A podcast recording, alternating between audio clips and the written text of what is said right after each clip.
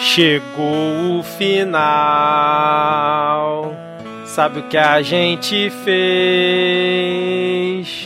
O guarda da esquina acordar outra vez. E aquele animal, o falso cristão, velho escroto, o país como um todo. Que ano infernal, e a culpa é de quem? Do bosta infeliz que é o cidadão de bem. Voltou pro curral, condenou a nação, mas vai ter quem te cobre por essa danação. Terrorismo estatal pra matar povo negro. Esse amarelo ou vermelho nunca vai ter final. Que ano infernal! E a culpa é de quem? Do bosta infeliz, que é o cidadão de bem nesse laranjal. O marreco faz bem. Ele trouxe de volta a mamata outra vez. E aquele animal, o falso cristão, o velho escroto fudeu o país como um todo. Que ano, que ano infernal,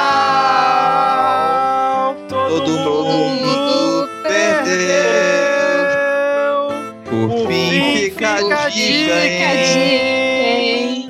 Comer ovo faz bem.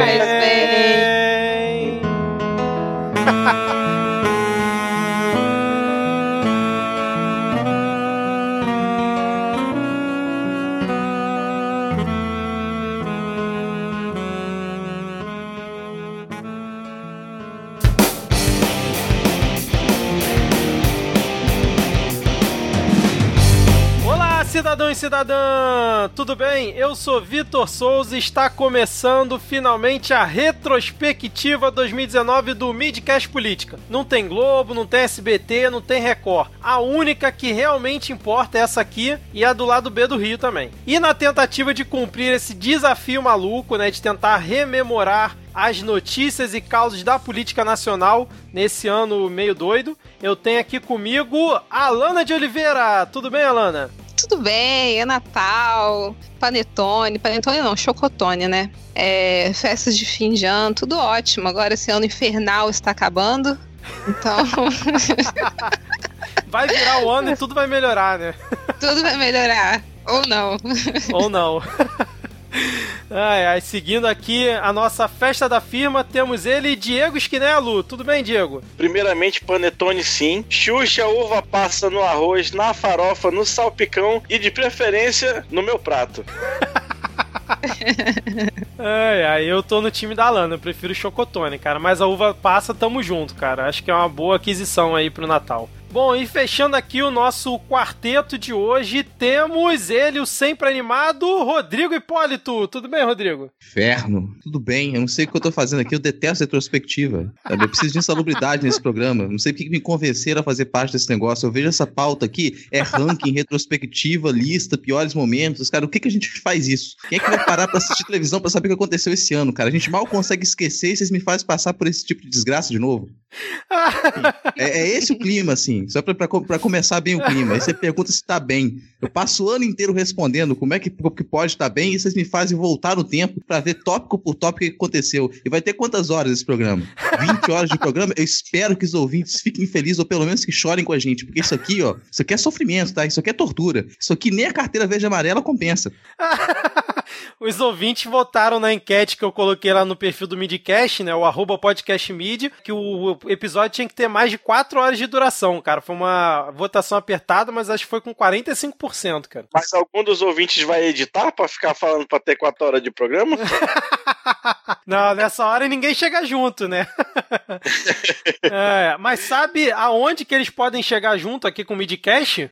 No PicPay. Exatamente. Se você curte o Midcast e quer ajudar aqui a pagar a hospedagem lá no SoundCloud, que tá caro pra cacete por conta do querido dólar aí do nosso querido Paulinho, e incentivar o nosso trabalho de produção, que 2019 vai fechando com 100 episódios, cara. Tem noção? 100 episódios contando aqui o Midcast Política, os temas sazonais, né? E o Segue o Fio, foram 100 episódios no, no Midcast. Então, se você quiser continuar incentivando a gente, pode colaborar lá no PicPay com apenas dois reais, né? É só baixar o aplicativo na Apple Store ou na Play Store, procurar por Midcast e assinar o nosso plano, ou então pela URL picpay.me barra Midcast. E, inclusive, talvez em 2020 tenhamos novos planos. Já tiveram alguns ouvintes que comentaram comigo que gostariam de ajudar mais com outros valores, então vamos ver como é que fica para 2020. Bom, e como esse é um episódio aqui, né, de fim de ano, esse clima natalino, Réveillon, né,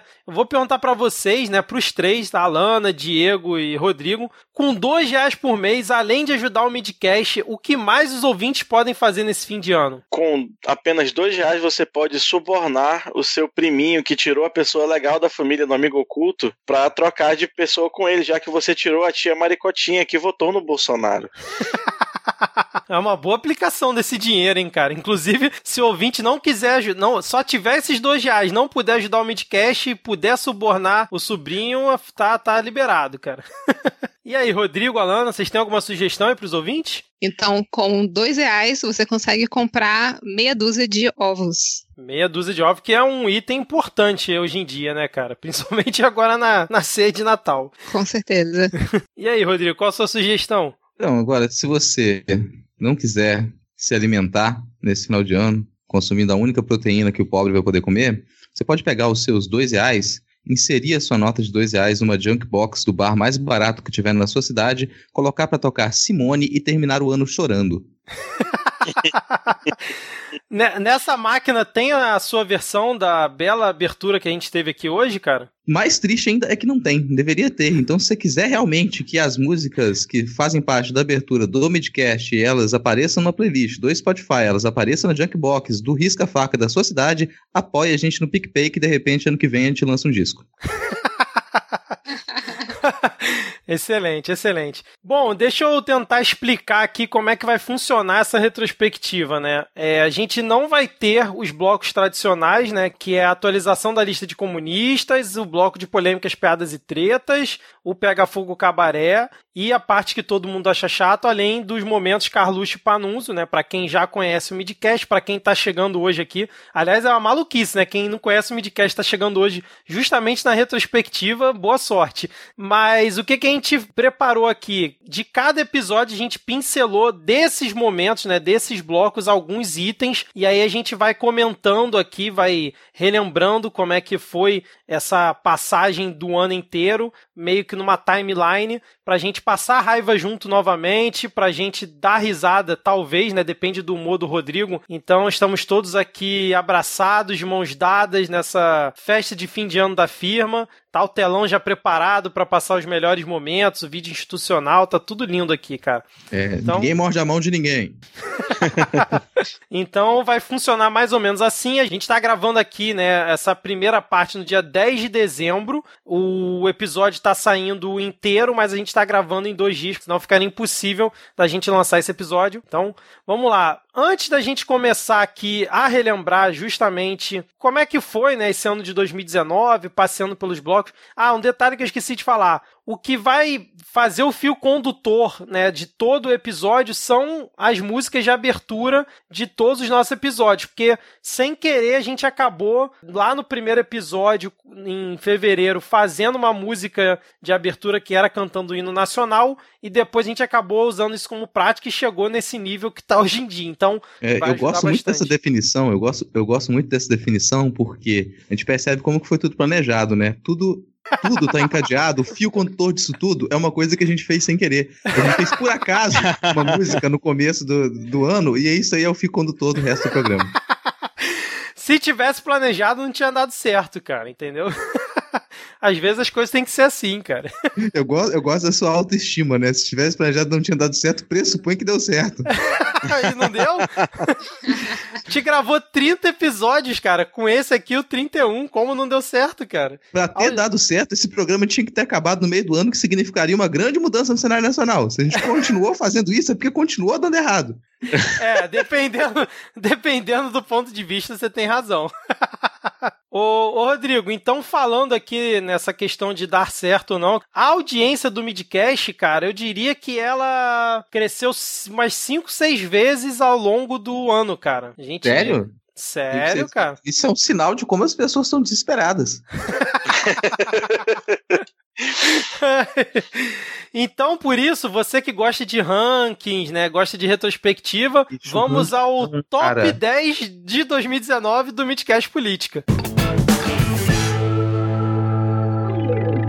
Top 10 audiências. É, exatamente. 10, lembrando que assim, é, a gente tá gravando no dia 10, o último episódio, ele saiu não tem nenhuma semana ainda, então pode ser que isso mude até a data de lançamento, pode ser que isso mude, mas hoje, no dia que a gente tá gravando, a situação é essa que tá aqui. Então vamos lá, o, vou começar, né, de, de trás para frente, né. Em décimo lugar aqui no nosso top 10 do Midcast Política, temos o nosso último episódio, né, lançado na última sexta-feira. Isso mostra também como é que foi o crescimento de audiência do Midcast, que foi o episódio 47 da temporada. Comunista, Joyce Arrependida e Paraisópolis, ficando ali na décima colocação. Em nono lugar, tivemos o episódio 35 com Janô Pistoleiro, Lula Quase Livre e STF. Lembrando os ouvintes que a gente vai repassar por todos ou quase todos esses episódios, tá? Em oitavo lugar ficou o episódio 44 com a participação da queridíssima Tabata Bowling, que foi o quase vice Carluxo Offline Crises na América Latina.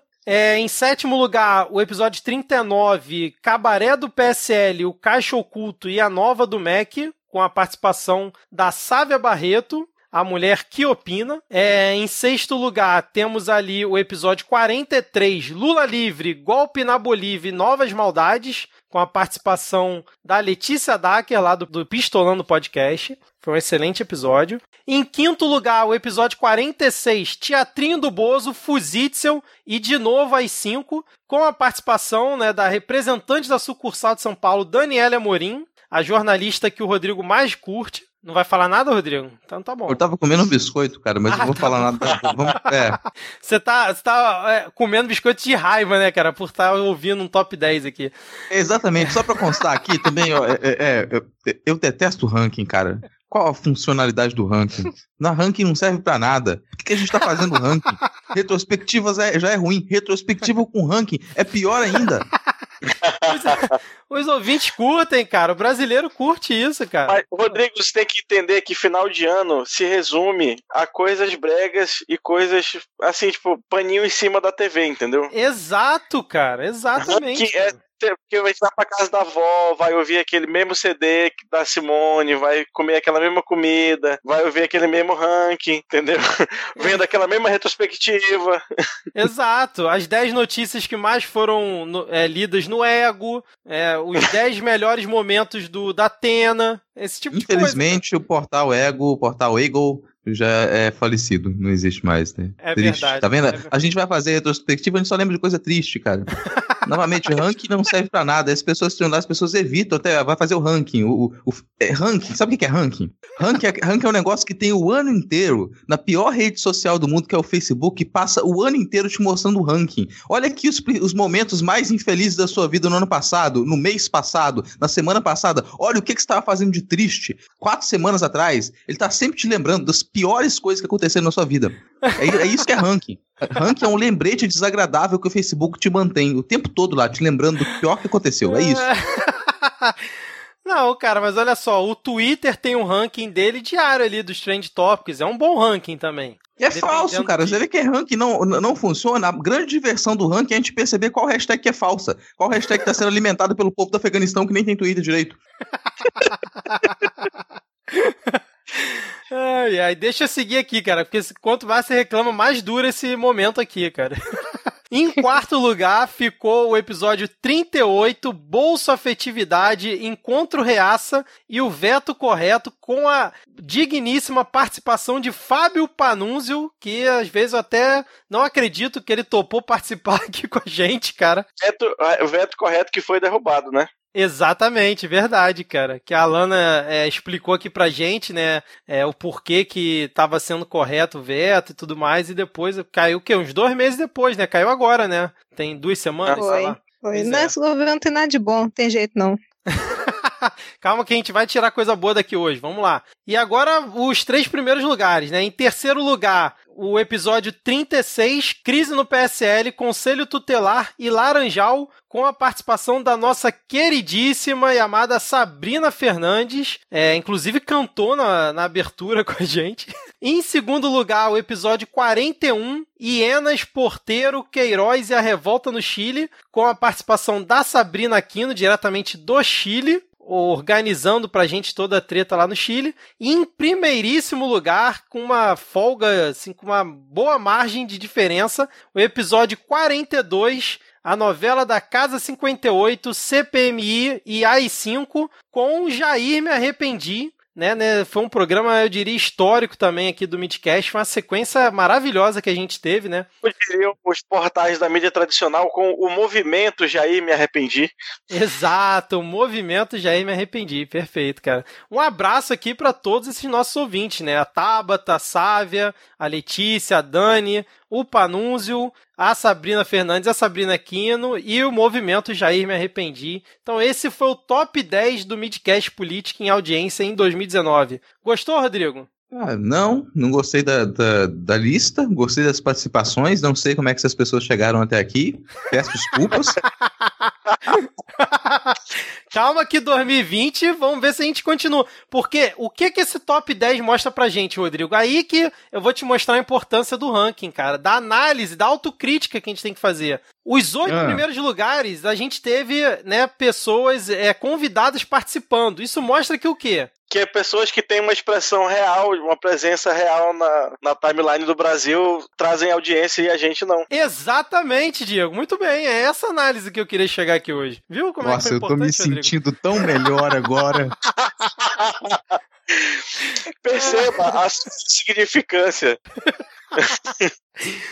Na rabeira do ranking, os episódios que não tem convidado, cara. É isso aí, cara. Nossa vida é isso, cara. Bom, então, é, vamos fechando por aqui é, esse ranking. Podemos seguir aqui para mais uma estatística, o Rodrigo, para deixar você bem maluco da, da cabeça, cara. Ah. Vamos lá, então agora é o momento, né, da nossa folha de ponto verde e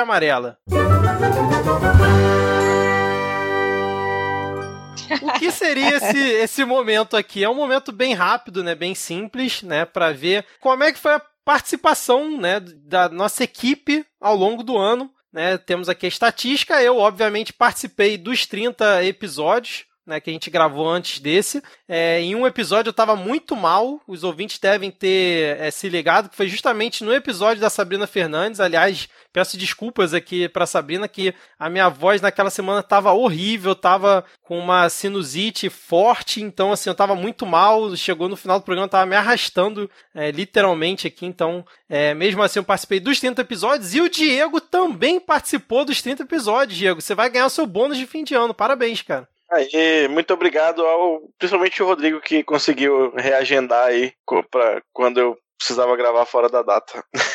Exatamente. é verdade, né? E falando, eu não me amo o suficiente. Ah, mas você se ama mais do que eu, porque você conseguiu faltar duas vezes. Exato, era isso que eu ia falar. Conseguiu meter o um atestado aqui duas vezes o Rodrigo, cara. Meteu o atestado é o caralho, cara. Você que é trabalhador? Meteu o atestado. Que porcaria, que, que, que, que acusação é essa? A gente fica doente de Brasil, que a gente tem que, tem que gravar 20 tantos programas aqui, quase não consegue sobreviver. Aí o dia que a gente tá quebrado por dentro, o dia que a alma da gente tá rompida, que a gente tá colocando tudo para fora, que a gente não consegue se levantar para cantar uma bela canção, o sujeito vem dizer que a gente tá, tá, tá mentindo pro, pro patrão? Ah, faça-me favor, 28 programas. Participei de 28 programas, os dois que eu não participei é porque eu tava morrido. Cara, eu, lembro, eu ontem eu tava vendo aquele vídeo maravilhoso do, do Collor com alguma jornal, debatendo com alguma jornalista. A Rodrigo disse: Eu repudio e repilo essas suas acusações com toda a força da minha alma e do meu coração. Isto é mentira do host da Receita Federal.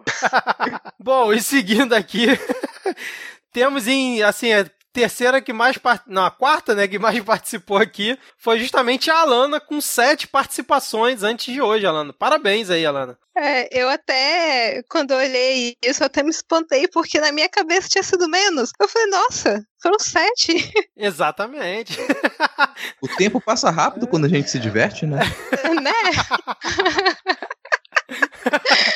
É, a, a Alana tá abrindo aqui a lista do pessoal que foi só chamado trabalho intermitente, né? Só para um dia ou outro, e aí fez a participação aqui. Afinal, estamos aqui na folha de ponto verde e amarela, né? É, seguindo aqui a lista, tivemos a Milena e a Vitória com cinco participações cada, e fechando aqui a nossa lista, a Júlia, que começou o Midcast Política lá em fevereiro junto com a gente e nunca mais apareceu.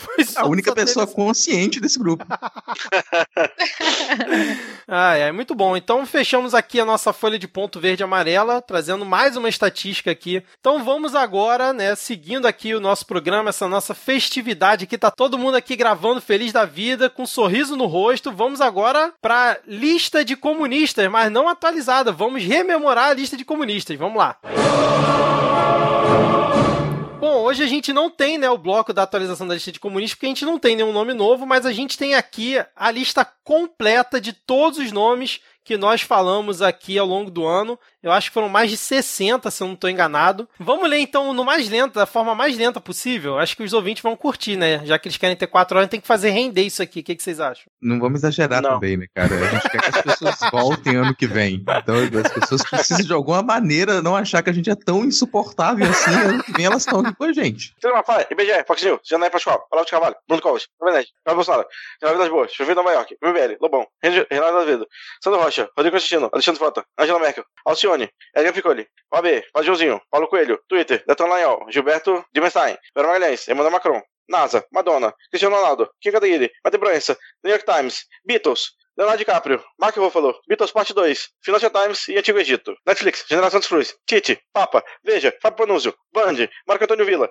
Daniel Gentili, Marvel, Mega Sena, X-Men, Paulo Coelho, Felipe Moura, Mando Moura, PT, Veja, Folha de São Paulo, PCB, Isentão, Feminismo, STF, Rede Globo, ONU, PSL, Sedão, OAB, Greenpeace, STOL, CFB, MST, Viessado, Jovem Pan, CUT, Lei Rouanet, MBL, Força Sindical, PDT, PSB, CNBB, Luciano Huck e Daniel Amorim. Aê, muito Aê. bem, cara, parabéns. Eu acho que mas acho que dá pra tirar. Tô imaginando o ouvinte que vai ouvir isso na velocidade 2.0. É, vai ser. ai, ai, cara, é maravilhoso, cara, muito bom.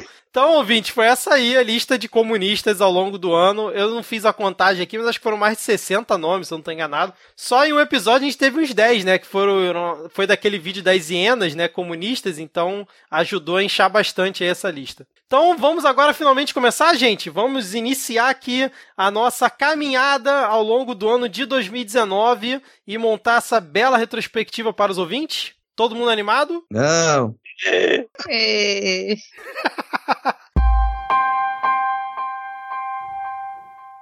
Ouviram viram pirangas, pirangas mais plácidas de um povo heróico, bravado, retumbante. E o sol da liberdade em raios fugidos. Cara, eu adoro a palavra fugidos.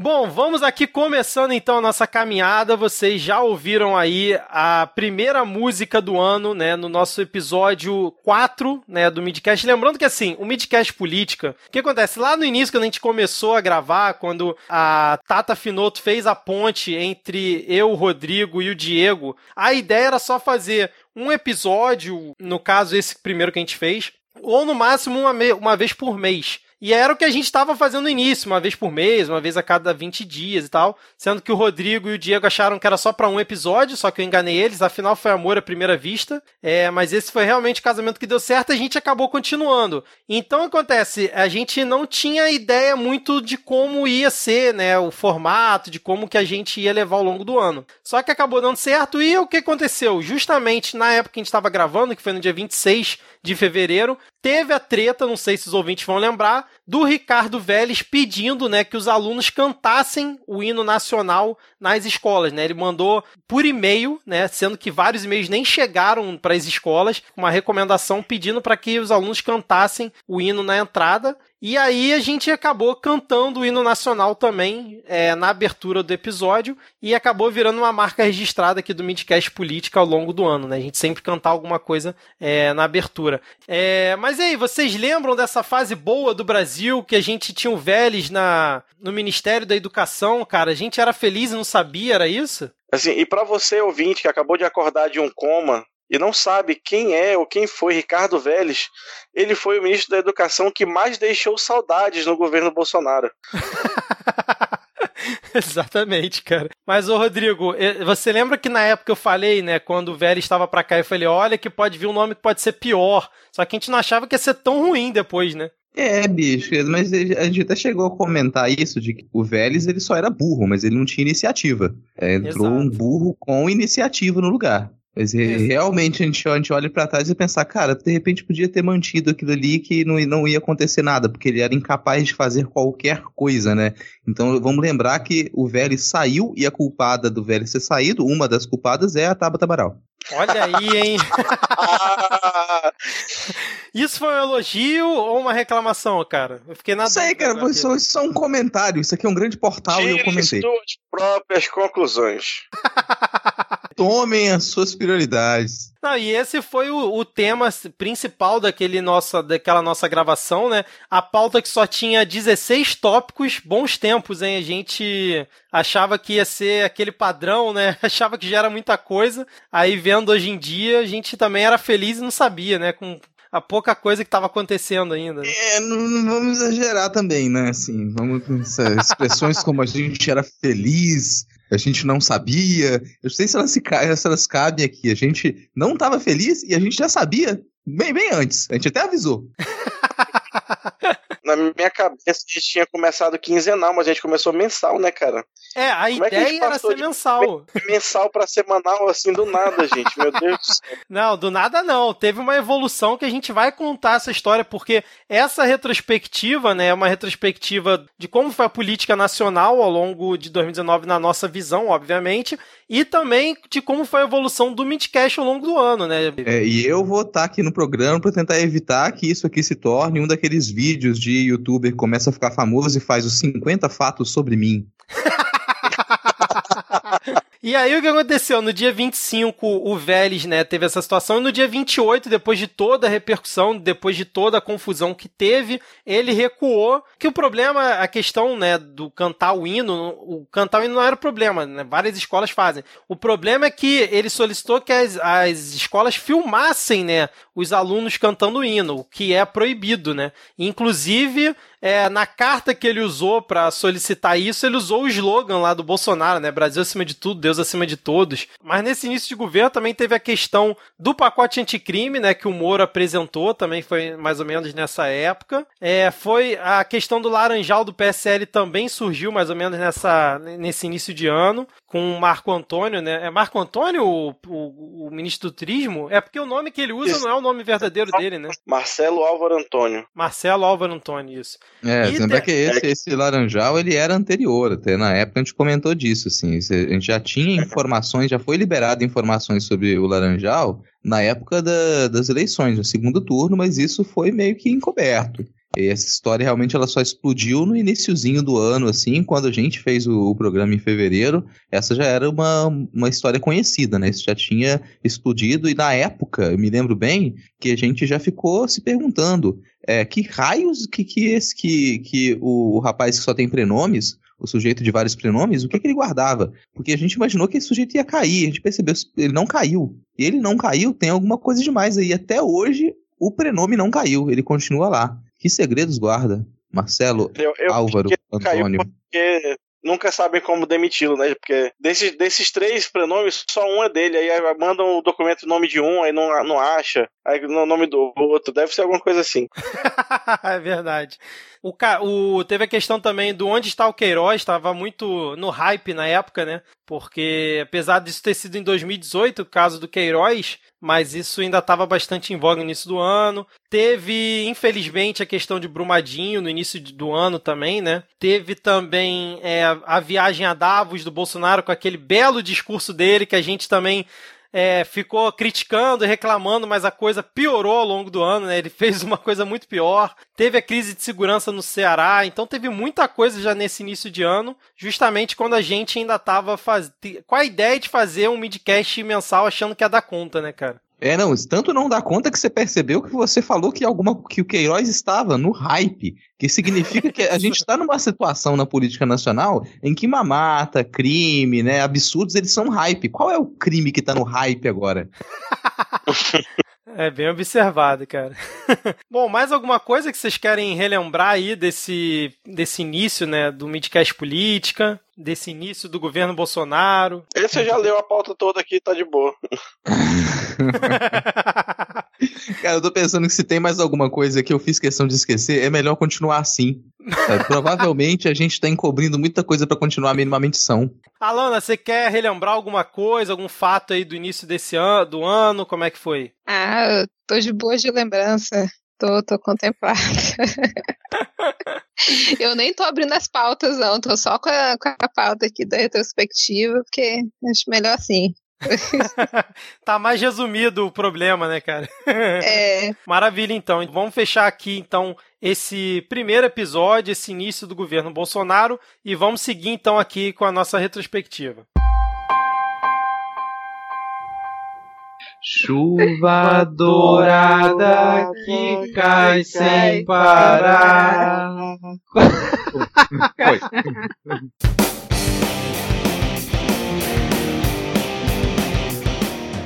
Bom, continuando aqui a nossa retrospectiva, chegamos a um dos momentos mais icônicos de 2019, o que foi é, notícia mundial, que foi justamente o tweet do Golden Shower do Bolsonaro em pleno carnaval, onde as pessoas estavam homenageando ele nos blocos, né, nas ruas, né, mandando ele tomar caju. E aí ele faz aquele tweet histórico, que provavelmente foi o Carluxo, né? Depois, ao longo do ano, a gente começou a destrinchar o funcionamento da rede social do, do Biruliro. E aí a gente teve o nosso episódio, né? O episódio 6 dessa segunda temporada, as tretas do governo Bolsonaro, onde a gente cantou na abertura ali Chuva Dourada. E a gente cantava só um pedacinho, né? Era só pra dar uma introdução, uns 10 segundos, era coisa bem rápida. Que foi um episódio que também teve duração de 1 hora e 34, que a gente gravou no dia 15 de março. E parece que foi ontem, né, cara? O Golden Shower, mas o tweet foi no dia 5 de março, cara. Já tem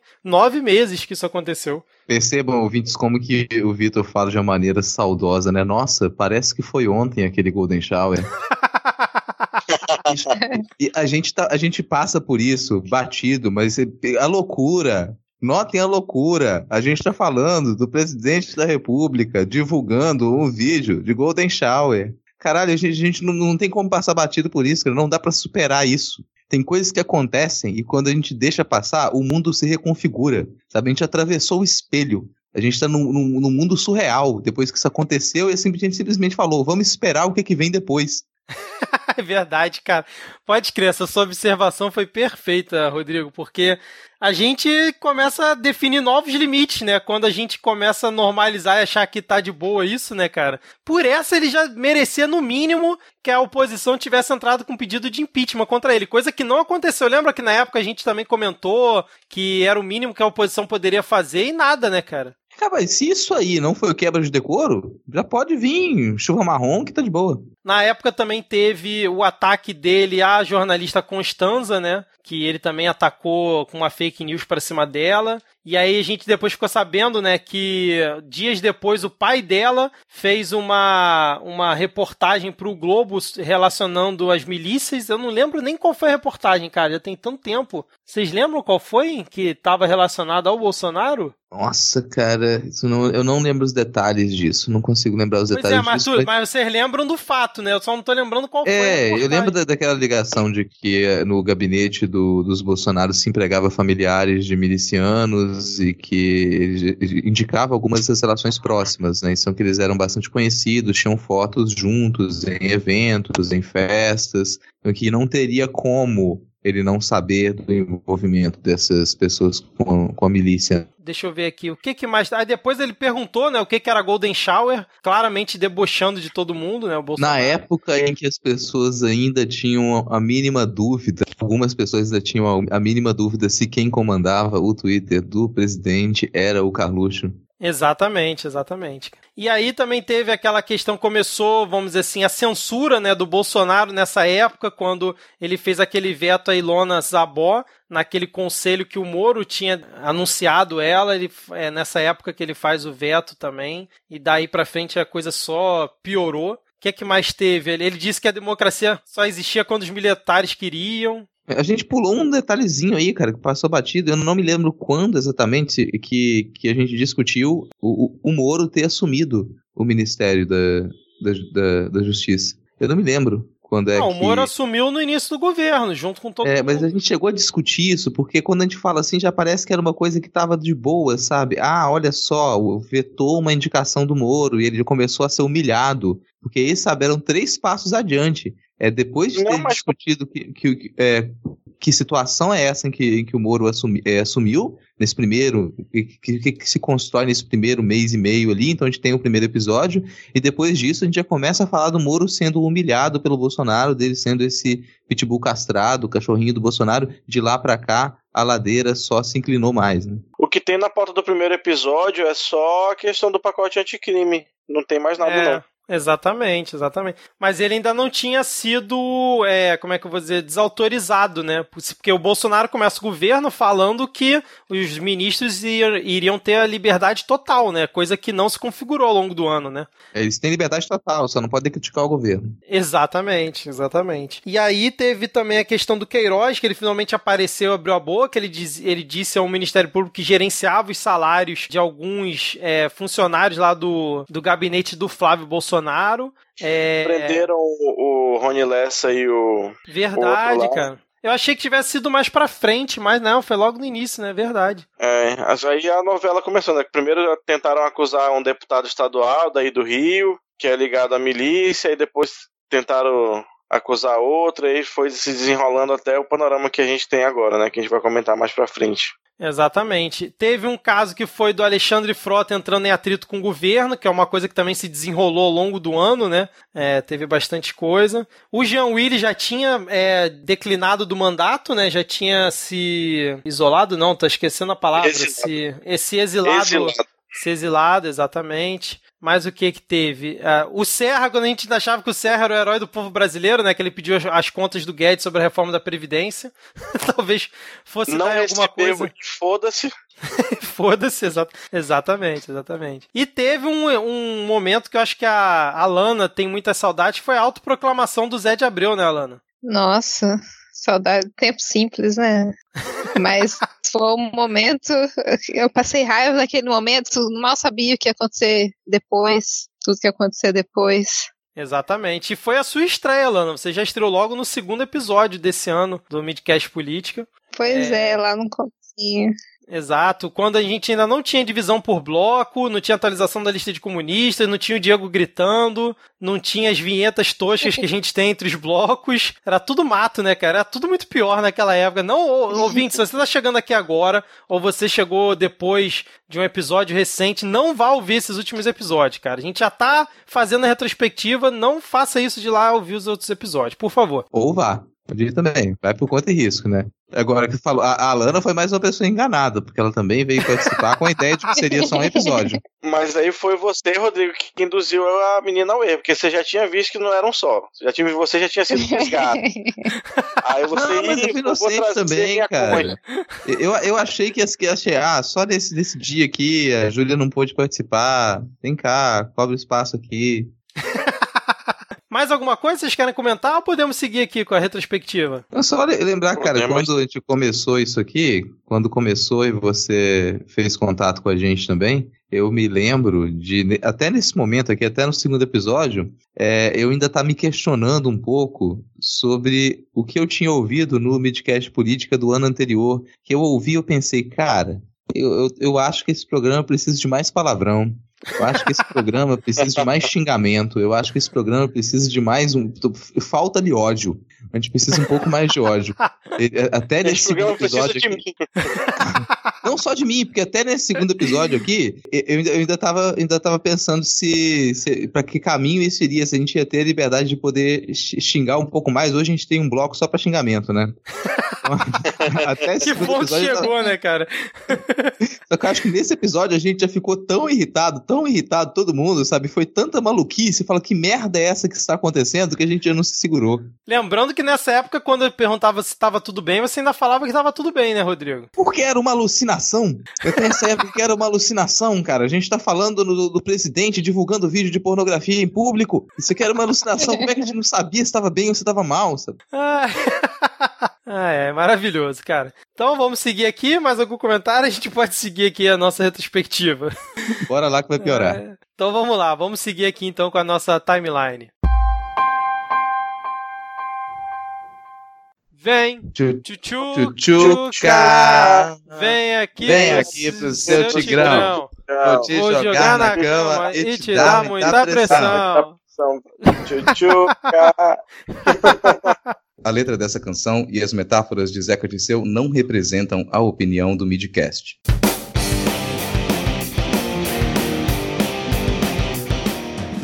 Bom, seguindo aqui, né, com a nossa retrospectiva 2019, depois de você escutar mais uma bela canção de abertura, né, do nosso terceiro episódio, que foi o episódio 9 da segunda temporada do Midcast, com Bolsonaro Viaja, Mac a Deriva e Tabata Amaral. Primeira vez a Tabata aparecendo num título de episódio, onde a gente teve ali a música de abertura Tchutchuca. E, por que que tivemos a música Tchutchuca, Diego? Porque o Zeca Dirceu disse que o excelentíssimo senhor Paulo Guedes era tchutchuca com banqueiro e tigrão com trabalhador ou algo que o valha. Exatamente, um dos vários embates é, históricos que tivemos esse ano aí, né? E a gente até fez uma observação, né, de que é, isso não representava, é, como é que é, a opinião do midcast, esse É, tipo de... o que eu acho que já era um sinal de que a gente ia começar a fazer as paródias mesmo, pra gente não precisar contar com o conteúdo das músicas de, de cada semana ali. Já teve É. um indicativo, opa, peraí, aqui talvez a gente deveria ter feito uma paródia, mas não vai rolar paródia, então vai desculpa mesmo. É, lembrando que a gente definia a música na gravação aqui mesmo, né? Tipo, cinco minutos antes a gente definia ah, o que, que a gente vai cantar aí. E agora é muito diferente,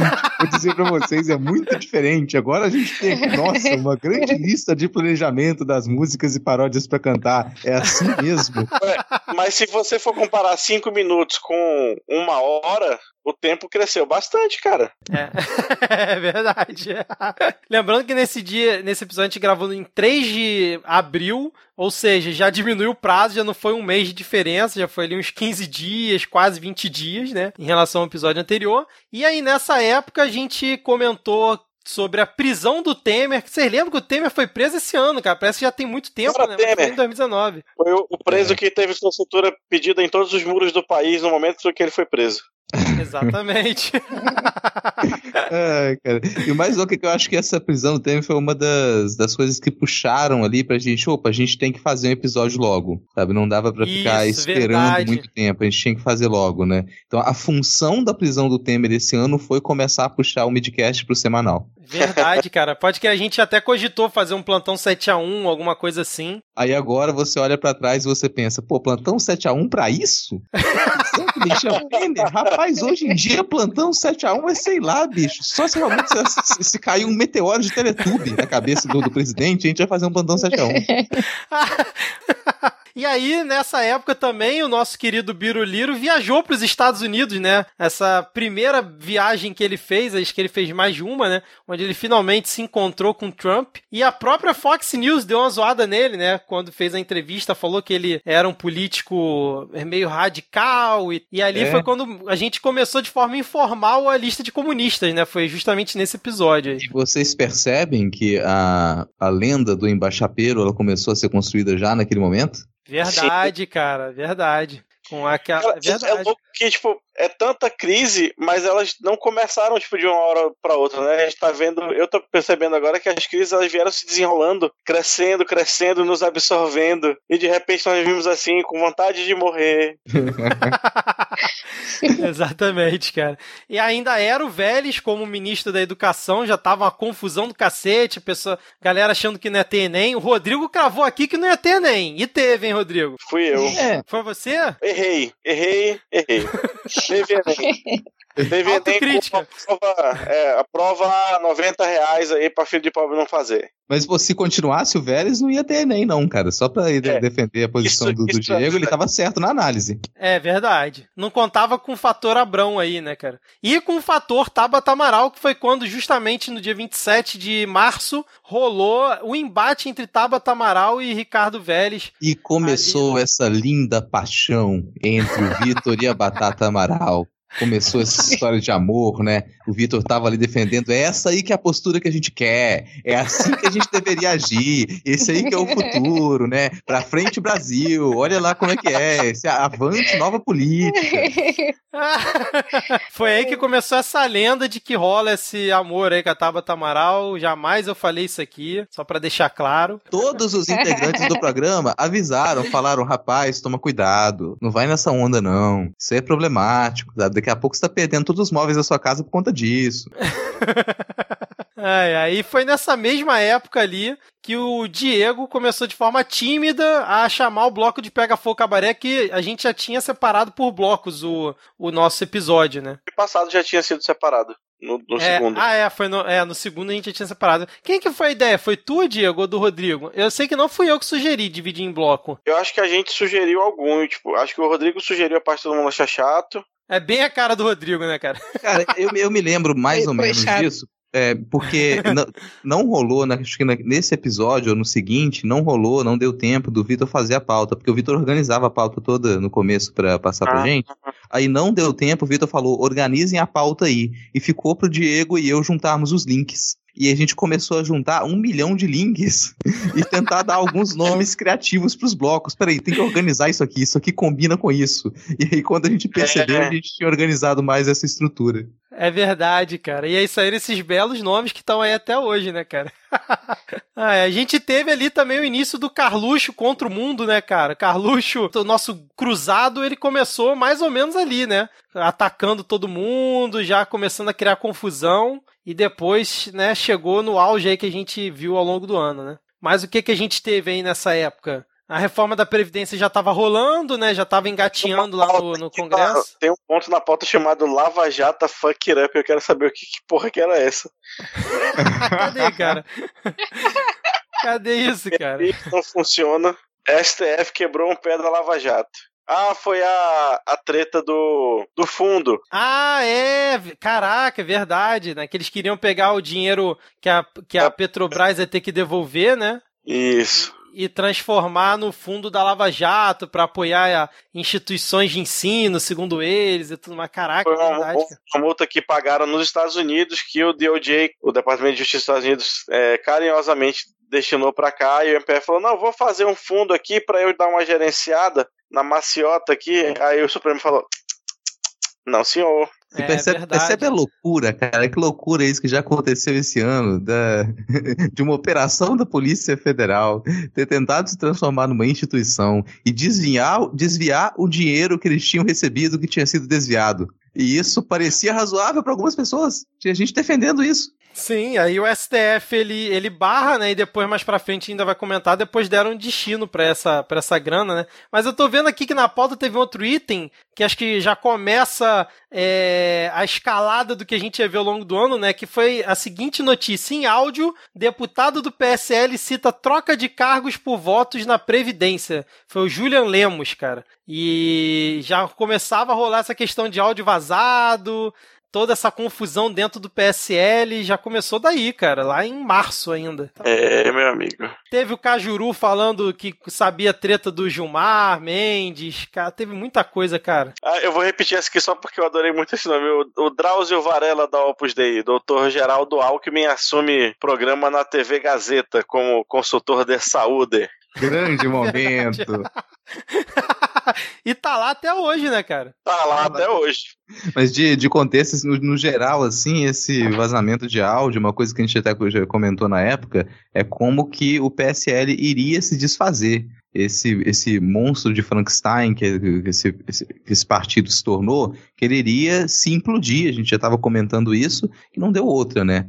Já, os parlamentares já mostravam toda a infelicidade deles por não poderem ser todos atendidos pelo grande esquemão mamateiro que é esse governo. Já, já começava a abandonar o barco, a gente já falava que o governo não tinha base também, ele continua a não ter base desde então.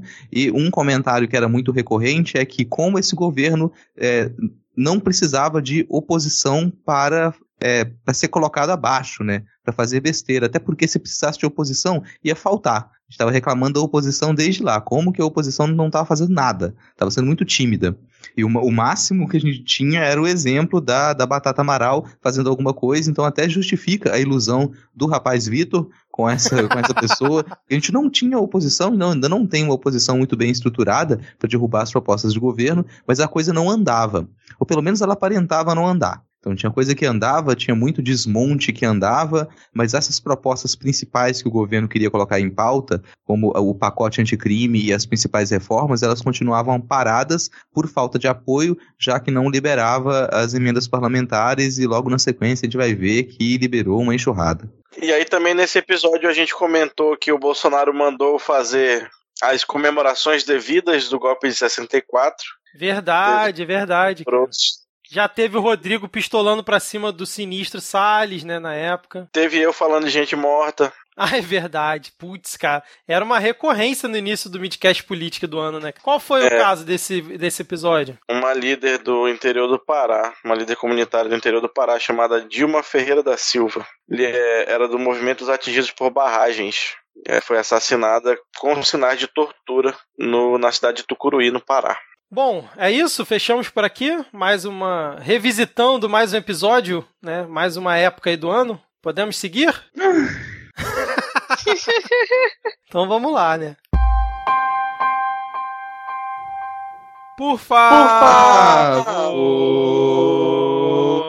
Pare, Pare agora. Senhor, Senhor juiz. juiz. Pare. Pare Agora. agora. uh,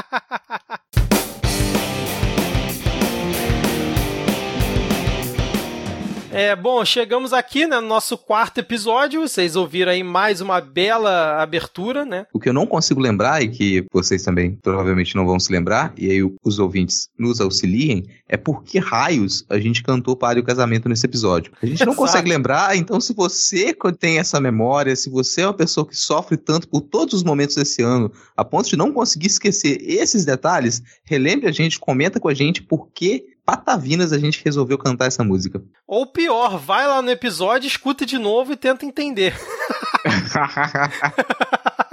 Bom, esse episódio a gente gravou no dia 7 de maio, aí a gente ficou quase um mês sem gravar, porque acho que a gente não conseguiu gravar nesse meio tempo, alguma coisa assim. Esse episódio teve quase duas horas de duração, teve uma hora e 53. Foi nesse episódio que a estreia, rolou a estreia da Vitória, pela primeira vez aqui gravando com a gente, né? Teve uma frase do dia que eu tava escutando o episódio novo, cara, que eu perguntei alguma coisa para ele, ele falou assim: "Essa sua pergunta demanda uma filosofia da profundidade de um poço artesiano". Foi, foi maravilhosa na época.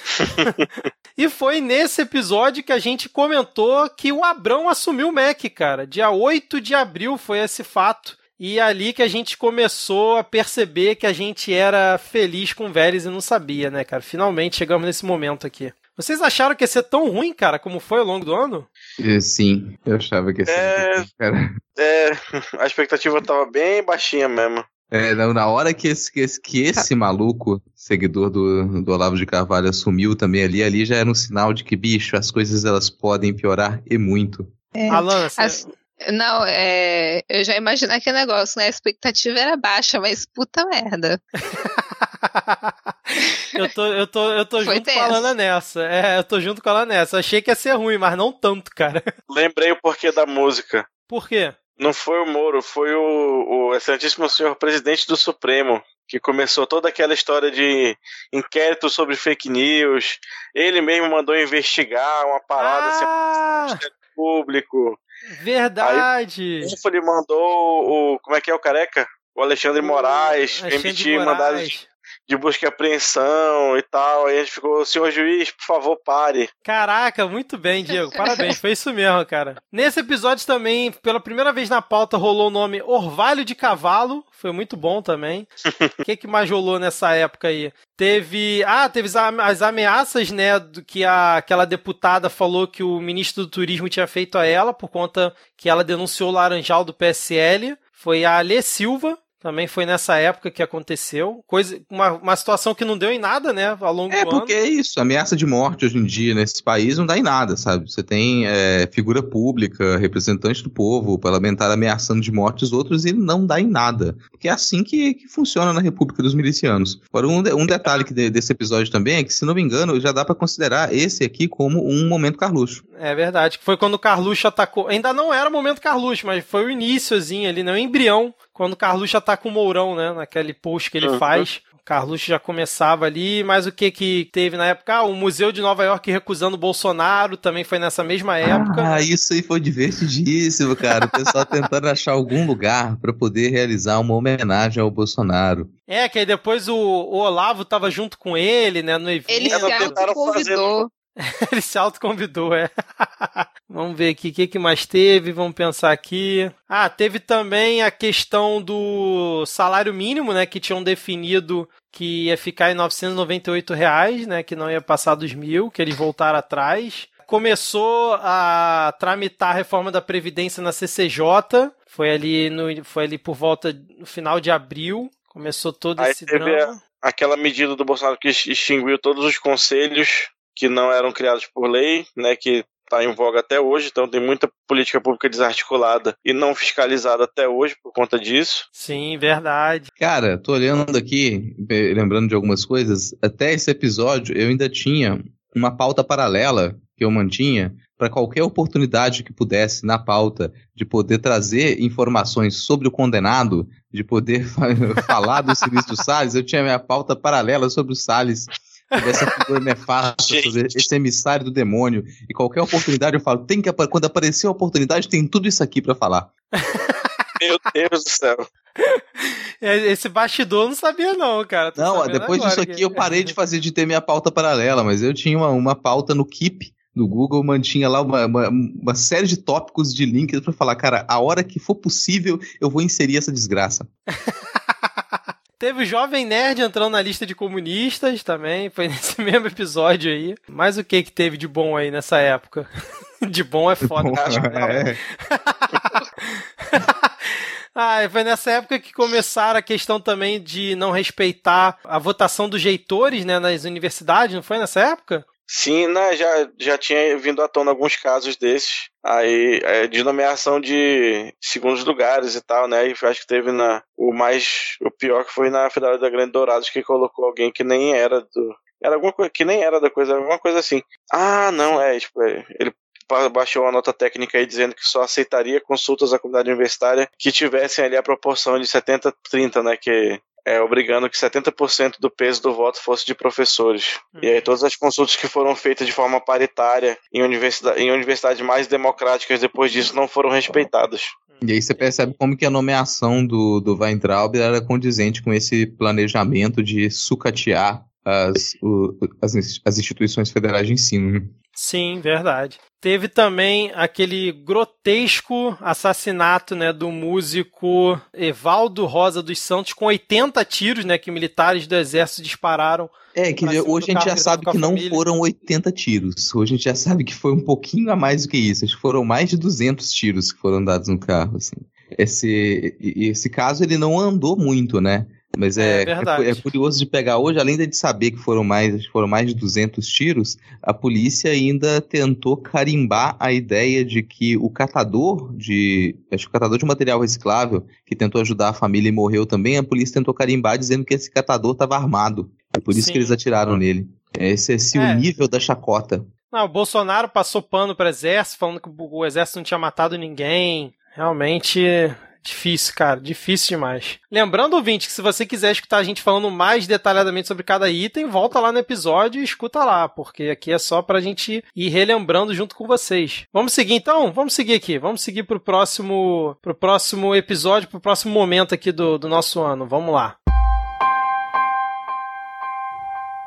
Encosta sua cabecinha no meu ombro meu chora. Conta logo logo as a suas tua mágoas. mágoa toda para mim. Para mim. Tá bom já? Eu juro que não vai embora. Que Que não não vai embora. O que gosta.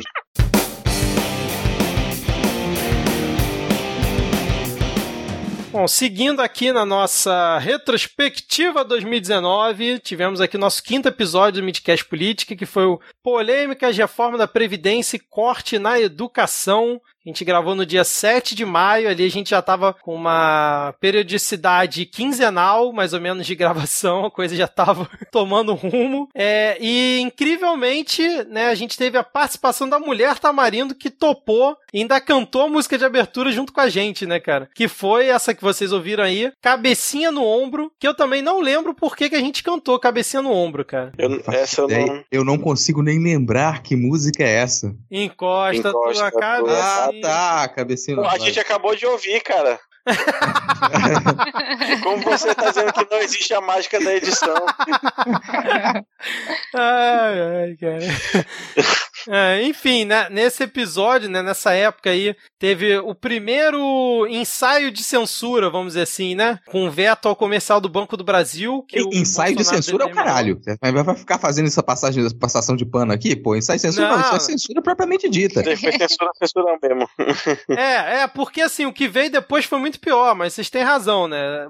A primeira censura do governo Bolsonaro acho que foi nessa época aí, né? Esse veto ao comercial do Banco do Brasil, porque ele não gostou da forma como foram as pessoas, né? Diversidade que tinha no- lá no comercial. Teve ali o primeiro corte do Abrão, né, dos 30%, foi na época que ele falou que estava ocorrendo balbúrdia nas universidades, foi justamente nessa época. Essa aí foi uma, foi uma das coisas que mais marcou, assim, essa metade do ano. É, esse episódio foi gravado no dia 10 do 5, então a gente já estava se aproximando daquelas que vão ser uma das grandes manifestações aí da, desse ano, desencadeadas a partir dessa fala do, do Weintraub e do que veio a partir dessa fala, né? Ele acusa algumas instituições de fazerem balbúrdia e indica que vai ter corte nessas instituições, nas instituições que não se comportam do modo como ele considera que seja adequado esse comportamento, e houve uma série de reclamações e os ensaios de protesto com relação a esse possível corte na, se eu não me engano, na UNB e na UFBA.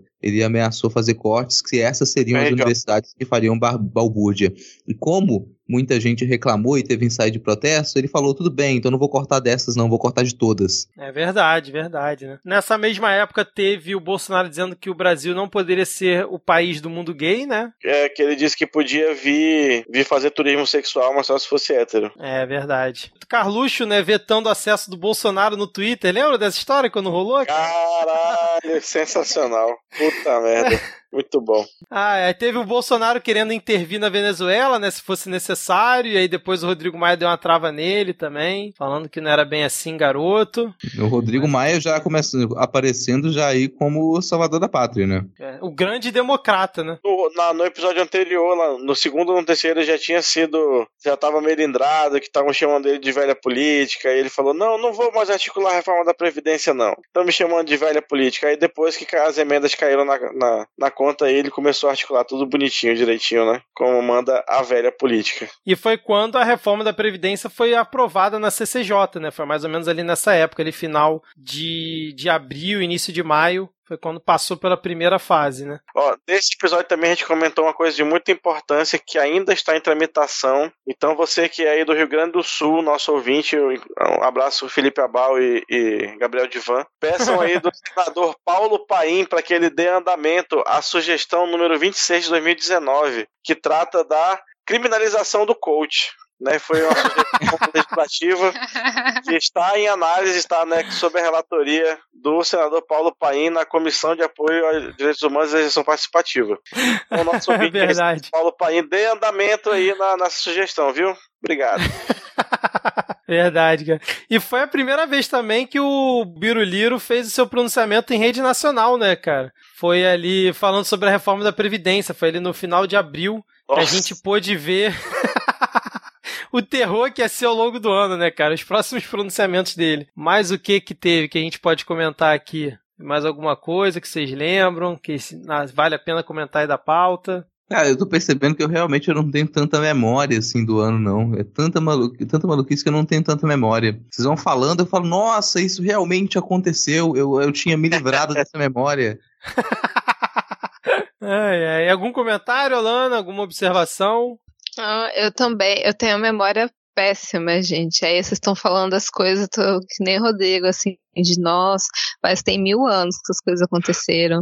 Exatamente. Mas você lembra se como é que tava a, a organização nessa época? Porque isso é, é pré-15M. A gente vai falar do 15M daqui a pouco. Isso foi pré-15M, então já teve as articulações ali por conta dos cortes de 30%, né? E que a gente viu essa movimentação acontecer com, com mais peso naquele momento. Não sei se você se lembra bem como é que tava o cenário nessa época. Eu não lembro como, eu lembro nem como tava a minha vida naquela época. Eu se eu vou lembrar do governo, não lembro de nada. A gente pode até comentar aqui, Ju, né? Porque o 15M a gente comentou num plantão 7x1 que a gente fez. Vocês acreditaram, acreditavam que ia dar em alguma coisa, aquelas manifestações que poderiam evoluir? Ou vocês já tinham. Na época a gente comentou que ficou com, meio com o pé atrás, essa coisa evoluir, tomar uma proporção maior. Mas vocês chegaram em algum momento a acreditar que finalmente ia rolar uma pressão popular nas ruas e tal? Olha, assim, durante, na, na hora que eu tava na passeata, quando eu vi professores da, da engenharia lá, eu tive, assim, um, uma fagulha de esperança, mas aí, quando teve a próxima manifestação, já não tinha mais ninguém, aí já morreu, já tava tudo ok, já tudo passou. É, a, minha percepção, apesar de não achar que era ah, morreu e passou, era tudo bem, a gente fez essa manifestação aqui, mas se semana que vem a gente já não tiver na rua de novo, aí vai minguar. É aquele papo de que ah, amanhã vai ser maior, amanhã vai ser maior, amanhã vai ser maior, e aí nunca é. Então você cria uma manifestação muito grande, parece que dá, dá aquela sensação de que, nossa, quanta gente, tá tudo bem, e aí na semana seguinte a gente não faz. E na semana posterior a gente não faz. Então é, não já foi, tava eu lembro que foram essa- 15 dias exatamente, foi o 15 e o 30. É verdade. E o 30 já foi bem menor, né, cara? Uhum. Sim. É. Eu não tinha muita esperança também, não. Não rolou, né? Não rolou. Bom, vamos seguir então? Vamos continuar aqui com a nossa timeline da retrospectiva. Ah, Antes 2019. disso, é, você aí, ouvinte, se souber por que, que a gente cantou cabecinha no ombro, não esquece de comentar, tá? Tô curioso. É, essa aqui a gente não conseguiu lembrar. Vamos ver se até o final do, do episódio a gente lembra, né, cara? Ah, vamos lá então, vamos seguir aqui. A gente corre E a gente corre na É, na BR3. BR3. gente, Gente morre E a gente morre. na BR3. É pra tu não fazer dirigir, tá ok?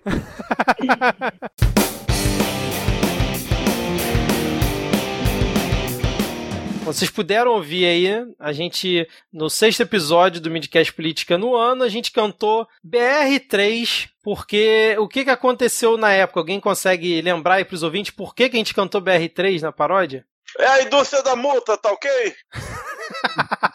o senhor Berolino falou que ia acabar com a indústria da multa, tirando todos os radares das rodovias federais e não lembro o que mais que ele falou. É, ele falou que o pessoal só queria lucrar, né? Esse negócio de, de radar era só pra lucrar e sacanear os motoristas, que ele não podia ir do Rio até Santos sem tomar uma multa, pô. Era um absurdo isso. É, e que o motorista é inteligente. Ele vê uma curva, você acha que ele não vai desacelerar? Ele vai desacelerar porque tem uma curva ali na frente. Caralho. e aí você nota, né, que tem esse papo do ah, tal coisa é inteligente, com o peixe de novo depois, né? No mesma retórica. é verdade. Não, aí você pensa, quando, cara, quando o Bolsonaro fala que alguém, alguma coisa ou alguém é inteligente, bicho, você para e pensa, peraí, de onde que tá vindo essa informação? O que que essa criatura considera como inteligente? Eu acredito que se, se um dia ele ele falar que eu sou inteligente, eu rasgo meu diploma. É, falando em diploma, nessa época o MBL ganhou seu diploma de comunista, né? Finalmente ele foi jogado para escanteio, né, da rede.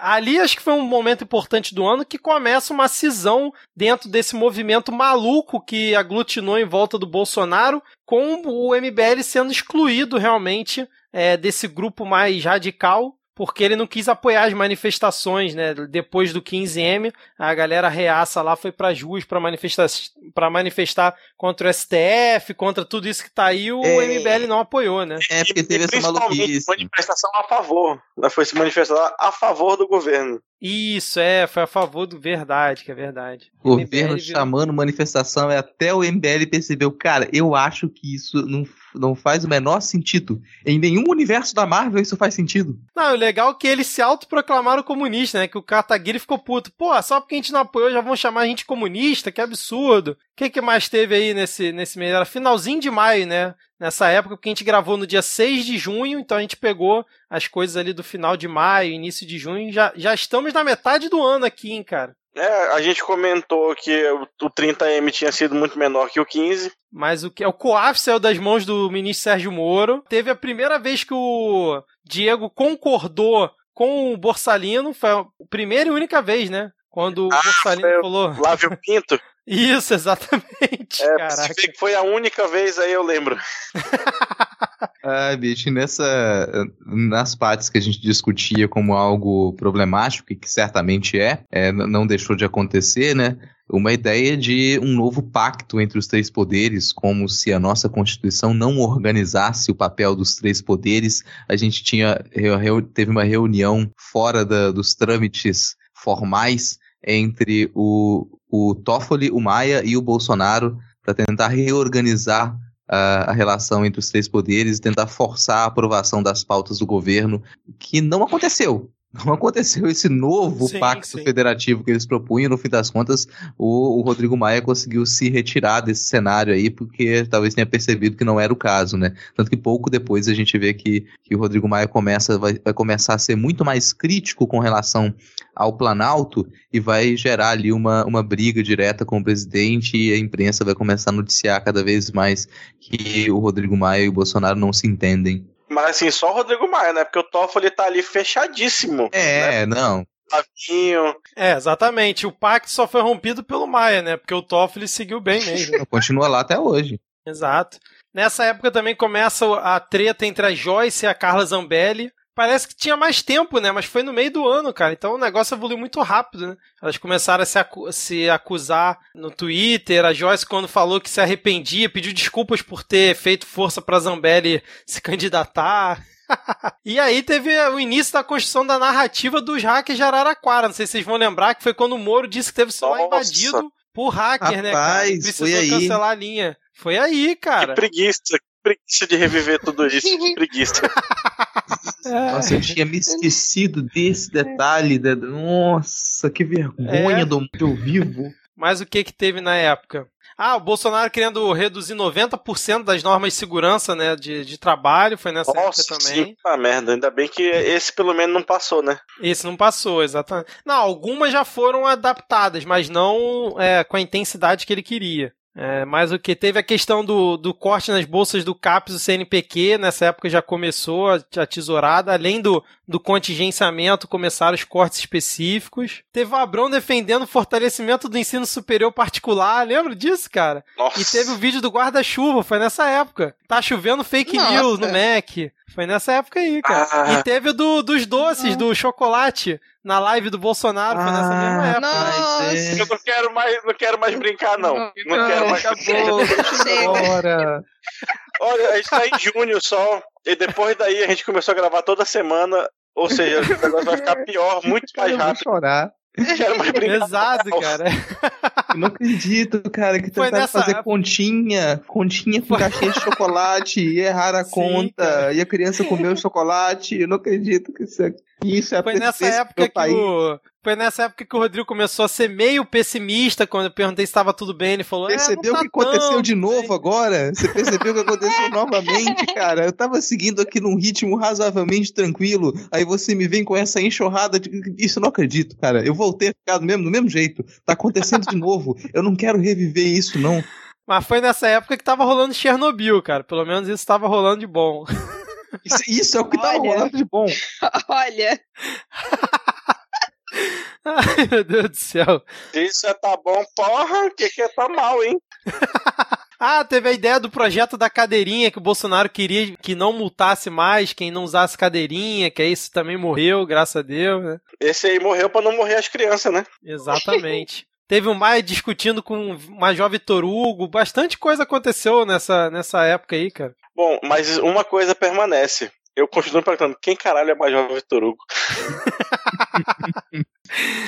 Ô, Diego, nessa época você tava no embalo de fechar o programa sempre com uma notícia ruim, né? Como é que foi nesse episódio aí? Nesse episódio, o Diego terminou o programa falando de mais um dos massacres que aconteceram esse ano no país. E o massacre não parou de acontecer desde então. Naquele caso, foi o Ah. massacre na penitenciária de Manaus, nas penitenciárias de Manaus. Foram 57 mortos aqui. Repetindo já um, um, um outro massacre que tinha acontecido na noite do Réveillon de 2018, né? De 2007 para 2018, que tinham sido mortos. E aí é tipo.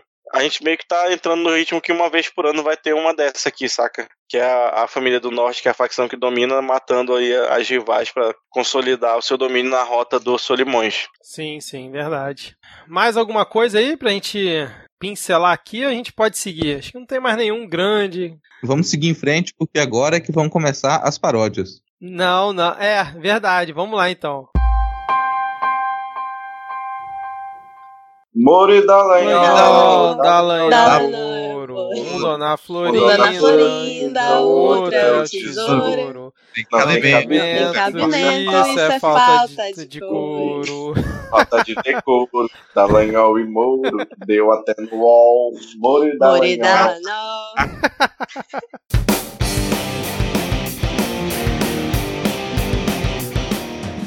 Como vocês puderam ouvir aí, né? Começa a paródia, mas não uma paródia autoral nossa, né? Foi uma paródia que tava rolando aí no, no Twitter, principalmente, que era Moro e Dallagnol, Dallagnol e Moro. Por que isso aconteceu? Porque foi justamente o início da Vaza Jato, quando gente, no dia 9 de junho, quando o Intercept aí jogou essa bomba aí no colo de todo mundo e fez o Jornal Nacional noticiar, fantástico, todo mundo tava querendo saber o que era a Vaza Jato, o que que ia acontecer ao longo do ano, o que que tinha, o hacker que tinha dado teoricamente lá pro Glenn, pro Glenn que o pessoal tava falando, o que que tinha nas conversas, MPF negando tudo, Moro negando tudo, e aí o que que rolou na Lava Jato? Que, que fim levou a Lava Jato ao longo do ano? A Lava Jato não, né? A Vaza Jato. Pera, o Moro negando não, porque o Moro não só negou, como ele falou, ó, eu nego, mas isso aí não tem nada demais. Não fiz, mas se eu tiver feito, tá tudo bem. Exato. E foi quando ele foi na CCJ, né? CCJ? Foi a CCJ?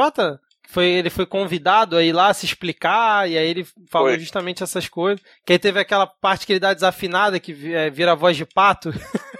E aí foi onde nasceu o SFSSSFFSCCC. ah, é. o selo Fabiano Contarado de Fada Sensado. Na verdade, foi Justamente quando ele ganhou, né? O selo. É, justamente com o Moro na, na CCJ. Verdade, cara. E pô, tava Foi quando a Milena estreou no Midcast, primeira vez que ela participou aqui. Tava falando disso da Vaza Jato, tava ouvindo o, Anticast com a entrevista com o Demore, e ele comentando que eles lançaram a primeira reportagem num domingo, né? E as redações dos jornais estavam esvaziadas, e que ele foi informado depois que quando essa informação chegou nas redações de alguns grandes jornais, que as pessoas estavam lá não tinham poder para decidir se iam lançar notas, se como que iam dar essa notícia, e que eles tiveram que começar a ligar nas reportagens até chegar aos patamares mais elevados assim dos jornais e da Rede Globo para poderem decidir lá de cima se ia dar a notícia ou se não ia dar a notícia. E se ia dar a notícia, como que ia ser feito, porque não tinha ninguém com autoridade suficiente nas redações para poder determinar isso. Esse, isso mostra um pouco do peso do que foi essa informação que saiu da Vaza Jato. Na época, a gente ainda, eu acredito que a gente ainda ficou razoavelmente esperançoso de que com essas informações a público a gente tivesse uma mudança de rumos também, né? De um lado a gente tinha esperança, do outro a gente já imaginava, peraí, hoje em dia aparentemente você pode mostrar qualquer coisa que as pessoas não vão ligar. Você pode mostrar qualquer tipo de crime, qualquer tipo de contravenção cometido por esse pessoal que eles não vão, eles não vão negar. Eles vão falar que tá ok. Foi nessa época aqui, quando saiu a Vaza Jato, a gente já fez questão de ressaltar aqui os pontos negativos da Lava Jato. Mostrar como que a Lava Jato quebrou o país, como que a Lava Jato destruiu o país, como que a Lava Jato ferrou com uma série de empresas, acabou com empregos, sabe? como que a Lava Jato mais tirou dinheiro do país do que esses milhõeszinhos que ela, que ela reaveu. O mal que ela fez e que ela continua a fazer, né? Então isso tudo estava ressaltado.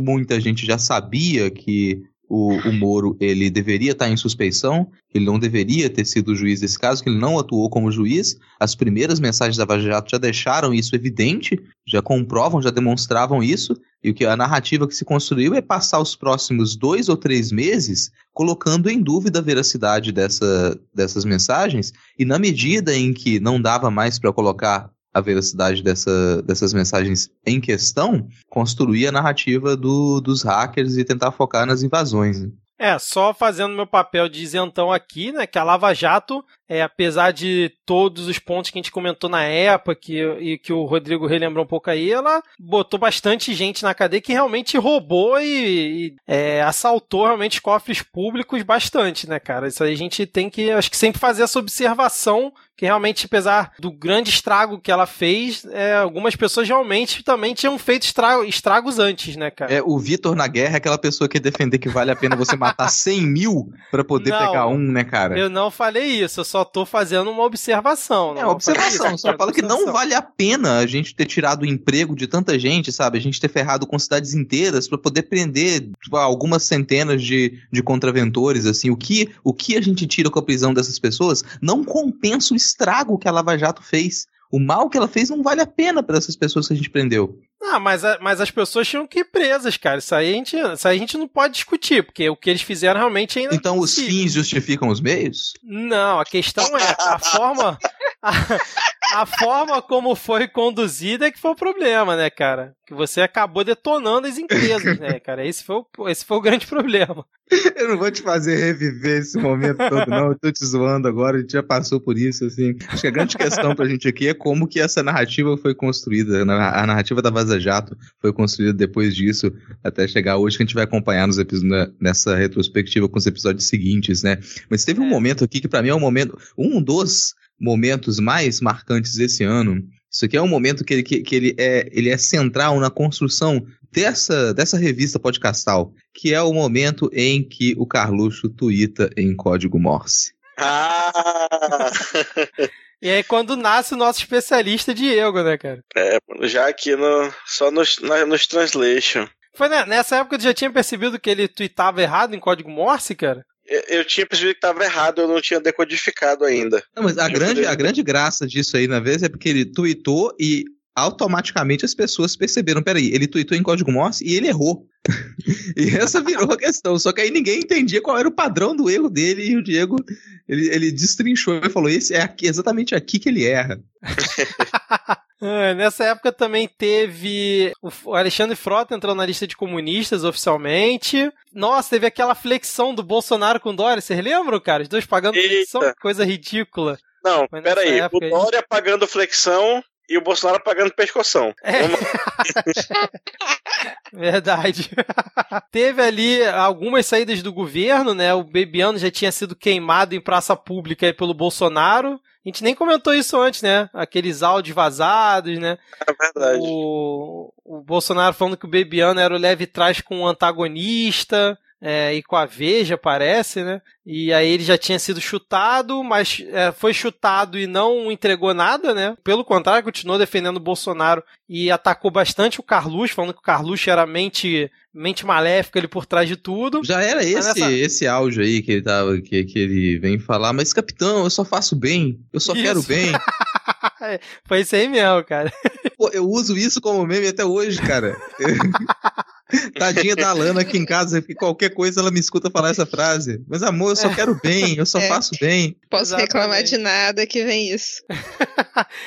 E aí também o Joaquim Levi foi queimado também, aí ele acabou pedindo demissão do BNDES, que o Bolsonaro criticou ele abertamente. Santos Cruz foi demitido nessa mesma época também. Tudo ali no início de março, no, no meio do ano, no meio do mês ali entre o dia 13 e o dia 16 de junho. 13, as redes sociais do senhor presidente foram obrigadas aí por decisão judicial, judicial publicar uma nota de retratação a favor da deputada Maria do Rosário pelaquela pelaquela, meu Deus, qual é a palavra? Horrível, pelaquela horrível declaração que ele fez nela de ela não merecer ser estuprada. Verdade, verdade. Era infame o que? palavra. Inf- Era infame.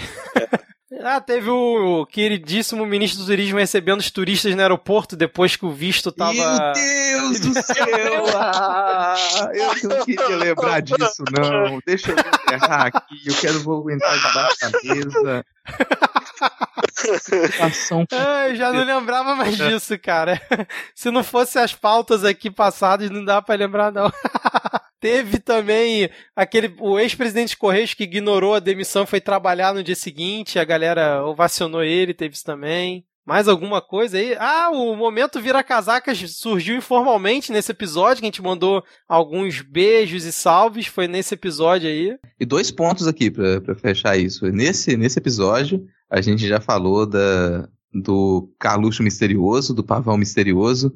Ele junto, praticamente junto com a Vaza Jato, surgiu esse perfil fake, que é, ora, obviamente, comandado pelo, pelo criado pelo Carluxo e pelo o escritório lá de, de milícia digital dele. E algo que vai reverberar nos meses seguintes, que é o início da cisão entre o Frota e o governo. Exatamente. E o, foi um episódio que durou mais de duas horas. Esse episódio aí. Nesse Mas momento, a gente começou, a- quando na hora que o episódio durou mais de duas horas, a gente começou a pensar que, olha, realmente é melhor a gente conseguir fazer o episódio semanal para evitar que esse sofrimento seja tão demorado. Exatamente. Então, aproveitando o gancho, vamos seguir aí pro, pro, pro- a nossa timeline. Vamos lá. Alô, rapaziada! Se liga no refrão. É cocada cocada boa, boa, não é. É, É cocada boa. É Cocada cocada boa, boa, não é. É É cocada cocada boa. Tá boa.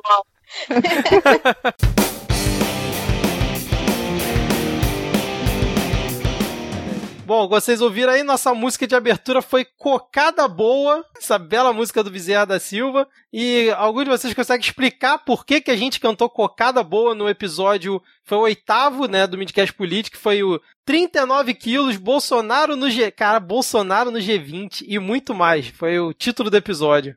Porque tinha 39 quilos de cocaína no avião, né, cara? Meio que por isso aí, cara. É, porque até hoje a gente não sabe de onde foi parar aquele 1 quilo de cocaína. Porque quem é que carrega 39 quilos de cocaína? Isso não foi explicado até hoje. O que, que aconteceu com esse 1 quilo de cocaína? E a gente gravou esse episódio no dia 2 de julho e foi realmente quando virou, virou semanal. Foi justamente aí, cara, na virada do, do semestre que a gente passou a fazer o midcast política semanalmente. Rapidão aqui, quando você foi anunciar aqui que ia virar semanal, tu falou que nos dias 10, 20 e 30 de cada mês ia ter os episódios normais. Teve? Não,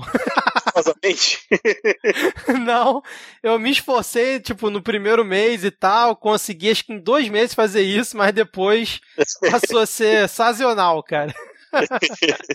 Até porque ainda tinha o Segue o Fio junto, não, não, não rolou. Mas uma coisa que a gente não cumpriu do primeiro episódio até o último foi fazer o episódio entre 50 minutos e uma hora, né? E além dos 39 quilos, o. Acho que era um tenente, né? Que foi acusado e foi preso. Ele ficou lá, tá na Espanha ainda, ia ser julgado lá. Eu confesso que eu não vi como é que foi o, desenrolar disso mas até a última vez que eu vi ele ainda estava preso na Espanha. E isso foi dias antes do Bolsonaro viajar lá para onde é que foi? Para França, que foi o G20, Tá. foi, né? Pra cúpula do G20?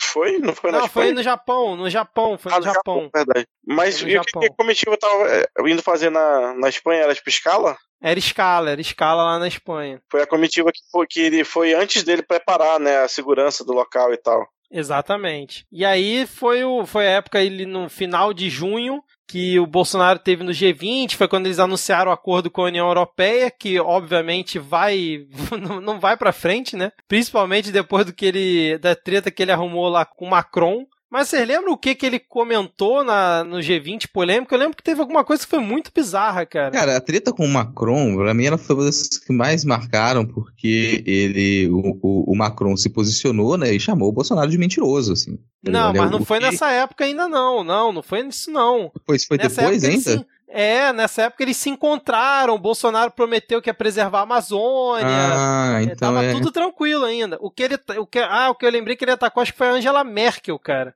Que a Angela Merkel parece que tinha dado uma uma alfinetada nele antes da cúpula sobre preservação e depois quando ele foi lá ele, ele começou a criticar a Angela Merkel falando que eles tinham que aprender com o Brasil É, a preservar. Não Isso. foi isso? Foi, Foi, isso aí, cara. Ela entrou na lista de comunistas. Verdade, né? Tô na lista de comunista. É, foi por isso. Exatamente, cara. Aqui, ó, Merkel descreve a situação sobre Bolsonaro como dramática. Foi aí que ele ficou falando do nióbio, Foi. que ele ficou falando acho do colarzinho de nióbio, Eu acho que foi, cara. Eu acho que foi. vender bijuteria. Esse é seu carro-chefe de exportação no Brasil. Ele, ele deixou o Xi Jinping esperando por causa de 20 Aê, cara. Foi, ele deixou o Xi Jinping esperando. Verdade, cara. Enquanto acontecia o G20, foi supostamente acordado que o Mercosul e a União Europeia eles teriam uma espécie de livre comércio, né? então fizeram um acordo Mercosul União Europeia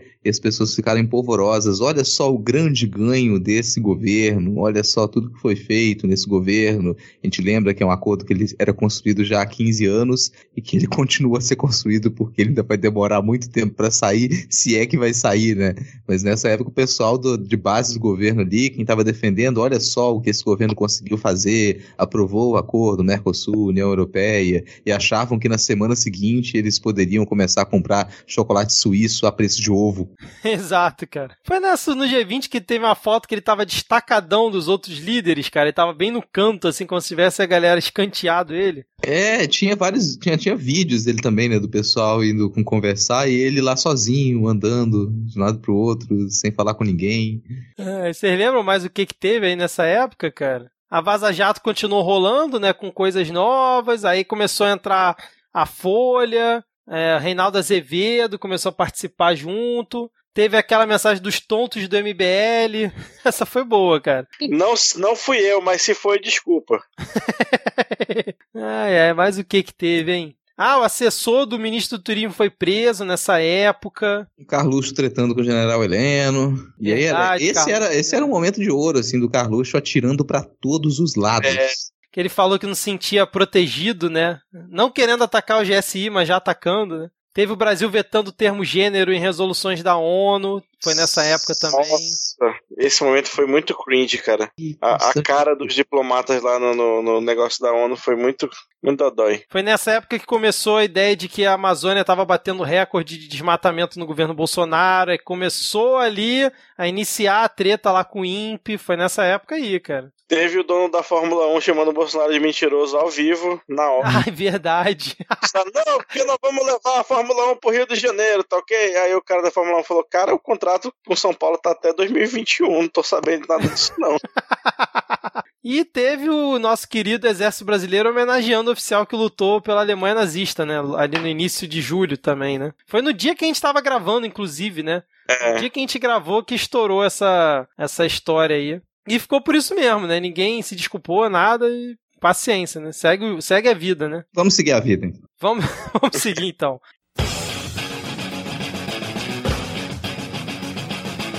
La bestialidad imperialista. Bestialidad que no tiene una frontera determinada ni pertenece a un país. What kind of democracy is that? What kind of uh, freedom is that? Con que la revolución cubana sabe también pelear y ganar batallas en este campo. Pues la utopía sirve para eso, para caminar.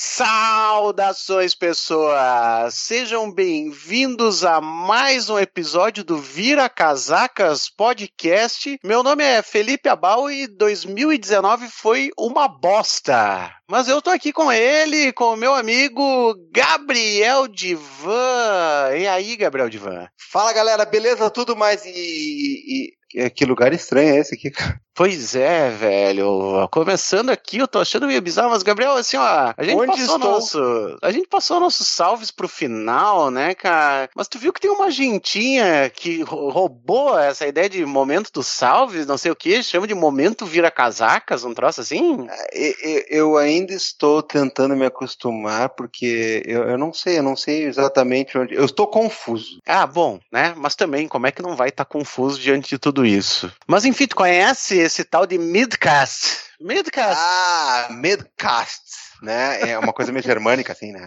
Midcast. Não, pode crer, pode crer. A gente invadiu tal e qual os vikings, né? E estamos aqui nesse salão meio diferenciado, justamente para para quê mesmo? Eu não sei. Por que, que a gente tá aqui? Eu não sei, né? É... Ninguém vai aparecer. Alô? pra você. Ô, ô, de casa. Eco, Opa! eco. Opa, tudo Chegou. bem, pessoal? O que, que vocês Opa, fazem por aqui? O que, que vocês estão fazendo por aqui? Se perderam no caminho? Vieram parar aqui no Midcast? Eu não sei, cara. Eu, É ganhei, eu, ganhei, eu, eu ganhei uma pulseirinha VIP e disseram que ia ter birita. Birita e gol do Gabigol, né? Não é isso? Pode crer, meu. Aqui, ó. Tô fazendo o bracinho aqui, ó. Mas Gabriel Divan e Felipe Abal, sejam muito bem-vindos aqui ao momento de vocês, ao momento Vira Casacas. Finalmente é, estamos fazendo esse crossover aqui que vários ouvintes já pediram aqui pra gente. Estamos aqui na retrospectiva 2019 do Midcast com o Vira Casacas Inception. E vocês topam fazer aqui com a gente o nosso momento Vira Casacas, nessa humilde homenagem aqui? Claro, bora. É, se o meu chefe disse que sim, eu, eu vou atrás, né? Porque o neoliberalismo é assim, né? O cara tem que se adequar. Mas olha só, a gente tem uma lista aqui é, de salvos que vocês é, já foram pautados aí anteriormente. Como vocês quiserem é, seguir aqui nesse momento Vira Casacos, nesse momento de salves, vocês podem ficar à vontade, porque a, a casa é de vocês aqui hoje. Eu já falei. Então vamos mandar. eu Eu, vou- eu vou mandar salve, Gabriel. De Eu sou, eu sou entregador de salves de bicicleta com mochila quadrada, meu. Então, o que o Felipe Abal mandar, eu vou atrás. Então vamos mandar aqui uns salves. Vamos ver aqui pela lista em primeiro lugar. A Beatriz, que é namorada do João Ricardo, pediu um salve pro João Ricardo. Então, João Ricardo, momento, né? Toca a musiquinha romântica, né? Recebe um salve da sua namorada Beatriz. Cara, aqui, ó, falar pra vocês. Eu me criei ouvindo rádio de madrugada, né? Então tinha o Love Songs em Porto Alegre, na Rádio Cidade, que o cara falava assim, cidade. O cara falava assim, a Beatriz manda pro João Ricardo. Aí vinha aquela música assim, que era sempre a mesma. Era, era sempre Baby Can I Hold You? Tracy Chapman. Ah, mas é bom, bom. Então tá bom.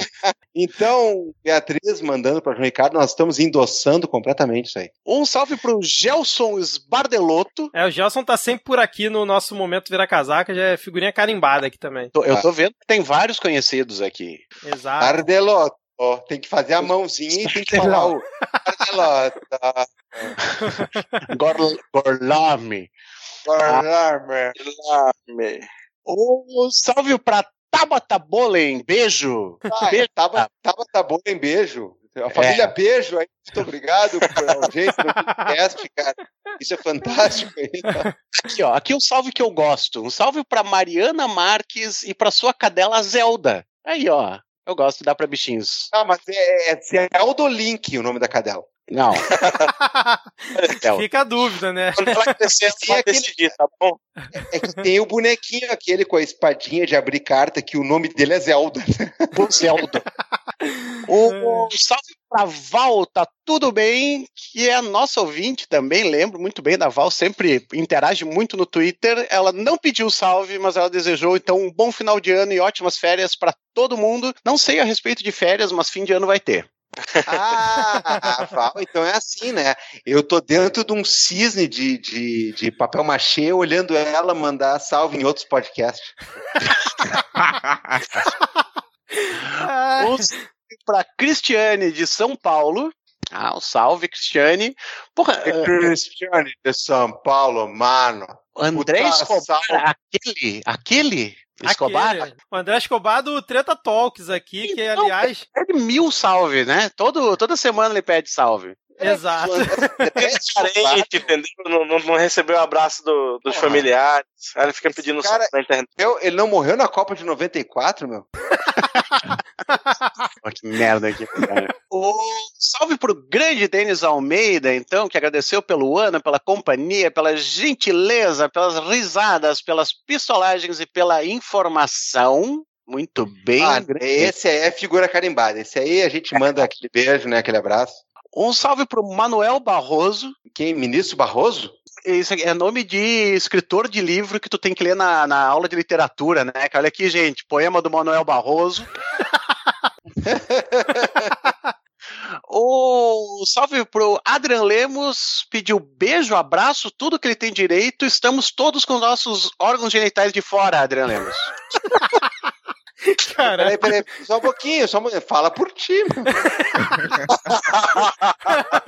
ai, ai, quer dizer que é isso que ele merece? É tudo que ele tem direito? Tem direito, né, cara? Não sei. Pô, é um dos poucos direitos que sobraram, cara, da gente se fuder, então. É, vou deixar, direito que sobrou. Ah, Ai, meu um salve pra Lívia, da revista Quadrilátero, é de Barão dos Cocais. Gabriel conhece muito bem Barão dos Cocais. Ah, sim, sim, muito fui lá. Tem, tem a rua Barroso lá.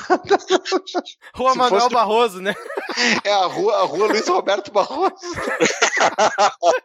Se fosse no Rio Grande do Sul, tu diria assim, lá na rua Getúlio Vargas, né? Sempre tem uma rua Getúlio Vargas. Sempre. 7 de setembro. Voluntário Rodrigues da. Alves. Um salve pro Flávio Miliano. Milano, Gorlame. Um salve para Daniele Santos, a ouvinte do Medcast, exclusivamente alagoana, que pediu um abraço coletivo, mandou um beijão, desejou um fim de ano abençoado e relax para todos nós. Muito bem, obrigado, Daniele. Tô, tô. Abraço coletivo. É O- tipo abraço, é tipo abraço no prédio público aquele assim. Aí o Abraço governador, a- aí o governador pensa assim, agora não vou vetar, meu. Os caras abraçaram o prédio. Não é tipo quando você quer abraçar a árvore, mas aí a árvore é uma, ca- uma castanheira, precisa de 18 pessoas pra abraçar a árvore. Isso é, é um Jequitibá, é um Jequitibá com o Antônio Fagundes. Olha só, eu quero informar aqui que sim, existe uma Avenida Getúlio Vargas em Barão dos Cocais. Olha Não. aí, ó. A gente podia ter, podia ter tochado essa aí. Vou continuar aqui, ó. Salve pra moça de Pindorama. Também tá sempre por aqui, é fiel ouvinte aqui do, do Midcast. Um salve pra presidente autoproclamada do Vale. Pediu salve. Todo mundo mande salve, mandem salve, hein? Um salve! Aê! Ei, superaram o ano à base do ódio e pistolagem e que continuem ajudando a passar por todas as bizarrices desse desgoverno. Muito bem. Belo Cara, recado. vocês já vocês imaginaram se fica bom esse negócio de política? Acabou, né? Midcast vira casacas e coisa. Acabou. pois é, cara, que coisa Vai paradoxal. ser, igual, vai ser igual a galera indo com, com camiseta da CBF protestar a favor do governo. Um salve pra Eliana Narri. Pediu um beijo e disse que escuta o Midcast diretamente da Finlândia. Muito Finlândia, primeira-ministra mulher heavy metal. Ó, Eu quero aproveitar aqui esse salve pra Finlândia e indicar a melhor música de 2019. Você procura aí no seu agregador, no seu tocador de música favorito, Norwegian Reggaeton. Não. Sim. Faça esse favor Não, não, não, não. for pro seu cérebro e veja o clipe de Norwegian Reggaeton. Meu Deus. eu, tô, eu tô perdidaço aqui. Não, não, não, não, não. Uh, mandar um salve pro Yamamoto. Só diz isso. Yamamoto. É. Yamamoto! É não, cara. Porra, pariu, cara. O salve pro Fernando Rafael, que pediu um abraço pra ele pro grupo de discórdia. Não, pro grupo de Discord, terceiro pátio. Seja lá o que significa, cara. Eu não Espero que seja coisa boa. Discord é. um negócio de- é, é jogos, é cultura jovem. Não, Ah, Discord eu sei. Eu não sei esse grupo aí, terceiro pátio, entendeu? É. Ah, cara, tinha duas pátias e uniu no terceiro. Não tem muito mistério, não. Ó, tô vendo aqui no, no Google que terceiro pátio da vila tá, tem na deciclopédia e é um dos pátios da Vila do Chaves, olha aí. Será que é Ah, por que isso? massa. Porra, cara, será que é o pátio aquele que tem o- a fonte, aquela que joga moedinha? Será? Não, pra mim cara? aquele é o segundo. Qual o terceiro? Pois é, o terceiro qual é, caralho? Será que é onde ele vende churros, churritos? Ah, Não, o, não, o churros é, É, na, na na- rua, né? Na, na entrada da vila, porra. Exatamente. É, tá aqui, ó. Terceiro pátio nunca foi mostrado e sua existência não é confirmada. Ah, é uma coisa do, é do Minecraft, então. Vou mandar aqui um salve pro Rafael Antunes, também interage com o Vira Casacas, o Rafael também é ouvinte, então eu pedi um salve pra ele e pro seu cachorro Jimmy, com D. Hendrix. Então, Jimmy Hendrix, muito bem. Um salve pra Daniele Amorim. A Daniela Amorim, que é da nossa sucursal de São Paulo. Ela, o Denis Almeida, o André Escobar, eles se auto-intitularam assim. Ela já participou de um episódio aqui com a gente e manda muito E bem. ela, Dani. e ela que cometeu o terrível crime de ter um diploma de jornalismo. Meu Deus. Ah, Não, e- cara, mas, nem- mas não precisa, meu. Eu- Por exemplo, eu, eu sou advogado e jornalista. Eu sou, eu sou jornalista petista, né? Isso. Eu sou jornalista petista. Terrivelmente petista. Vocês estavam lá no, naquele grupo lá do Cauê Moura que acusaram ele de receber dinheiro do PT, é, é isso? Vocês estavam juntos nessa? É, não. Não. Eu, eu fui no episódio que eu- a gente gravou com o Glenn, que daí uma página de apoiadores do Ciro Gomes pegou e disse: Glenn Greenwald lacra em cima de jornalista petista que fez uma pergunta. Eu digo, cara, mas o que vocês estão Ah, fazendo, eu lembro velho? disso, cara. Eu lembro O disso. que, que vocês estão Cara, fazendo, cara? Vocês são retardados, cara. Isso foi um dos grandes momentos da história do Vira Casacas Podcast. Nossa, eu fiquei muito puto, cara. Que constrangedor. Porque jornalista não, né, cara? Então, Ah, o, o Rodrigo aqui é podcaster e jornalista também. Já Ah, já me, deram, me deram esse título sem diploma, cara. Mas eu ia falar que o melhor diploma da, da Dani Amorim, na verdade, não é esse. O que ela tem emoldurado na, na casa dela é ela- o título que ela ganhou de comunista dado pelo Olavo de Carvalho.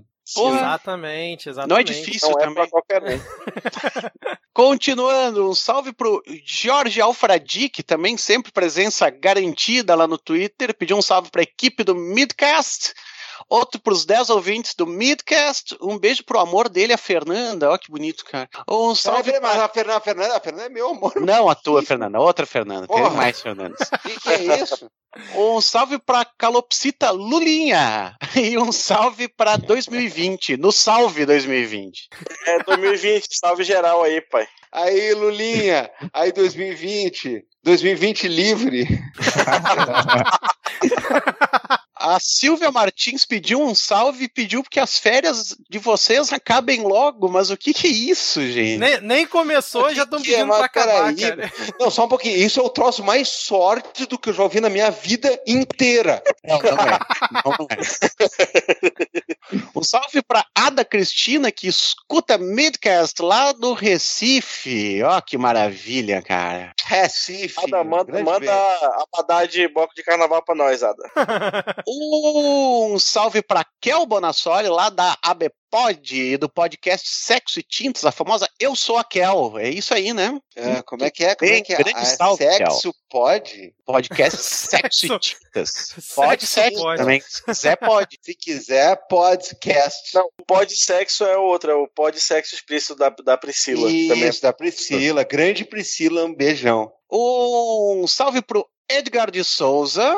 O Edgar, que é, é, é do time Midcast aqui, ele ficou meio sumido aí em 2019, mas é, ele junto aqui comigo e com a Júlia fizemos a cobertura das eleições 2018 aqui no Midcast, era o embrião aqui pro Midcast Política. Então um salve aí pro Edgar. Um salve para Priscila Aires. Também pediu um salve para Nação Rubro-Negra. Ó, Nação Rubro-Negra. Vamos lá, hein? Só quando esse podcast sair, essa respectiva, o Flamengo vai ser Eita. campeão mundial. Ou não, mas eu tô Eita, Muito cuidado com isso aí, porque, né? Liverpool. Ah, não. Quem é Liverpool? Quem é Liverpool? Um salve pro Rafael Thompson, também sempre presente em todas, né, cara? Grande ouvinte de podcasts. Rafael Thompson é, é torcedor do Liverpool, hein?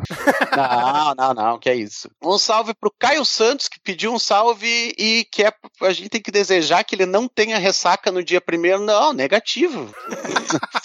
tem que ter ressaca. Não, não, não, pera, pera, só um pouquinho, só um pouquinho, só um pouquinho, meu. Se tu não tiver ressaca nesta merda, nesse dia primeiro, meu brother, tu tá muito mal na foto. Então é o seguinte, eu desejo um- uma ressaca do caralho e que tu vai tomar epoclera, assim, ó, que nem água e não vai dar certo, meu. Mas é isso aí, vai ter valido a pena, eu garanto pra você. Não, do jeito que 2020 tá planejando ser pior, é bom ter ressaca o ano inteiro, né, cara? Pô, vai dar ressaca só de ouvir essa retrospectiva, bicho. Quatro horas e meia de episódio, a pessoa vai terminar isso aqui com ressaca. É, não dá, os caras não, não aguentam nem ouvir o salve da porra, viu, meu? Tá louco?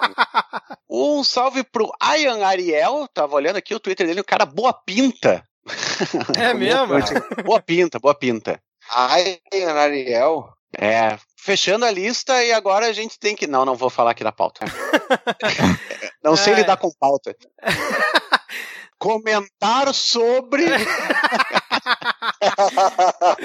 Exatamente, queria aproveitar aqui para comentar, né, sobre três momentos que a gente teve aqui. A gente recebeu o carinho dos ouvintes ao longo de 2019, que foi uma thread que a Jude, né, Miau Jude fez aqui pra gente, que eu acho que ela também é ouvinte do, do Vira Casacas, com certeza. Aliás, temos diversos ouvintes que são ouvintes do Vira Casacas também. Tem essa, essa interseção aqui, né? Ela fez uma Cara, thread. que ajude é demais, desculpa só. né, Ajude é, É, muito, já, eu- muito legal. Beijão pra já diria o David Bowie, o David Bowie no filme do Fire Walk With Me, né, meu?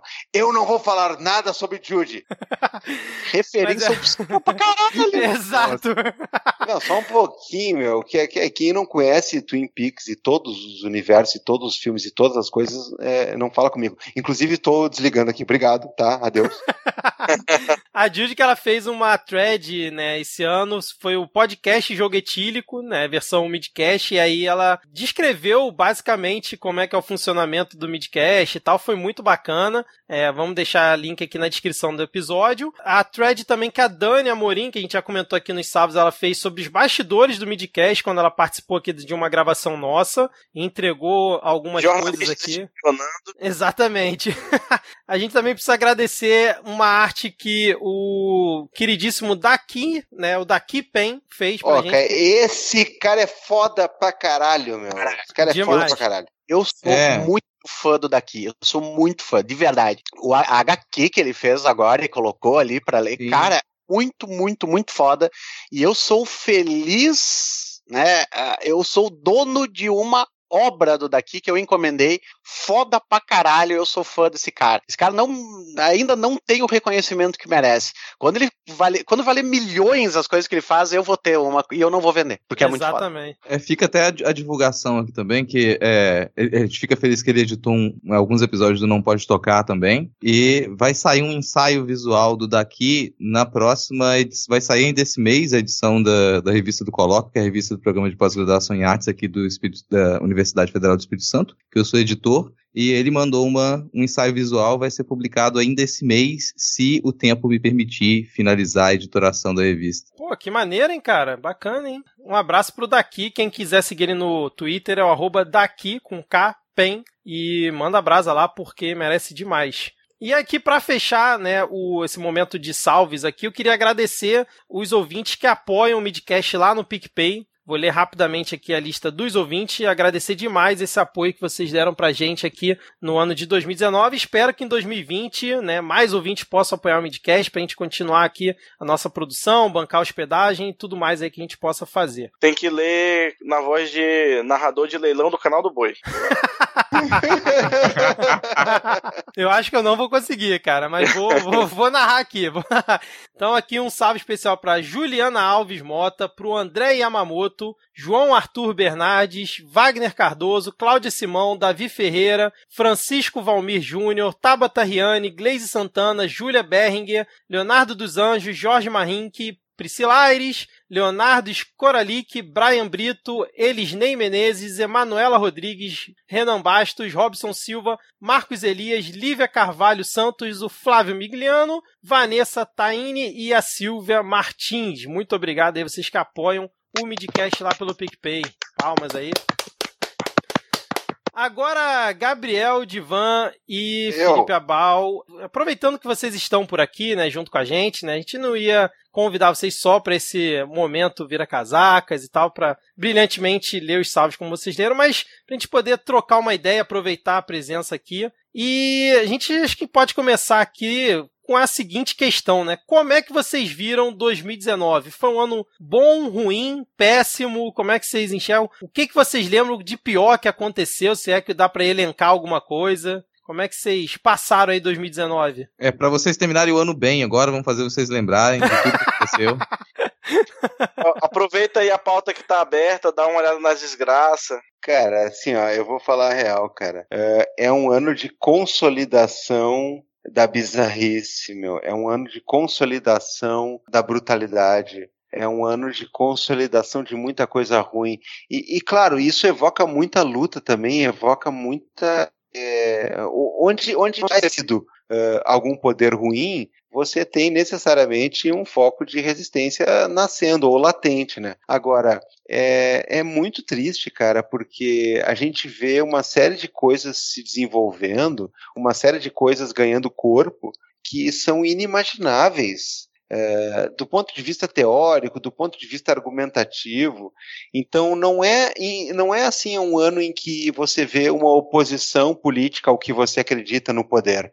Se fosse isso, eh, eu acho que todo mundo está de acordo, seria ok. A gente já está torcendo para que seja isso em algum momento. A gente está vendo uma coisa além, nós estamos vendo um descenso, nós estamos vendo um rebaixamento, nós estamos vendo uma coisa pesada de um modo que é quase inédito para uma geração como a nossa, né? Nós não vimos necessariamente os piores momentos de uma ditadura, nós vimos, né, acredito eu, aqui todos aqui Uh, o final né, de um governo ditatorial, uma abertura política. E a gente está vendo uma coisa que é surreal no planeta inteiro, uh, que é um, uma espécie de regressão infantilizada. Então, eu estou bastante nervoso e, e, com bastante medo de muita coisa, assim, porque está uh, se questionando como plausível ou viável, ou até mesmo como passível de ser discutido é uma série de, de pautas e elementos que, meu Deus do céu, cara, isso aí não, não é nem questão de criança na minha época, sabe? Então, assim, eu tô bastante, bastante temeroso, tô bastante decepcionado, em que pese eu não, não deixo de, de acreditar que tem muita luta para fazer e tem muita coisa pra gente construir em cima disso. Cara, eu tava só lembrando quando o pessoal disse, ah, queria que vocês deem uma falada a respeito de 2019, eu lembrei que os primeiros dois episódios do Vira Casacas, e por favor não ouçam, né, a gente tem que tirar do ar aquela bosta, um, eles foram, o nome deles era por, por que 2016 foi uma merda? Eu quero tirar do ar aquilo lá, porque 2016 talvez tenha sido um paraíso, cara. A gente, é sempre aquele negócio do cara era feliz e não sabia, né? Volta, era... Temer! Volta, nossa, cara, meu Deus, ele, né, ele fazia tudo diferente, cara. Era tão, tão bonito o jeito que ele me fudia, né? o... e, e, agora o cara tentar fazer uma retrospectiva de 2019, cara, o que vocês estão fazendo agora, que é esse negócio masoquista pra um caralho, né? um, é, é, virtualmente impossível, porque assim, eu concordo com o Divan no sentido em que ele diz de que foi um ano, bom, primeiro, ele foi um ano de uma contínua campanha eleitoral, né? Na verdade, se a gente for analisar mesmo, né, pelo menos no momento discursivo é isso que ele foi. E pior, a, até certo ponto ele continua conseguindo certos objetivos ou manter, né? O Bolsonaro consegue manter uma base de apoio com um discurso contínuo de candidatura, de eleições. Ministro dele, porra, cara, aliás, vocês vão comentar qual é que é o problema dos ministros do Bolsonaro que nenhum sabe fazer churrasco, né? Nenhum sabe fazer churrasco? Não entendi, não peguei essa referência não. Ah, agora foi o Salles botando foto de churrasco. Ah, né? mentira, teve isso, cara? Mas Mas no um- caso do Salles, deve ser carne humana, né? No mínimo. Nem assim carne humana. Por favor, gente. Aquilo ali não se assa nada daquela forma, né? Nossa, Então, tô vendo aqui, cara, a imagem, meu Deus. Então, primeiro foi o Vai Entrar, agora é isso aí, cara. Então, assim, ó, é um festival de tanta coisa bizarra que acontece que a gente, né, a gente até comentou já no Vira Casacas, porque é muito difícil a gente saber o que, que é estupidez pura e simples, o que, que é ah, planejado, né, o que, que é estratégico, porque hum, tem um ponto que, assim, ó, eu tive durante o 2019 que eu parei de achar que qualquer coisa que eles fizessem era simples estupidez. Que isso aqui tem sim uma estratégia a ser cumprida. Então, 2019, o que pode nos trazer de bom é que existe uma parcela de pessoas que estão se dando ao trabalho de analisar isso e tentar ahm, e tentar efetivamente criar armas, né, para não só se defender, mo- como para atacar esse pessoal. E é isso que a gente deveria fazer, e é isso por exemplo, uma coisa que vocês comentaram muito bem a respeito, por exemplo, da CPMI, das fake news, que a gente vê que ainda tem uma parcela muito grande de gente que não chegou a 2019, né? E o que torna 2020 muito muito difíceis as perspectivas. É, exatamente. Eu tô vendo aqui essa foto do Ricardo Salles e tá desagradável. E, e ainda tem a ironiazinha no tweet, né, cara? Pra compensar Nossa. nossas emissões na COP, um almoço vegano. Enfim. Mas, cara, eu concordo demais aí com o que vocês. É, eu queria até fazer um link com dois episódios até do Vira Casacas que acho que traduzem bem esse momento que a gente tá vendo, pelo menos pra mim, que eu escutei recentemente, que foi o episódio com Madeira, né, de terraplanismo jurídico, e o episódio, que foi até o episódio seguinte com a Isabela Calil, que foi as faces do bolsonarismo. Se você pega, né, o conteúdo desses dois, né, e faz isso como, como um raio-x de 2019, você vê bem a merda que a gente tá cralacado, né? Porque é exatamente isso, né? Tem a parte ali do bolsonarismo mostrando como é que ele atua e como é que ele age, e tem a, a parte jurídica da coisa que também é, a gente vai percebendo depois que o Bolsonaro assumiu que tá cada vez mais, é, vamos dizer assim, infectada por esse pensamento dessa galera, né? Mas a questão é a seguinte, Rodrigo e, e Diego, vocês querem comentar alguma coisa aí? Vocês Não, primeiro eu vou te dar os parabéns pelo, pelo uso do Participio encalacrado. Parabéns, assim, cara, foi um bom momento. É, não, concordo plenamente com todo mundo, assim, que a gente termina o ano com essa, esse, esse tom que é um pouco é, desesperado também, mas eu acho que é, é- é um desespero já muito irritado. Eu confio que, que a nossa irritação e com o pouquinho que a gente aprendeu nesse processo, a gente consiga fazer algumas movimentações em seguida mais direcionadas, né? Diego, vai comentar alguma coisa?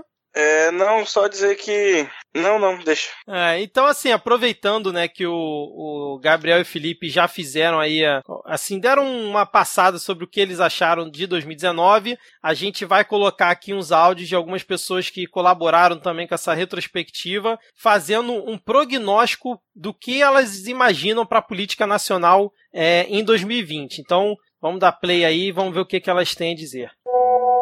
Salve, salve rapaziada do Midcast, Marco Melo na área. E pra política em 2020, eu acho que vai rolar cada vez mais malucos ocupando cargos de gerência, cargos de presidência, cargos de ministério. E cada vez que tiver que nomear alguém novo para algum cargo que vai mandar em algum setor, em alguma instituição, será sempre um olavista retardado, será sempre um terraplanista com problema de, de cabeça e não tenho grandes aspirações não quanto à melhora na política nacional em 2020. Vamos ver aí, tem eleição para prefeito, espero que em São Paulo o pessoal se, se ligue do tamanho da cagada que eles estão fazendo desde a última eleição, que elegeram João Dória, esse verme. A esperança é isso, ganhar de prefeito alguém que preste.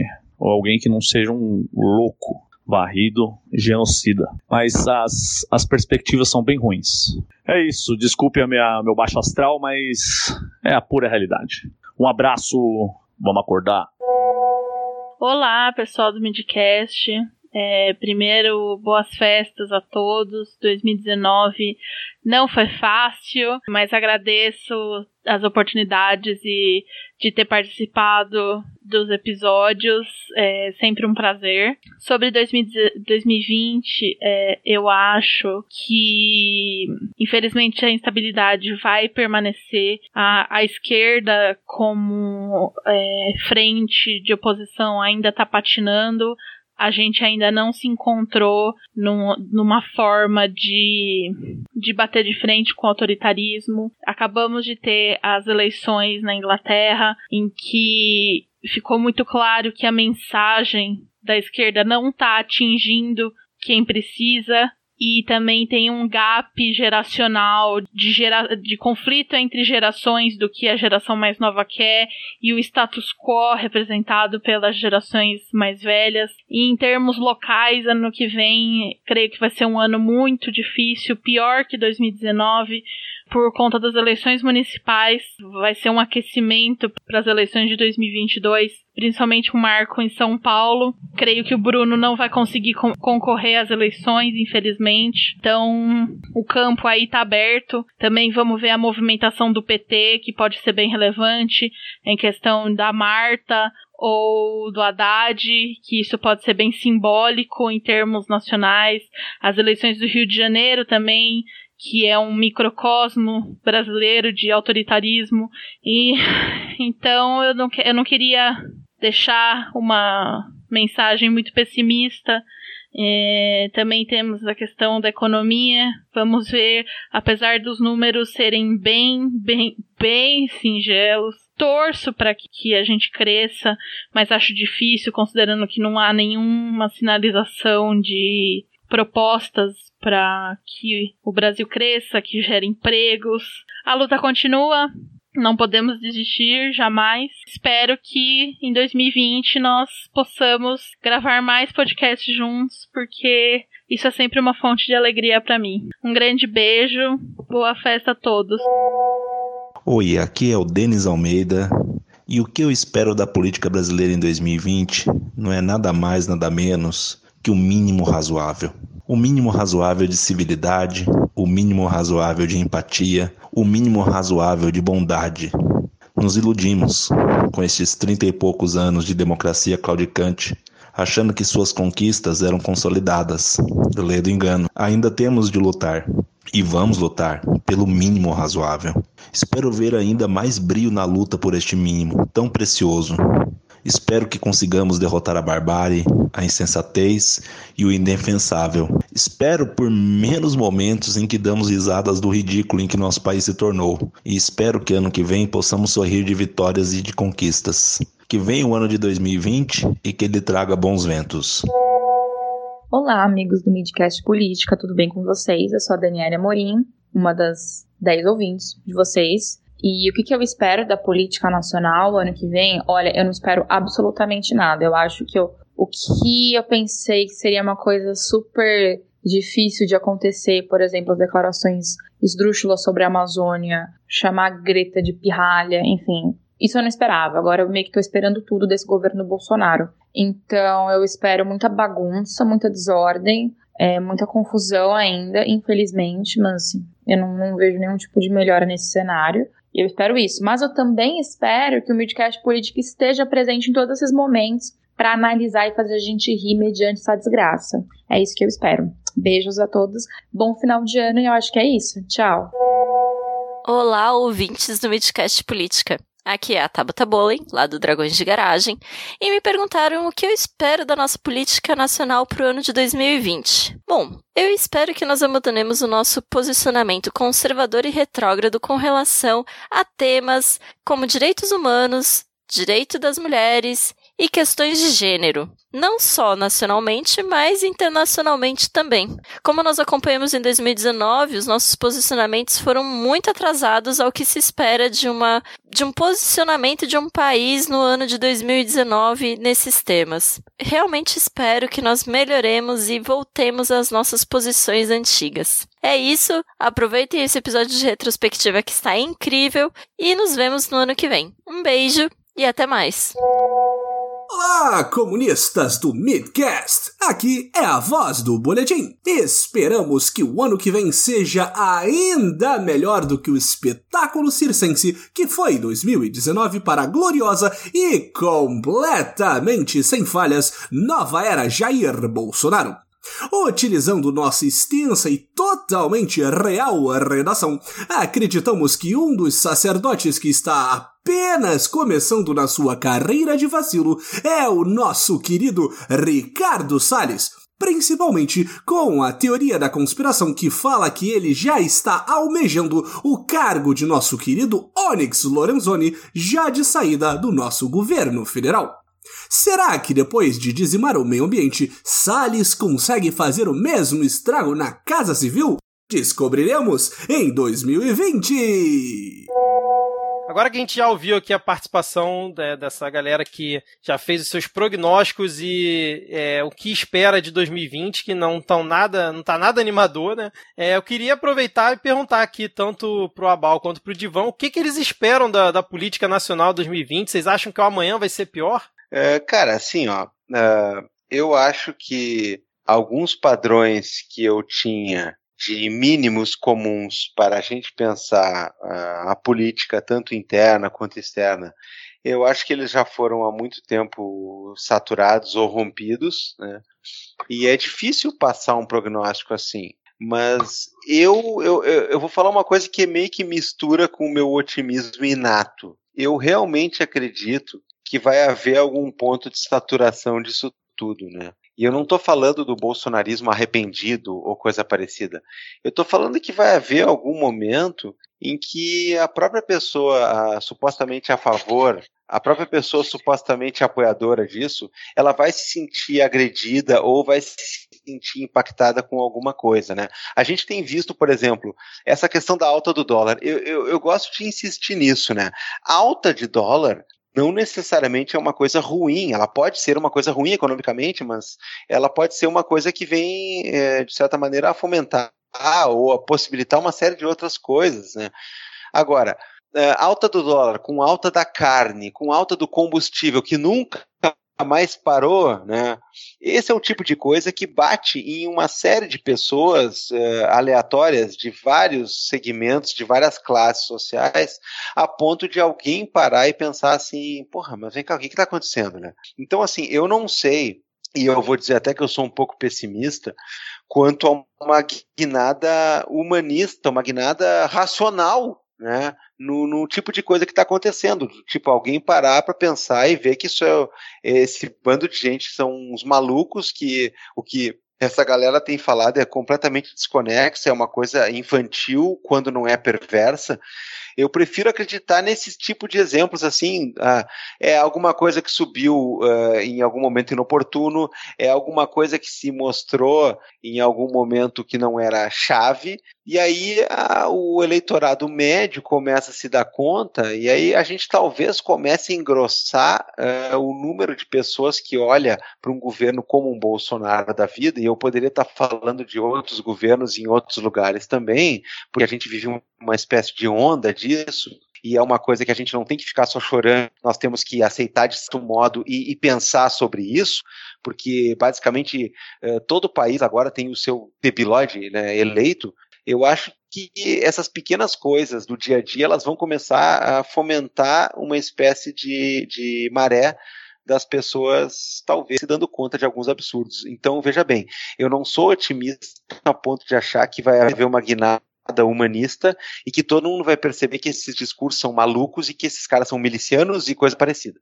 Eu estou dizendo que tudo tem limite, cara. Eu acho que mesmo as bravatas dessa galera tem limite. Então eu acho que talvez a saída desse buraco uh, eh, para um futuro talvez próximo, mas que está não muito próximo, mas algo do tipo, ele vai se dar por outras vias. Né? Então, eu acho que ainda demora muito tempo para a gente se dar conta que o discursinho padrão dessa galera é nefasto. Mas eu acho que sim, isso daí cai em algum momento, e eu não vou dizer de novo para vocês, não sei se é uma mistura de esperança que eu tenho com alguma coisa do tipo. Eu não sei nem se é muito realista o que eu estou falando, mas eu acho que sim, eu acho que desgasta. Talvez a palavra seja essa. Não é um se dar conta do ridículo e, e, e da bizarrice, é um desgaste. E eu acho que tá talvez seja por aí.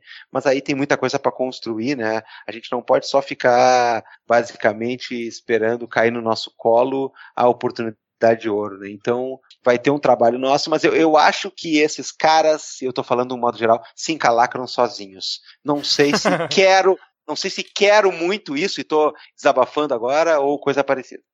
Eu acho que agora em 2020 o governo Bolsonaro vai dar uma guinada, ele vai se colocar como um grande administrador, como uma pessoa de grande vulto mundial, e ele vai se reeleger depois e manter a família dele no poder dele para sempre. Caraca, porra, que bela perspectiva, hein? Não, é se você não tivesse falado a parte de se colocar como grande administrador, eu até acreditaria, cara. Mas é que é o seguinte, ó, é sempre que me pedem para fazer essas previsões, eu erro violentamente. Então eu tô ah, fazendo... tá. boa, boa, boa.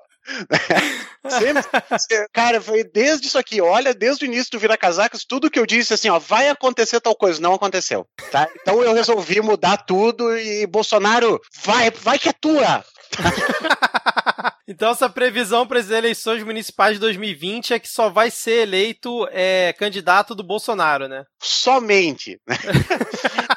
é, é, porque assim, ó, velho, uh, é difícil da gente fazer isso aí, é difícil até porque assim, acho que tá todo mundo muito de saco cheio, tá todo mundo muito cabisbaixo, tá todo mundo muito triste, tá todo mundo. Pô, cara, é muito pesado tudo isso. A gente fez agora há pouco episódio com Moisés, falando de política da morte, e é isso mesmo, é uma necropolítica. É todo dia a gente abrindo o, o Twitter, a gente vendo notícias, e é coisa impensável assim acontecendo, sabe? Então, é claro que vai ter muita gente que é extremamente pessimista me ouvindo dizendo, mas era tudo previsto, mas assim, ó, a gente sempre tem uma racionalidade no fundo que diz, não, não, isso aí já passou, sabe? E a gente vê acontecer de novo. Então, uh, eu não consigo acreditar em muita coisa boa em 2020 e assim, eu não sei o quanto que seria positivo, por exemplo, acontecer alguma coisa que derrubasse derrubasse o Bolsonaro, um impeachment ou algo parecido, porque qualquer filha da puta que vier depois vai parecer melhor sabe? Uhum. Nem que seja no discurso, cara. Essa brincadeira que a gente faz, por exemplo, do Temer, ele era um cara que fazia aquele velho jogo da política que dizia o seguinte: vou tirar de você 50 milhões. Daí tu vai pra rua, faz o escarcel, sobe hashtag, faz o Diaba 4. E ele dizia: tá bom, então é só 20. E o plano dele sempre foi 20. Uhum. Sabe? O Bolsonaro só não é inteligente o suficiente para fazer isso aí. Então, o máximo que vai acontecer, gente, é assim, ó, poxa, a gente tem que se mobilizar pra caralho nessas eleições municipais.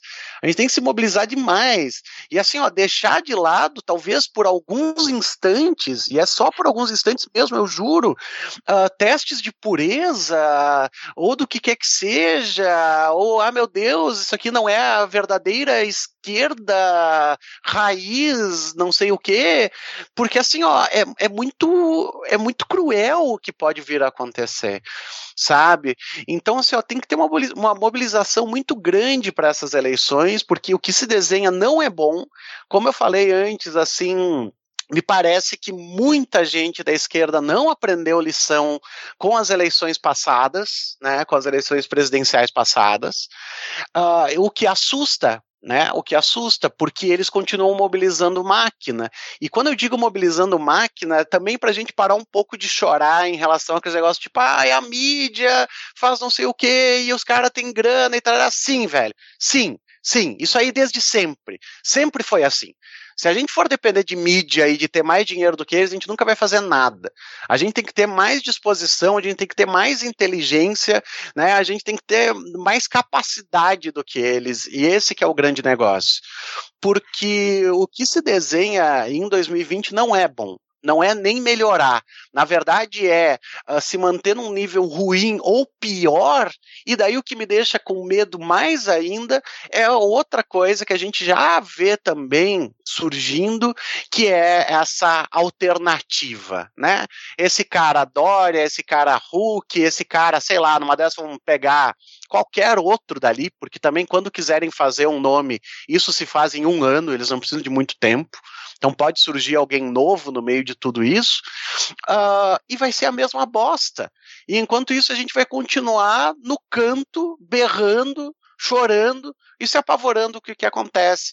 Então, não quero ser pessimista. O que eu estou dizendo é: já passou da hora de mobilizar, já passou da hora de mobilizar. Agora é a gente pensar em projeto, pensar, bato nisso sempre que for preciso e sempre que eu puder. A gente tem que se comunicar, porque não dá para se manter assim. Não dá para manter isso aí, não. Bela, bela análise, hein? Então quer dizer que a gente pode aceitar o apoio e estar tá junto na caminhada com a Tabata Amaral, é isso? Cara, eu prefiro. É aquele negócio. Era melhor transar com a porca, né? Mas como não tem essa opção, é quem contra a Tabata Amaral? Cara, é Eduardo Bolsonaro contra a Tabata Amaral? Quem é que é? Porque tem que ver, né? Aí é chuva de pica, né? Não, peraí. Tabata Amaral, Tabata Amaral e a bancada que costuma fazer maioria lá, eu não acho uma escolha muito difícil. É, pois é. É, não, é, a gente tá no nível tão merda que outro dia eu tava pensando sobre a eleição do Rio, né, e depois de hoje, né, do que, que o Crivella fez com o, o Tesouro Municipal, né, e uh, suspendeu o pagamento de tudo, né, pra quem não sabe, a gente tá gravando aqui no dia 17 de dezembro, é, eu fiquei pensando assim, porra, beleza, o Crivella tá na merda, ele provavelmente não ganha eleição ano que vem, mas vai que entra um cara que é totalmente bolsonarista, um Rodrigo Amorim da vida, ou algum outro maluco, olha que merda, vai conseguir ficar pior a situação. Aí às vezes você fica pensando, pô, até que se o Crivella se reeleger, pelo menos é um maluco que a gente já conhece, né? É uma bosta que a gente já conhece, porque tá arriscado Ah. contra um outro. É um nível de loucura Eu- absurdo que a gente chega.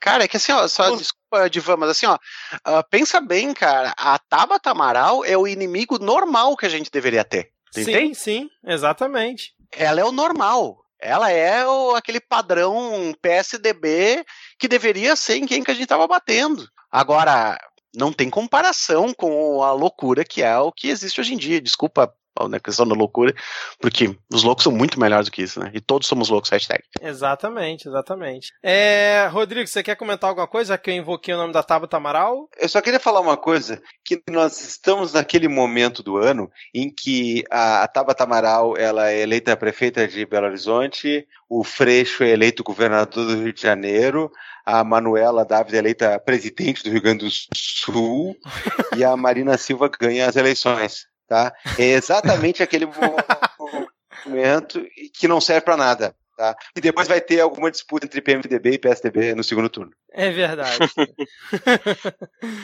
Ah, seria um sonho. É. Mas não, Vitor, eu, eu torço por esse dia, cara. Eu torço pelo dia em que eu possa é, criticar a Tabata Amaral e isso não parecer uma. Isso não criar uma celeuma, por exemplo. tá? Que a gente possa fazer isso. Ah, Diego, quer falar alguma coisa? É, é, eu admiro aí a- a- o otimismo da, da galera, né? Vou, vou tentar absorver aí, vou tentar ouvir, porque realmente é, é foda, né? Porque a gente vem, sei lá, desde o, de antes de- do, do impeachment falando, ah, tem que mobilizar, tem que mobilizar, e aí é foda o, o como, né? A gente se perde muito no como, mas assim, esse ano eu percebi né, um, um crescimento, por exemplo, da, da procura de pessoas por partidos políticos, por organização, né? Acho que eu, o meu principal desejo é que essa vontade cresça no que vem entre as pessoas que querem fazer o bem, né? Não só para ir lá no 38, né? Mas acho que a, tomada de consciência de que é necessário primeiro se organizar é fundamental. E aí acho que é isso que é o meu maior desejo, assim, que as pessoas procurem e entendam que é preciso se organizar, porque senão a gente vai ficar nessa conversa de ah, mobilizar, mobilizar, mobilizar, e aí quando a gente olhar vai estar todo mundo morto já, né? Bom, então pra, pra gente fechar aqui esse momento maravilhoso que a gente tá vivendo aqui no Midcast, eu queria saber se vocês recomendam alguma simpatia de fim de ano aí pros ouvintes, aproveitando, né, esse momento aqui de retrospectiva. Se vocês quiserem deixar alguma recomendação, podem ficar à vontade aí. De onde Alguém? você tira essas coisas? Isso? Aí a gente não tinha combinado, não, cara. Não tá no pauta, vou responder. Toda vez. Pula uma zonda, pula uma zonda aí, bota um sal grosso na nuca, eh, canta aí, eh, o, sei lá, eu, alguma coisa antiga do Olodum, e é isso, meu. Se prepara porque o tranco é fudido. Ah, cara, eu não sei nenhuma. Eu não sei, eu não acredito nessas coisas, não. não. Ó, o meu é mais uma dica que, um, que uma simpatia. Se você vê alguém, né, usando uma suástica no braço, quebra uma garrafa na cabeça da pessoa, opa, na mesa da pessoa, assim, né, por, por acidente, só pra ela É. né, se tocar. Aí denuncia pra polícia, porque é crime, tá? Não precisa fazer É nada, só aí. usar já, já é crime, já tá ok, já pode prender, viu? Tá bom, beijo no coração. É, muito bom, gente. Então, Rodrigo, você não tem nenhuma pra indicar, não, né? Não, eu, indica- eu indicaria antipatias. Indicar simpatias mas acho que não é o melhor momento. Ah, é maravilhoso, gente. Então vamos fechar aqui é, esse momento Vira Casacas. Espero que os ouvintes tenham curtido essa surpresa aí, essa interrupção aqui no meio do episódio. E agora vamos continuar aqui com a nossa retrospectiva e segue a timeline. Gabriel, Felipe, muito obrigado aí pela disponibilidade, pela participação de vocês. Espero que é, vocês possam voltar em 2020 aqui pra gente gravar um episódio regular mesmo, com todos os nossos blocos. Espero que vocês nunca nos processem por estar utilizando o nome do Vira Casacas aqui. Muito obrigado. Cara, eu, só processo se os meus chefes autorizarem, porque eu sou um preposto, na verdade. o Vira Casacas, ele, ele é assim, ó. Ele, ele tem o, o Felipe Abal, que é o patrão. Ele tem eu, que sou o preposto, e o Carapanã, que é o precarizado, né? É mais ou menos assim que funciona. Mas eu, mas eu, pelo menos, vou numas audiências, nem que, é, é pra não dizer nada, mas eu vou nas audiências, tá? O Carapanã, coitado, ele fica pedalando com, com a caixote nas costas na chuva. Não, a gente que agradece o convite, galera. Vocês precisando, chamem da gente e pode usar ali o momento vira casa, que é propaganda grátis pra gente, né? pra nós é excelente. Então, beleza. Vamos fechar por aqui e dar tchau aqui pros ouvintes nesse momento. Valeu, valeu, tchau, tchau. Bom 2020. Ebo! Pavão, misterioso, Pássaro formoso, tudo é mistério nesse teu voar.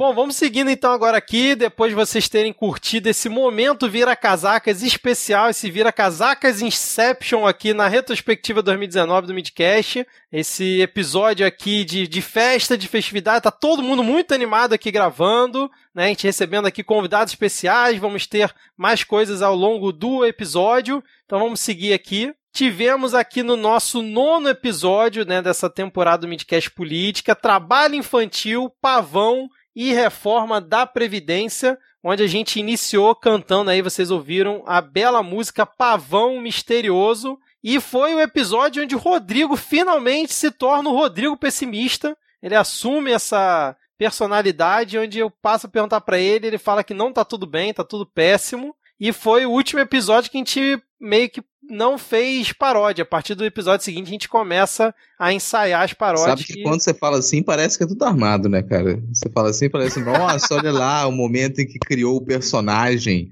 e que agora vai ser tudo assim, criou o personagem Rodrigo pessimista. Ele é dizendo, pessimista é o caralho, porque não é que eu sou pessimista, não, é que vocês- acompanharam a situação até aqui, aí chega nesse momento, você começa um programa com o Vitor gritando todo animado e perguntando pra você se tá tudo bem depois de você ler aquela pauta cheia de desgraça. Não, e foi acho que um dos episódios que eu fiquei mais puto, que foi a questão do trabalho infantil, né? Foi quando o Bolsonaro defende a questão do trabalho infantil, falando que é uma boa e tudo mais. É, não, e dizendo que ele trabalhou desde criança e sendo desmentido pela própria mãe. Exatamente. Verdade, cara. Teve o Tite entrando pra lista de comunista, que ele deu uma ignorada no Bolsonaro, né? Depois do título da Copa América. É, mas o que que teve? Um Faustão apareceu na Vaza Jato, foi nessa época também. Caralho! Olha essa tu, bicho. Faustão na Lava Jato. Ai, bicho, porque ainda nessa época aqui você vê como que a narrativa ia longe. Continuavam a sair as reportagens da Vaza Jato e ainda insistiam na narrativa de que essas mensagens talvez não fossem verdadeiras, de que essas mensagens tinham sido deturpadas. E foi preciso o Faustão vir e falar: não, ô, ô meu, eu- isso aí aconteceu mesmo. Eu realmente falei com, com o Moro nessa época aí. Precisou dele eh, entrar. E mesmo assim ainda continuaram a duvidar das mensagens ainda, da, da validade dessas mensagens. Que foi até uma, você pensar, foi uma estratégia muito eficiente de resposta, né? Porque conseguiram eh, suprimir muita dessa informação. Qualquer uma dessas reportagens da Vaza Jato já seria suficiente para derrubar o Delanhol, para derrubar o Moro. Mas não só não derrubaram, como hoje praticamente não se fala mais da, da Vaza Jato, poucos meses depois. Exatamente, exatamente. É, mas o que que teve aí nessa época? O Pavão Misterioso estava no seu auge, né? Fazendo aqueles é, telegrams fakes. Nossa. Com a foto. com a foto do Demore que você encontra em qualquer lugar na internet. Com a conta que é. o mesmo número que usava pra fazer o login na, na coisa era o número do Telegram que ele usou. Isso tudo ali no início de julho, né? Foi ali no dia 4, dia 5 de julho, mais ou menos por aí, que tava rolando essa situação. A reforma da Previdência foi aprovada em primeiro turno no, na Câmara. Foi no dia 10 de julho que isso aconteceu. É, foi quando a Tabata Amaral votou a favor, porque, mas isso fica aqui pro. Já pode, pode comentar, né? A gente falou muito sobre ela no, no episódio seguinte, mas foi nessa mesma época. Aí foi quando ela votou a favor e foi altamente criticada por todo mundo. Foi quando ela foi cancelada pela esquerda. Mas o que que rolou aí? Ela não foi cancelada pela esquerda porque ela nunca tinha sido aceita, ela nunca tinha sido aprovada na esquerda pra cumprir essa conversa. foi, Não é- não foi- foi um não, pouquinho, cara. foi um pouquinho, Não, quem tava lá apoiando o Tabata Amaral desde o começo é esse bando de cirista maluco. Ela mesma faz questão de dizer que nunca foi de esquerda, pô. Mas ela não tá no PDT? O PDT não é um partido de esquerda? O PDT é o partido cirista, atualmente. O PDT já foi um partido mais à esquerda, hoje em dia o PDT é o Partido Nacional Desenvolvimentista. Então você tinha lá todos, to- todas as viúvas do Ciro da eleição lá, é que ficaram lá na hora que apareceu o Tabata Amaral, nossa, um novo Ciro pra eu poder votar. E teve um tweet do Carlos nessa época maravilhoso, que ele botou assim, só por curiosidade, quando está quente a culpa é sempre do possível aquecimento global, e quando está frio fora do normal, como é que se chama? Burrice, filho da puta! Chama burrice! É, já vamos engatar aqui no próximo, eh, no próximo episódio aqui, porque tá, tá conectado. Vamos, vamos pro próximo episódio aqui. Segue a timeline aí. Dois hambúrgueres, alface, alface, queijo, molho especial, cebola, picles. Cebola picles. Num Um pão pão com com gergelim. gergelim. Num- É do, do Mac. Do, do Mac. E na compra da nossa promoção de 300 deputados honestos para votar na sua emenda constitucional, você ganha completamente grátis uma batata show. Batata show. Batata show. Batata show. Batata Batata show.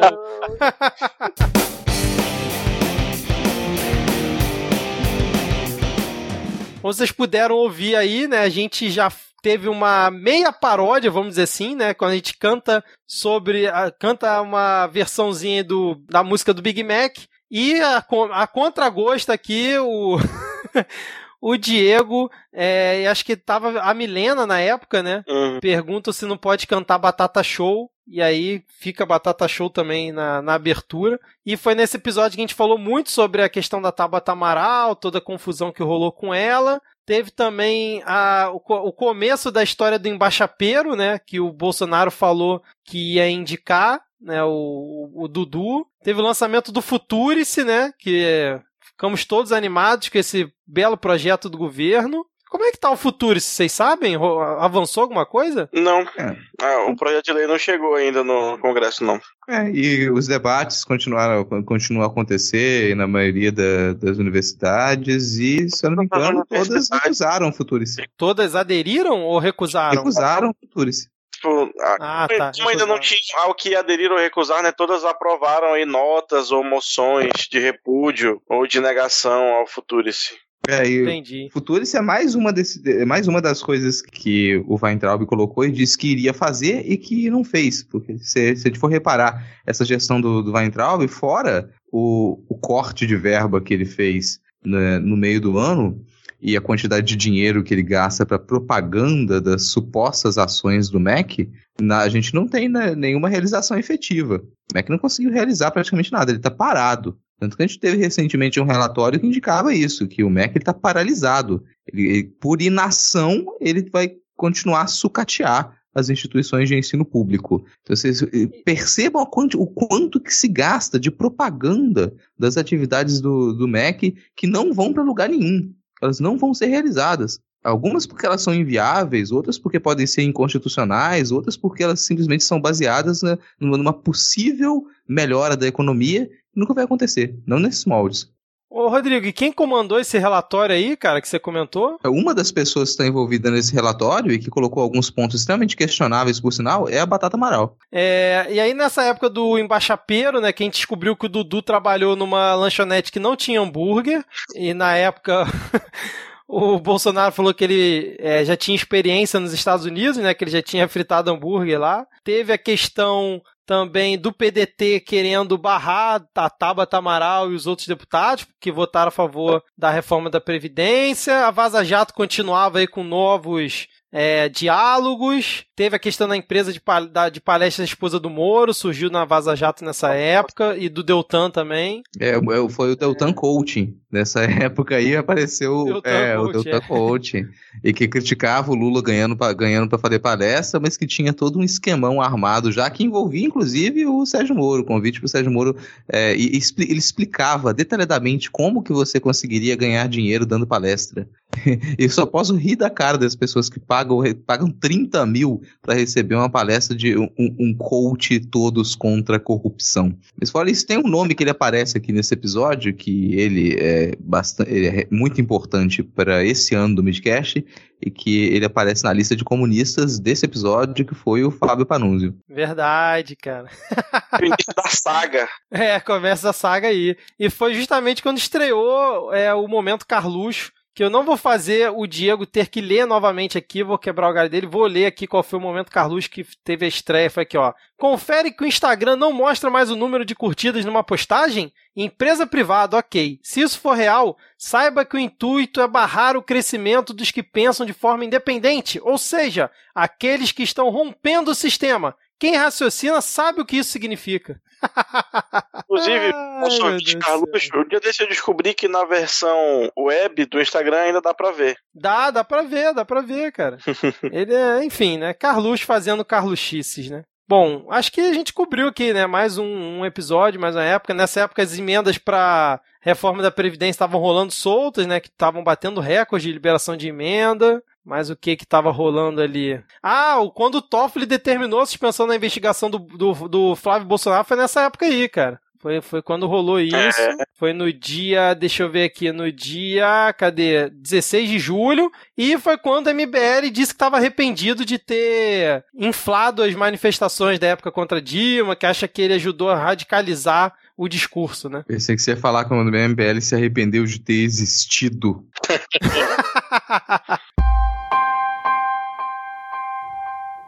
Você me vira a cabeça. Ah, me tira do sério. Destrói os planos que um dia eu fiz pra mim. Me faz pensar por que a vida é assim. Porque você não dá o golpe de vez.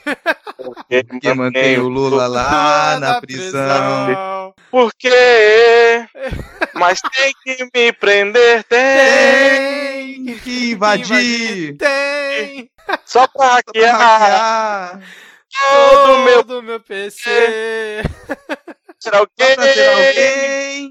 Tem investigação do meu filho bandidão. Uou!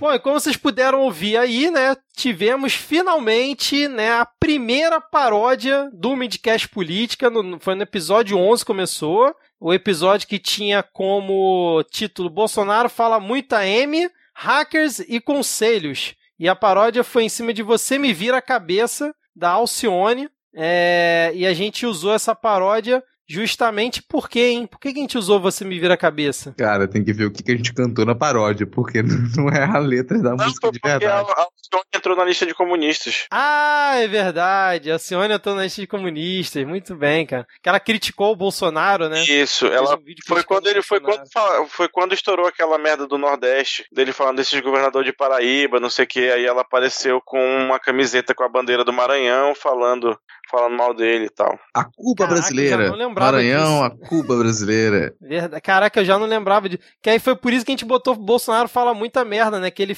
ele ficou três dias mudo, porque ele fez uma operação, ele arrancou o dente, né, na época. Sim. E aí depois ele voltou falando um bando de merda. Aí, ó, tem até uma, tem até uma timeline aqui, ó. Ele falou que não podia, a Ancine não podia mais permitir filmes como o da Bruna Surfichinha. Mas aí teve também o filtro da Ancine, né? Mais uma tentativa de censura do Bolsonaro, dizendo que precisava ter um filtro, senão ele extinguia a Ancine. Foi nessa época aí. E agora ele chegou e instalou o filtro, né, que se chama o atual presidente. Exatamente. Inclusive mandando tirar cartazes dos lugares, né? Do site, da, do próprio prédio da.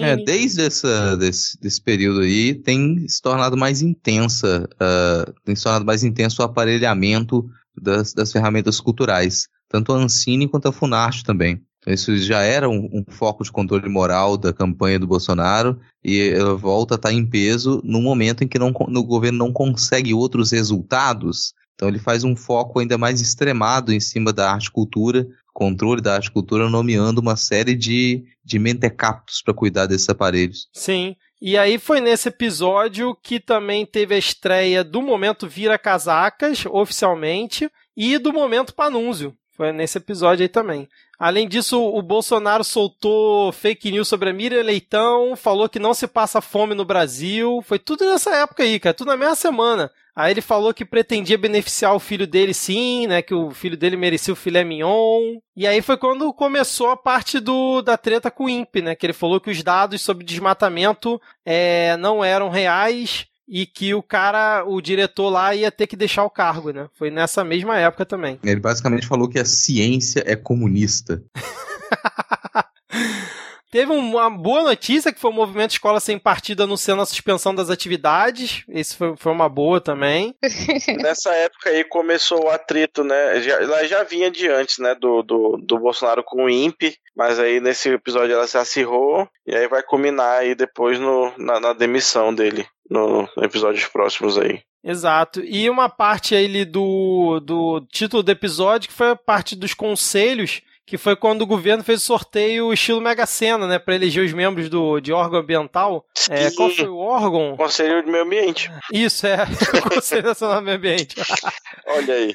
Ai, Que bacana. Caramba, cara. Mas o que que tem? Por que que tava hackers né, no título do episódio, cara? O que que... Ah, porque tava... Foi É, foi quando... quando foi preso. Ah, foi os hackers de Araraquara, surgiram nessa É. época, né? Sim, foram presos lá no. Onde foi? Ah, em, Ara... em, Ara... Em Araraquara. Ah, bicho, mas é, é um. Cara, é tudo um conjunto de maluquices, bicho. que Eu, eu, cortar, eu odeio retrospectiva. Por que, que vocês estão fazendo isso comigo, cara? O que, que eu tô fazendo aqui? Eu só tenho seis anos. Ai, bicho. É. Bom, então mais alguma coisa que vocês querem comentar aqui? Acho que a gente cobriu bastante esse episódio aqui também, né? Teve momento Carluxo, como sempre, ele falando alguma besteira. É, acho que foi basicamente foi isso nessa época. E então vamos seguir então, vamos seguir aqui a nossa timeline, vamos aqui pro, pro próximo momento aqui da nossa retrospectiva. Vamos lá. Cabelo, Cabelo raspadinho, raspadinho, Cabelo estilo raspadinho, bolsominion, estilo bolsominion, cabelo cabelo cortado, alvivão, alvivão. deu bolo no prefeito, ameaçou bem, jornalista não tem não vez. tem vez. Mediocridade na cabeça.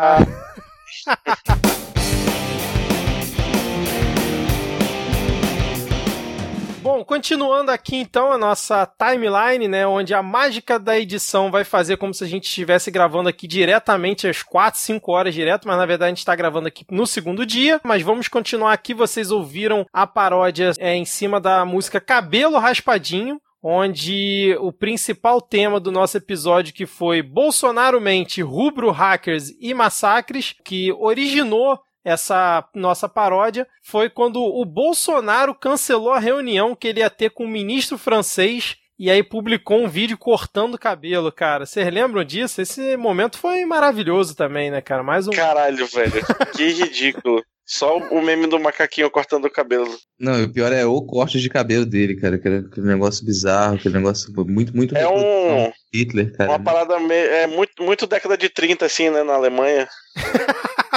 Parece que tava na moda lá na época, né? É isso que vai, assim, já que, jogando pra frente, mas isso que vai, que vai irritar também o, o Macron depois, né? Que ele ainda vai voltar essa história, porque ele, pô, como qualquer pessoa razoável, ele se sentiu ofendido, né? Caralho, que espécie de, de, de relação é essa que o sujeito cancela uma reunião para poder cortar cabelo e ainda grava videozinho pra internet, sabe? Acho que isso foi uma das coisas que estourou pro, pro Macron, Macron perder um pouco o restinho da paciência com, com o Bolsonaro depois. É, com certeza ajudou, né? Até porque, assim, mas vamos defender o Bolsonaro aqui. Quem nunca Não, deu não, esse migué volta aqui? essa que merda de frase é essa? Porra, que que é isso? Pô, cara, dois dias de gravação, de É essa o gravação, você me mandando uma Defender essa. Bolsonaro, é isso mesmo que eu escutei? Ei, Oi. que, que que tá falando aí, cara? Que que é isso? Que invasão é essa? Tô hackeado. O que, que tá acontecendo? Vozes do além. Que, que, que voz é essa, gente? Cheguei, eu, eu voltei, eu não posso escutar um negócio desse e simplesmente ficar calado. Caraca, primeira vez que a gente fala em elogiar o Bolsonaro, a Júlia aparece. Oi, Júlia, tudo bem, cara? Tudo bom? Você tinha que ter falado isso antes pra eu voltar. Gente, peraí, a gente voltou, começo do ano, a gente pode impedir muita coisa. Eita. Voltamos no tempo, gente. Fica velhos. Ah, Júlia, presente isso aí pros nossos 10 ouvintes, porque provavelmente uma boa parte deles não te conhece. Ah, com certeza ninguém me conhece, mas eu sou a Júlia, pessoal. Sou originária aqui do Midcast antes dele ser política. Originária, Mas- gostei do termo. Mas tô de volta aqui, pelo menos para fechar o ano, e você eu estava sequestrada. É, a oposição me sequestrou porque eu era muito militante e ativa aqui contra o governo, mas eu consegui sair. E aí escutei um comentário desse e não pude ficar quieta, né? Alô, Abin, isso é só uma piada, tá? A parte de sequestro, só pra deixar Não, é uma claro piada, aqui. mas é verdade que você fugiu pra Venezuela, né? Sim, é verdade. A situação lá tá muito boa. Vamos, bora, galera. Brincadeirinha, hein? Olha, cuidado que já teve gente homenageando o ditador aí hoje e o negócio não ficou muito bom pro lado dele, não, hein? Pessoal, haja. Ai, ai. Pô, mas aproveitando. Cara, mas- Vai, pode falar. Eu ia puxar gancho, que é o que eu tento fazer nesse programa desde que eu, que eu entrei, que eu nunca consigo. Desiste! Desiste. Desiste! Bom, mas eu ia falar que, já que a gente tá- sofreu quase uma invasão aqui agora, né? A gente sofreu uma invasão, a gente praticamente foi hackeado. Não falou tanto do hackeamento. Tava lembrando disso que hoje aqui no, no Espírito Santo a gente teve o hackeamento do, de contas bancárias do Banestes e hackers de verdade retiraram grana de banco, o que é o que hackers deveriam fazer, hackers de verdade. O que me lembra do nosso, do nosso, da grande revelação da central hacker mundial, que é Araraquara. Exatamente. Não, e foi mais uma daquelas que encaixou com a narrativa, né, que já vinha sendo montada antes, né, com o Moro falando que tinha é, alguém se passado por ele, que o celular dele tinha sido hackeado, que a gente já comentou aqui, né, e aí acaba... Como é que era o apelido do cara, do principal? Era o, o Vermelho, né? Não tinha um hacker. Ai, cara. Tinham falado que ele tinha recebido 627 mil, não foi isso? Pra comprar a Veja. Na da Veja foram, foram 600 milhões, cara. 627 mil é muito pouco. Cara, assim, hackers do mundo, univos. Porque, bicho, isso é uma ofensa muito grande, cara. A pessoa ali se esforça pra aprender, pra aprender o, o- o profundo da programação. Aí a pessoa vem dizer que esses sujeitos são hackers, trocando conta de Telegram. Não, Pô, um era DJ, né? Um, um- era É. DJ, o outro era Uber. né, cara? Gente, essa história é muito boa. Na verdade, somos todos Carreiras totalmente tecnológicas. Exatamente, né, cara? Não, e eles foram suspeitos, né, de hackear o Moro, né? E, na verdade, sim, a, a notícia era: casal preso por suspeita de hackear Moro movimentou 627 mil em dois meses. Depois que eles foram presos, né? Rolou essa notícia. Mas foi mais uma daquelas que acabou morrendo ao longo do ano, né? O- eles continuam presos e. É, ainda não mataram eles, não. Vamos calma. Não, não aconteceu isso ainda. Eles continuam presos. Só que depois ainda. ainda é, Não, eu vim do futuro e eu digo que. Tô brincando. Cara, mas depois disseram que eles tinham hackeado o Planalto inteiro, cara. que eles tinham Sim, hackeado sim. toda a base do governo. Que O todo que Guedes. STF tinha sido hackeado. Meu Deus, É. três pessoas perdidas em Araraquara, tocando música eletrônica de má qualidade, sabe? Dando calote em velhinha. Conseguiu hackear celular de todo o governo. É, exatamente, cara. Mas assim, É. o nível de competência dessa galera não seria. Tipo, se a história tivesse sido assim, 10 centavos mais bem contada, até daria pra acreditar, mas foi, tipo, muito baixo orçamento. Ai, cara, não tem incentivo pra ficção científica nesse país mesmo. Mas agora fazendo um gancho, né? Coisa que o Rodrigo gosta de fazer, né? Falando em hackeamento, aí a gente lembra de Vaza Jato e tal. E nessa semana que a gente gravou o episódio, que foi no dia 30 do 7, um episódio que durou 1 hora e 29, depois de devidamente editado e censurado em algumas partes. Nossa, como as pessoas escutam vocês? É, eu também não sei. A gente fica se perguntando. A gente Não, chegou você a percebeu conclusão. que a Júlia não escuta, né? Porque isso Não, é a- indicativo. Ah, não, mas Ela não isso aí escuta. é verdade. A Júlia, não, você não sabe. A Júlia nunca escuta o Midcast. Os episódios que ela É. participa, os episódios que ela não participa, isso aí é um, Não é nada. é um padrão dela, entendeu? Ela escuta outros podcasts, mas o Midcast não. Bela amiga que você tem aí, parceira É. de podcast. É, pois é, cara. Vai vendo aí. Depois não sabe por que ficou na geladeira o ano inteiro, mas vamos lá. É... Fazendo o link aqui, teve nessa semana, tem até aqui na nossa pauta, que assim, soltar a coleira do bode, porque o Bolsonaro nessa semana, ele tava on fire, né? Ele ameaçou o Glenn, né? Falou que o Glenn merecia é, pegar uma cana, falou sobre o pai do presidente da OAB, né? Falando que é, se ele quiser saber onde que o pai dele tava, né? ele que foi um- uma pessoa que foi assassinada pela ditadura, ele, ele saberia dizer. Disse que também não acreditava na comissão da verdade. Então essa semana o cara tava, tava solto, né? É, e novamente, não deu em nada nisso, né? Como a gente fala, cara, a gente ultrapassou diversas barreiras, não tem volta. Então, o cara pode falar qualquer coisa, pode ameaçar aquele quem ele quiser, e a gente aparentemente não consegue tirar a figura de lá. Exatamente. Nesse programa também teve o Pedro Cardoso, comunistão aí, de extrema esquerda. É verdade. Acho que teve o, o pavoroso. A pavorosa imagem mental do Carluxo se masturbando. Nossa, cara, já tinha esquecido. Foi pra Catamirã. Nossa, puta que Não dá pra pariu. fazer retrospectiva. cara, é coisa demais que a gente tira da cabeça. A gente faz um esforço danado pra desver tudo que a gente vê. Tem esse tipo de situação, detesto final de ano. É? E como é que esse episódio foi encerrado, Diego? Naquele tom bonito, alegre, falando aí dos 57 mortos em Altamira e também da invasão à terra indígena Wayampi. Né, o massacre que foi no, no presídio, né? No, no, no programa anterior tinha tido um massacre aqui em Manaus. Aí nesse programa teve o massacre em Altamira, no Pará. E também teve toda aquela história da invasão da terra indígena Wayampi no Amapá. É, e essa semana que a gente tá gravando rolou de novo, né? Não foi? Pô, você percebe que é um contínuo, assim, cara. Desde o começo do ano, um dos alvos principais desse governo genocida são os povos indígenas. Eles continuam a morrer. Tipo, todo mês você vê alguma, alguma notícia, algum tipo de invasão. E você tem. dessa vez- é, pode falar. É, foram dois líderes do uh, Guajajara. né? Você pensar que a população indígena já é reduzida, né? A gente tem menos de 10 mil, 10 mil pessoas registradas como população indígena. Esse aí, todo mês a gente vê algum tipo de massacre, a gente vê a morte. Tipo, um, um sujeito indígena que morre no país significa muito. Não só numericamente, mas simbolicamente pra gente também. É, Qualquer uma, uma pessoa Sim. indígena que morre, para essa população de menos de 10 mil, é muita coisa. Você não percebe, a gente- a gente parece que não percebe que esse contínuo em um ano a gente conseguiu retirar muito direito, colocar em, em- em ameaça constante todos esses menos de 10 mil pessoas que compõem a nossa população indígena. Antes do final desse mandato, a gente vai, vai ter indígena vivo ainda no país? Um bom questionamento. É, e mais uma. Estamos terminando também a retrospectiva desse episódio nesse clima maravilhoso aí, né? Depois dessa fala do Rodrigo.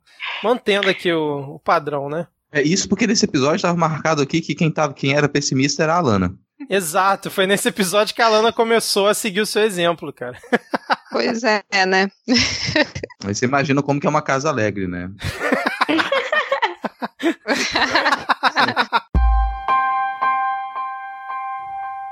Você, meu sobrinho sobrinho, de fé, meu irmão, camarada. Parente de tantos Tantos carguinhos e tantas mamatas.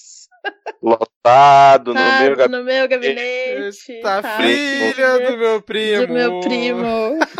Que Aquele sempre- que sempre, Sempre recebe, recebe, quase, quase nunca, nunca trabalha. trabalha. Tá ok?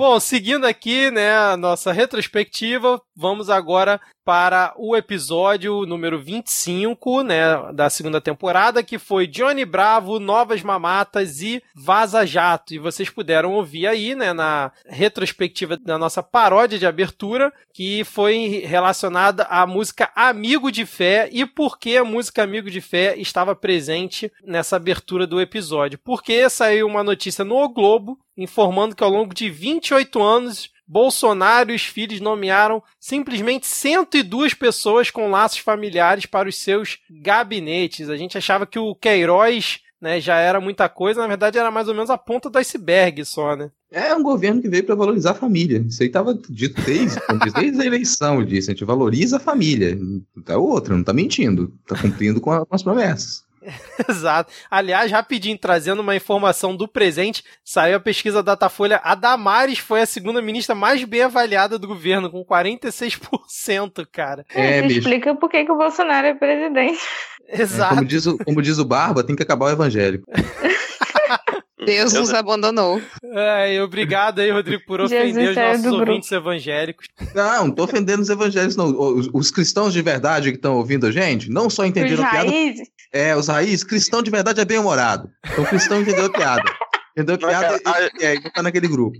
Tá nos Eu que dez tô- mandamentos, ser bem Eu que tô aqui na cota de cristão falo que o que me ofende é o comportamento da Damares, e não a piada do Rodrigo. Ai, ai, muito bom, Diego. E nesse episódio nós tivemos a participação da mulher Tamarindo, né? Aparecendo aqui no, no midcast pela primeira vez. Não, pela segunda vez, né? Segunda vez, segunda vez, é, pela cara. segunda vez. Ela, ela continuou no erro, né? Participou uma Que vez e mulher de coragem, né, cara? Que pessoa de coragem. Ah, e esse foi um, do episódio, um dos episódios que o Rodrigo meteu atestado, né? Quando a gente gravou aqui no dia 6 de agosto. um episódio Nossa, que teve É uma tudo hora e contínuo 34 e de o, duração. o ódio é tamanho que eu tô olhando esses detalhes da pauta aqui. Eu pensei que eu tinha participado dessa porcaria. Então, Rodrigo, já que você tá olhando a pauta, o que mais teve aí nesse episódio, nessa época aí do ano que a gente tava gravando isso? Curiosamente, assim, foi muita surpresa, nossa. O Bolsonaro continuou falando merda. Agora, a gente não sabe se é ele que fala merda. Nessa época aqui, o pessoal ainda discutia muito se era ele que tava no Twitter, se era o Carluxo que tava no Twitter. Então ele tava lá se comparando com o Johnny Bravo. Não, mas essa do Johnny Bravo foi ao vivo, foi num, num evento, ele falou Foi ao vivo? porra. Achei que foi, no Twitter. Foi ao vivo, cara. Ao Dá pra piorar, né, cara? Dá pra piorar. É, foi quando ele também falou do, da questão dos trabalhos forçados, né? Nunca, suge nunca ia sugerir né, que voltasse isso por conta da repercussão. Acho que ele não achava tão ruim. Diz, na verdade, em relação ao presídio agrícola, né? Que ele falava isso. Foi quando ele. presídio agrícola, esse termo bonito, né, cara? Termo limpo, presídio agrícola. Não, Aí foi depois, quando. aí depois o pessoal vem falar mal de gulag. Você vem reclamar que a gente pede lista de gulag canavieiro. O presidente está defendendo campos de trabalho forçado, a gente não pode ter uma lista de gulag canavieiro no programa. E foi quando também ele fez o deboche lá do valor econômico, né? Quando ele fez aquela MP definindo o fim da publicação dos balanços das grandes empresas nos jornais, que aí ele ficou debochando, esperava que o valor econômico conseguisse se recuperar dessa e tal. Mais um ataque dele aí contra a imprensa. Falando em né? se recuperar rápido, é, eu vou pedir uma música que o editor não vai colocar, mas coloca aquela música de motel no fundo. Aquela musiquinha de motel. Alegre, aquela musiquinha ali pra dar uma animada. Good Porque, Times 98, é, né? porque foi nessa, nessa época, foi nesse episódio aí, que já começaram as preliminares. O Frota já começou as preliminares pra fuder o Olha. governo. Nossa, isso foi muito bom. Foi quando a Zambelli disse que ia pedir a expulsão dele, né? Acho que foi, né? Foi já. E não precisou, né? Ai, mas foi muito bom. Essa, essa questão do Frota, ela foi se deteriorando ao longo do ano, né, cara? Ele foi arrumando treta praticamente desde que assumiu. E agora, hoje, eu tava vendo que ele já tá meio chateado com Dória, que ele disse que não tá sendo respeitado pelo Dória, não tá ganhando é, a. Como é que se diz? A atenção que deveria. Então, ele acho que vai acabar ficar. Acho que ele vai terminar sozinho em 2022, cara, sem ninguém pra apoiar ele. Vocês viram que o Frota perguntou pro Bolsonaro. Não, perguntou não, ele falou: Ah, quando eu comentei da Ancine com o Bolsonaro, ele disse que não sabia o que era Ancine.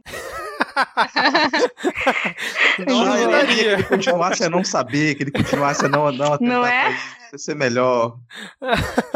Saudade de quando ele não Aí, sabia. tá vendo? Quando o Frota foi lá avisar pra ele que a Ancine existia. Ignorância é uma benção, gente. Nessa época aí, Carluxo Panunzo tava falando alguma coisa interessante. Acho melhor a gente não. Ou melhor não rememorar o que o Carluxo tava falando. Ah, nunca tá, né? Aí é difícil mesmo. É, mas o que que teve aí nesse episódio? É, Vaza Jato tava rolando, né? O que, que tava tendo na Vaza Jato nessa época aí? Qual temporada que tava? Tava na temporada da reunião secreta do Deltan com a XP Investimentos. Tava. Deixa eu ver aqui. Ah, eles falando que queriam arrumar alguma coisa contra o Gilmar Mendes. O Moro. O Moro esqueceu de declarar a palestra do imposto de renda. Exatamente. Foi nessa, foi nessa época aí, cara. E que, mais uma vez, o que, que aconteceu com todas essas informações? Nada! E Nossa, que uma- novidade. Exato. E teve uma outra pauta também aqui que o Rodrigo também, assim, ele vinha comentando nos episódios que também depois morreu, a coisa se estabilizou no Paraguai, que foi o Itaipu Gate, né? Assim, se estabilizou é, novamente, assim, não é exatamente. Foi, foi encoberto, vamos colocar assim, né? Foi chutado pra debaixo Pô, do Se estabilizou, o novo foi encoberto. Comparando com Chile, Peru, Colômbia e por aí vai, né, cara? Acho que se estabilizou. Cara, se for pensar que o contrato ele foi anulado, que o que o Paraguai iria perder, ele não perdeu. Então não, não sei se teria motivos para chegar às vias de fato como chegou em outros lugares. Então, na verdade, o, o governo e a justiça paraguaia, eles é, ouviram uma, o sussurro da razão e eles começaram a cortar aqueles laços. Essas investigações elas foram até onde elas teriam que ir, o que foi chutado para debaixo do tapete é a parte que nos interessava. Porque a gente deveria se esforçar mais para investigar o, o possível envolvimento da família Bolsonaro com esse tipo de fraude, né? Que é uma fraude milionária, uma fraude de centenas de milhões. Mas a gente não moveu uma pena para poder fazer essa investigação. Era até o que eu ia comentar, né? Se quando a gente olhar pra trás, mais pra frente, e olhar 2019, se a gente vai perceber que várias coisas foram jogadas pra debaixo do tapete, que a gente só vai realmente ter a revelação mais pra frente, ou se a gente nunca vai saber mesmo, né? Porque esse era um caso gravíssimo, né, cara? Que simplesmente não andou aqui. Impressionante. Bom, mais alguma coisa aí que vocês querem comentar desse episódio? Vocês lembram mais aqui o que estava acontecendo na época? Vamos pensar no próximo. qual foi o próximo episódio? Vamos lá, então. Dória, vou te ligar, vou te ligar. Chegou a hora, vais me bancar, vou me filiar, vou me filiar. É, o teu castigo nos obrigou contigo sem ter porquê. Vamos festejar, Vamos festejar o teu sofrer, o teu penar. Você pagou com com traição a quem Ah, sempre lhe sempre deu a mão. deu a mão. Você pagou com expulsão a quem sempre lhe deu a mão.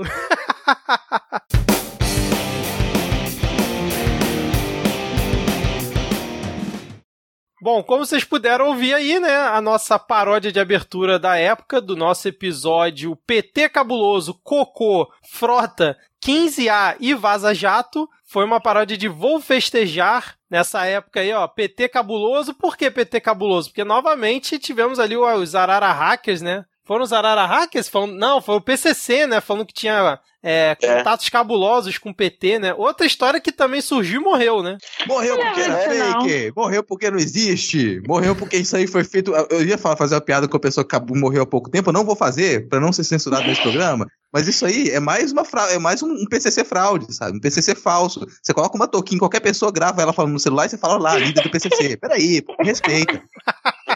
Mas aí foi nessa época também, né, que rolou uma das frases clássicas aí do, do Bolsonaro nesse ano de 2019, de fazer cocô de assim dia não, né? Quando ele respondeu o repórter da Folha, né? Vocês estão seguindo essa recomendação do, do presidente? Não. Isso é um pouco, isso é um pouco de invasão de privacidade, né?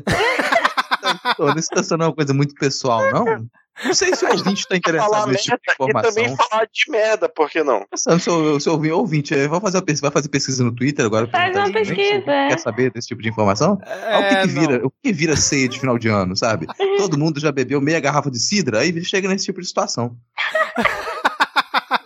O melhor desse comentário do Bolsonaro também foi que ele falou dos filhos, né? Para as pessoas terem menos filhos e ele mesmo tem, sei lá, cinco filhos. Quantos filhos ele tem? É verdade. É, ele falou que pessoas, normalmente pessoas com mais cultura, né, tem, mais, tem menos filhos, só que ele é uma exceção à regra. Ai, meu Deus do céu. Ai, gente, E- mas não sabe o que que é Ancine, né? Mas tudo bem.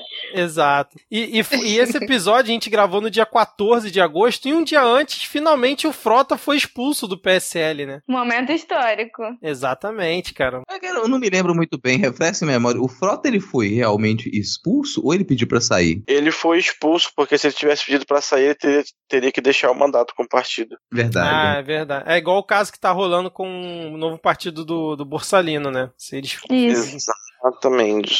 Mas o que que teve aí nessa época? Ah, a reforma da Previdência foi aprovada em segundo turno na Câmara. Já tava ali, era o início do fim, né? Mas o que que teve, né? Ah, rapaz, teve aquele grande embate entre o Ricardo Salles, o Sinistro Salles e o Galvão lá do, do INPE na Globo News, cara. Aquele, foi, foi maravilhoso aquele programa. assim. É, é, pra ser embate, alguém tem que conseguir bater de volta. entendeu?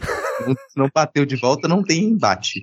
É, e ele também foi presente lá na, naquela audiência lá na Câmara, né? Que ele foi pressionado e liso, como sempre, fugiu de tudo, né? Cara, brigar com o Salles é tipo dar soco em sabonete. Não rende, cara. Pronto. Teve também a questão da quase transferência do Lula, né? Pra Tremembé também, rolou nessa época. Nossa, foi verdade. É, mas seguindo É, aqui. nesse- não, rapidão, nesse episódio também foi a cirurgia do Panúzio. Ah, ele botou os é. tempos férias. Verdade, verdade, cara. E, e nesse episódio também a gente comentou a questão do 15A, né? Continuação dos protestos do 15M, só que foi mais uma marolinha, né? Acabou que morreu ali, basicamente, né? É, morrer também não, mas ele deu uma arrefecida. Cara, que triste, tá tentando fazer um fim de ano positivo, Vitor. Ah, logo você! algum tipo de mensagem aqui para as pessoas terem mais ânimo. Aí Porra, você vem vou- dizer A gente- o movimento. Vem dizer Logo que a resistência você. morreu 15, em agosto, cara. Ah, Caraca, logo o Rodrigo falando que a gente tá querendo fazer o. Nossa, cara, é demais aí. Bom, mas o que que teve aí? Vocês lembram mais alguma coisa? Teve coisa da Vaza Jato, mas que também nada, nada foi pra frente, né? É, cara, não- não- acho que já nesse ponto a gente já tinha concluído que isso não iria tão pra frente, porque o que já tinha sido mostrado pela Vaza Jato já era o suficiente, já, já tinha, sei lá, mais de 10 motivos pra mandar o Deltan Dallagnol pro oitavo ciclo do inferno. Mas não aconteceu. E se não aconteceu com o que tinha sido mostrado nessas reportagens anteriores, mesmo se tivesse uma mensagem dele é, dizendo com todas as palavras: tô saindo de casa, vou cometer crimes, sexta-feira, dia de ninguém. Mesmo se tivesse uma mensagem assim, não ia rolar. Ainda assim não ia rolar. Mas dessa época teve, né, a questão da não apreensão do celular do Cunha, que, né, que a galera da Lava Jato não, não quis, né, o Sérgio Moro barrou. Teve a questão do Deltan, parece que ter utilizado a rede para poder entrar com uma, um pedido junto ao STF, né? Será que as pessoas que defendiam o Moro, Super Moro, elas se arrependem olhando, vendo como o ano é, aconteceu? Se elas pararem pra olhar cada detalhezinho, será que tem um arrependimentozinho de ter feito camisa de Super Moro, gente? Momento Datafolha. E a gente pega as mãe- pesquisas que saíram essa semana na Minha mãe tá Datafolha e a suave gente aqui. tá Minha suave. mãe tá suavona aqui, tá de boa. Cara, a Datafolha lançou pesquisa essa semana agora e a popularidade do, do Serginho tá lá em cima. É 53%, né? Eu Nossa. acho. Não, e fora que o Sérgio Moro é o grande divulgador de outdoors pelo Brasil, né? Todo mundo fazendo outdoor aí de graça, né? Velho, o filho da puta do artista, entre aspas, que faz as paradas de cápsula de bala, fez um retrato dele. Vocês viram? Vi, cara. Não vi, não. Cara, tenho certeza que o celular do Moura é, é daquele tipo de pessoa que coloca foto de si mesma na tela de com foto, sabe? certeza. Tem, Tem de si Tem, ele veste camisa com ele, com ele mesmo. Chegar na casa dele, você vai encontrar aquela coisa que era muito comum na década de 90, que a pessoa encomendava uma plotagem do tamanho da parede inteira com uma foto do rosto assim, Aham. close da pessoa na parede inteira. Senta no quarto e tem uma foto gigantesca do Moro sorrindo, sabe? Sei lá, vestindo um, um, um- um capzinho de, da- das Forças Armadas, uma coisa assim, da Força Aérea, está fazendo aquela pose de book escolar. Sabemos nós que quando a esposa dele posta aquelas fotos lá da mesa de jantar dizendo que tá esperando, na verdade ela tá usando uma camiseta com a foto dele também. Eu acho que Porque deve o pessoal do interior é muito prosaico, né? Eu acho que com certeza o Moro tem na, na parede do quarto dele aquele quadro do Michelangelo, a criação. Aí tem, só que em vez de, né, do, ele tem a cara dele no- quando o homem tá apontando assim. Meu Deus. Nossa senhora, cara. Que visão. É, tem o rosto dele tanto em Deus quanto no homem. Ai, meu Deus do céu. Bom, é isso, né? Teve também a questão da, do envio da MP da Liberdade Econômica pelo governo, que depois acabou sendo aprovada. Enfim, teve bastante coisa aí nessa, nessa semana, né? Teve também o Flávio Dino, a PM lá do Flávio Dino descendo a porrada na galera, que o pessoal ficou bem puto com ele. É porque seja lá o que estiver acontecendo, a, a gente na esquerda sempre vai arranjar um jeito de fazer merda pra brigar entre nós mesmos. Exatamente, por isso que estamos do jeito que estamos. Não por isso, mas também. Vamos seguir então? Vamos seguir o barco? Como diria Ricardo Boechat, que inclusive, né, foi esse ano, né, que o Boechat faleceu, né, cara? Aquele Foi. trágico Foi. acidente. Muito triste. Muito triste mesmo. Eu gostava do Boechat. Vamos lá, vamos seguir então, vamos aqui pro, pro próximo episódio. Que coisa mais feia que só traz desgraça. É o Bozo idiota. que muge que basta, quando abre a boca só faz bostejar. Ele não curte a Amazônia, mas curte mamata. Seu desgoverno é sempre piada, é a coisa mais tosca que eu vi relinchar. Ah.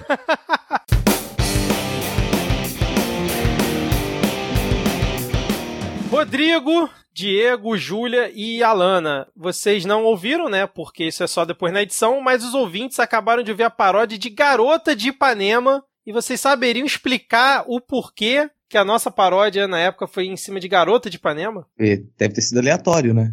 Olha aí. Não, porque a Poxa, gente... eu ia chutar essa resposta. Não, vocês não lembram que o Bolsonaro foi é, zoado pelo, como Samba Trump, né? Que aí chamaram de idiota de Ipanema. Olha, Caralho, verdade. parabéns aí. Eu lembro de tudo, cara. Eu sou aqui a máquina de lembrar das coisas. Mentira, tá escrito na sua frente.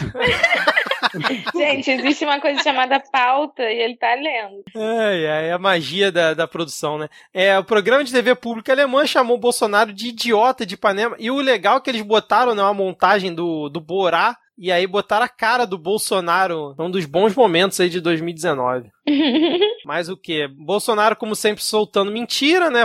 É, divulgando aquele vídeo fake sobre a Noruega, falando que a Noruega matava baleia, quando na verdade não era na Noruega. Cara, é verdade. Isso é muito absurdo, né? Toda vez que. Ai, gente, nunca. Não dá pra acostumar com o Bolsonaro, caramba. Teve ali o MBL 3.0, aquele belo manifesto que a gente comentou aqui, né? Da reformulação do MBL. Seja É, lá o que Eu significa. Que agora, agora a gente já sabe o que, que, que foi essa reformulação do MBL, pelo menos, né? A gente sabe que o MBL 3.0 significa que todos eles começaram a praticar esportes, prati- se, se inscreveram em aulas de boxe, e o resultado a gente pôde ver na, na conclusão na Assembleia Legislativa de São Paulo recentemente.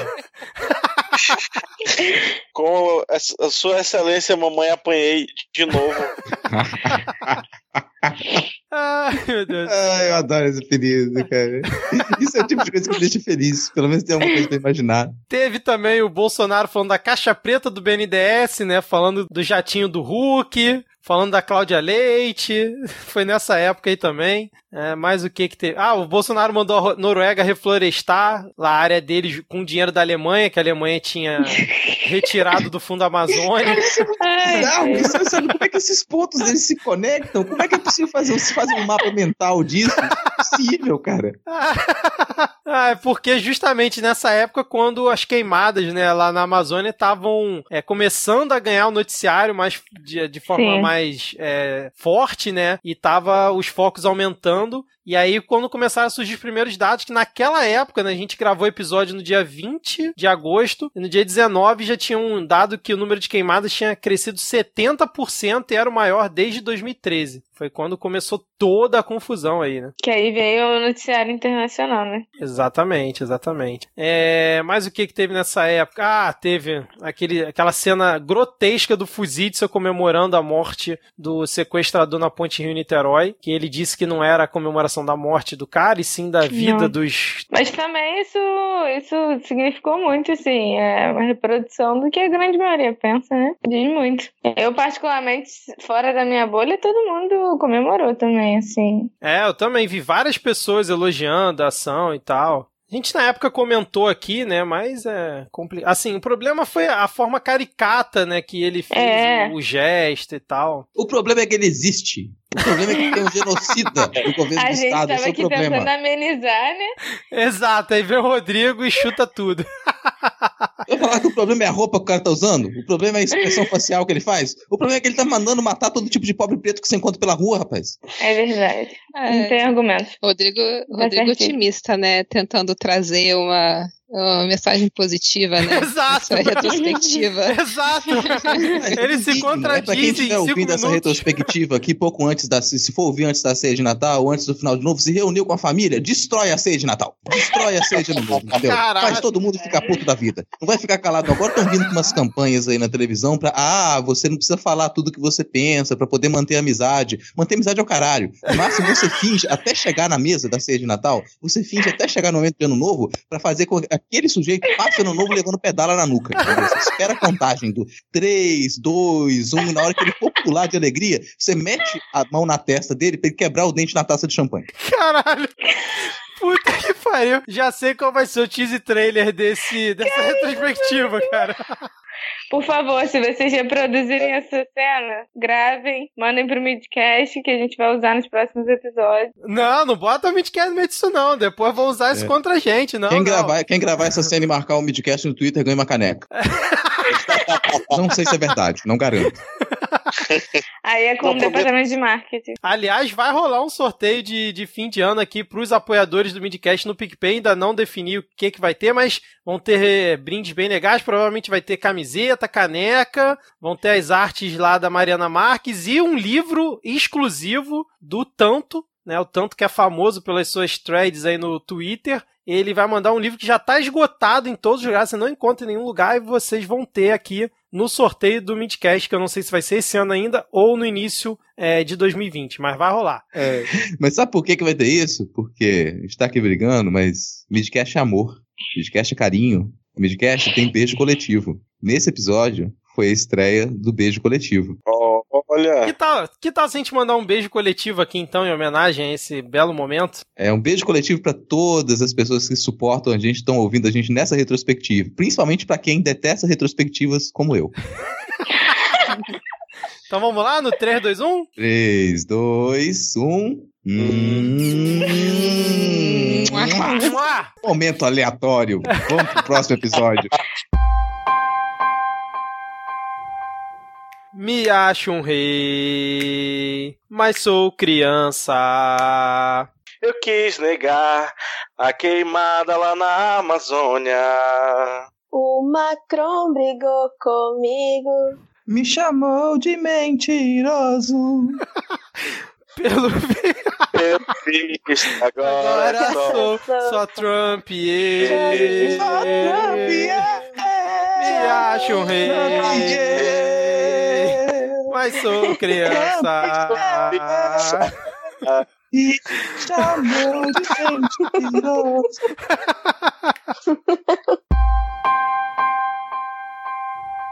Era uma vez Um Bolsodória que não foi piada. Surfou a onda conservadora. Aprende a votar São Paulo. Era uma vez um passe livre em 2013. Não, era, era só, só por por 20 20 centavos. centavos. De eleger uns paga-pau do Olavo. Vai pastar, vai cagar. Dia sim, dia não. Com e companhia. Vai ser seu Seu bando de oportunista. oportunista. Tchu, tchá, tchá, tchu, tchu, tchá. Essa censura do prefeitinho Da, da, Universal, Universal, Universal, Universal, sal, sal. Vou fazer na Bienal. Virou vergonha, Virou vergonha nacional de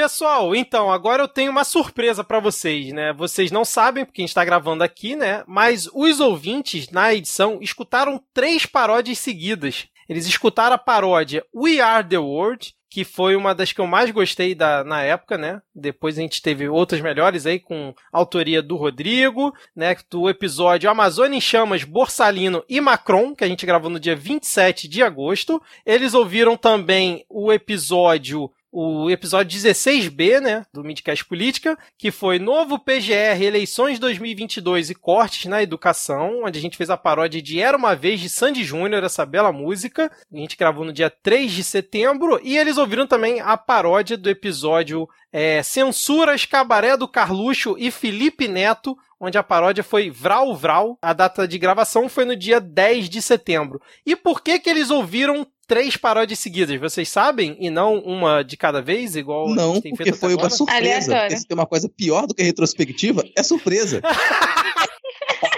Sabia, cara, eu tava esperando por esse momento, por isso que eu guardei a surpresa. É, a gente não vai. Quer dizer, se vocês quiserem é, relembrar tópicos desses três episódios, podem ficar à vontade. Mas eu preparei aqui uma coisa que eu gosto muito de fazer no Midcast, que é o quê? Jogos, né? Inclusive no Midcast em 2019 tivemos dois game shows, né? Se o ouvinte que acompanha o Midcast Política não sabe, vai lá no feed, que são belos episódios, um com a participação da Tata Finoto e do Rafael Mafra, e o outro com o Brian Riso e a Leila Germano. E nos outros episódios do Midcast, geralmente eu faço alguns jogos, a Júlia sabe bem, né? Que a Júlia participa É do- verdade. Dos outros formatos. E aí o que, que eu fiz aqui? Não daria pra fazer um game show dentro da retrospectiva, né? Senão o Rodrigo ia me jogar pela janela. Então, Não, eu só ia te lembrar que você tentou fazer um jogo em algum episódio de política e você foi lembrar bem, deu errado porque a gente é lento.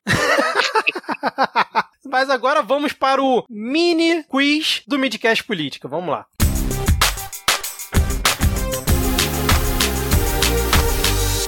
É, eu sabia que, né, teriam vocês quatro aqui comigo hoje, e eu preparei oito perguntinhas, vão ser duas para cada um. E aqui eu vou relembrar um dos vários tópicos que a gente teve nesses três episódios. Vou perguntar para vocês e quero ver se vocês acertam. E aí, quem for acertando ganha um ponto. Vamos ver quem ganha no final esse quiz. Pode ser? Pode, a gente não vai abrir a pauta que tá aqui, que a gente tem acesso na pasta de pautas.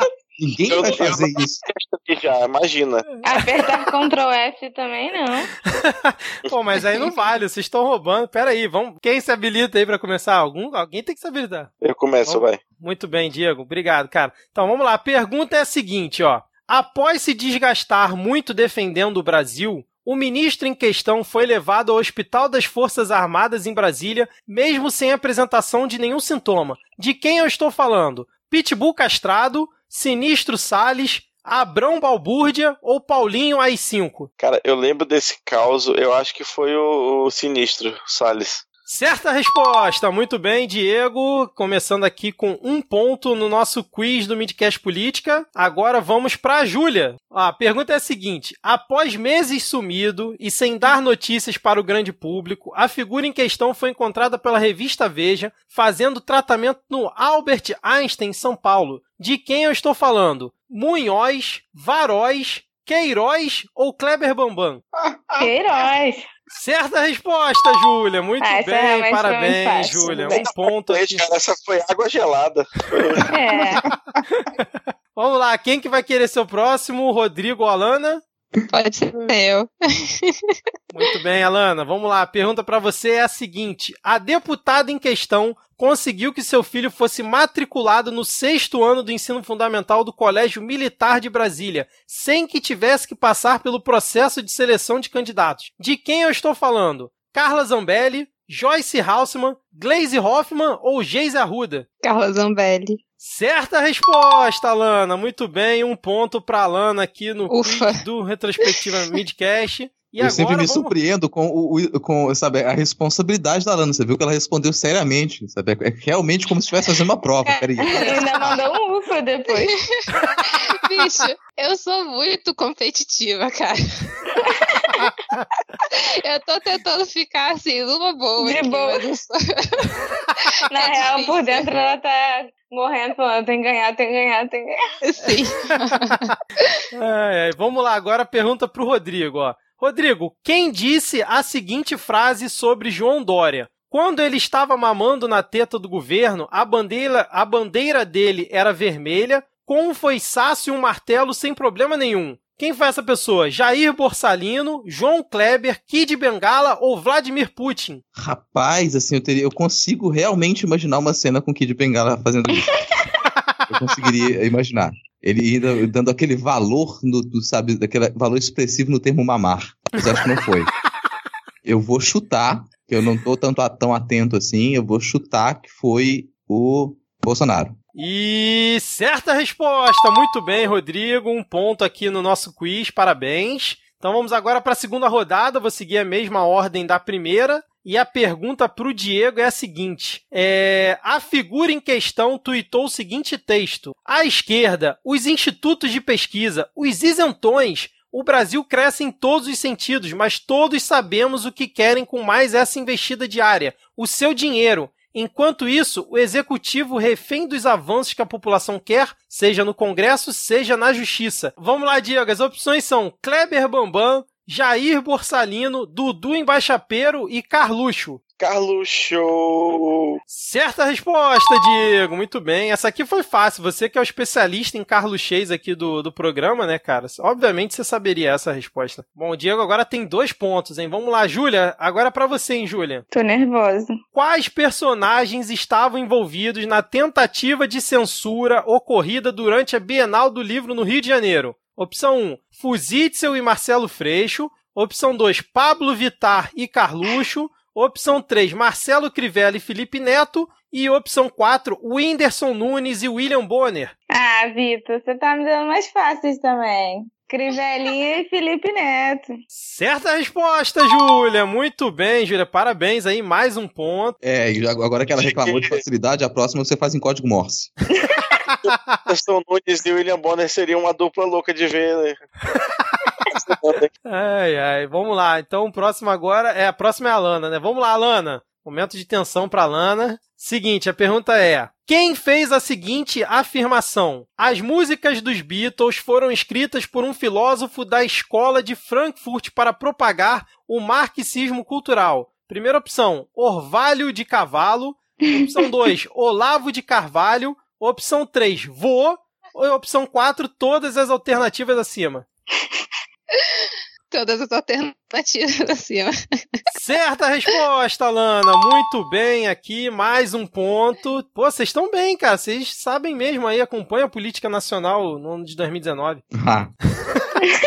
Ah, E agora, Rodrigo, pra gente fechar essa segunda rodada aqui, a pergunta pra você é a seguinte: quem tuitou o seguinte texto? Por vias democráticas, a transformação que o Brasil quer não acontecerá na velocidade que almejamos. E se isso acontecer, só vejo todo dia a roda girando em torno do próprio eixo e os que sempre nos dominaram continuam nos dominando de jeitos diferentes. Quem tuitou isso? Opção 1, Kleber Bambam. Opção 2, Jair Borsalino. Opção 3, Dudu Embaixapeiro. Opção 4, Carluxo. Rapaz, tô pensando aqui, será que isso é uma questão de sangue? Será que é a água que essas crianças tomaram? O que será que, que, que gera isso, que gera esse efeito, sabe? Será que é, é o pão com leite condensado que eles comem desde os dois anos de idade?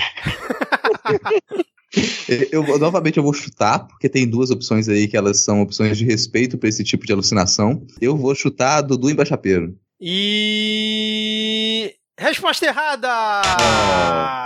Poxa, Rodrigo, brincadeira, hein, cara? Foi o Carluxo, cara. Como é que você não lembra disso? Olha só, cara. Mas, pô, a família tem potencial. Poderia ter acertado. É possível. Poderia. Inclusive o Kleber Bambam também poderia. Ficou difícil agora pro Rodrigo, hein? Agora vamos para a rodada bônus, onde vai ser a mesma pergunta para todos vocês. É a pergunta mais difícil de todas, hein? Vamos lá. Quem disse a seguinte frase? Isso foi em 2019, hein, gente? Foi um ano agitado. Nunca tive problemas para sair com mulheres, ainda mais depois que comecei a sair com as famosas. Saí com 54 capas da Playboy, fora as da Sexy. Se for contar, vai dar mais de 100. Eu era solteiro e queria sair com a mulher do momento. Quem disse essa seguinte frase? Opção 1, Kleber Bambam. Opção 2, João Kleber. Opção 3, Alexandre Frota. Opção 4, Faustão. Ou opção 5, Carluxo. Começando aí pelo Diego. Cara, eu tava torcendo muito pra tu não falar João Dória entre as opções, porque eu fiquei muito balançado entre o Dória. Eu acho que foi Frota. Frota. Vamos lá, Júlia. E você, quem você acha que foi? Ah, olha, essa é uma boa pergunta.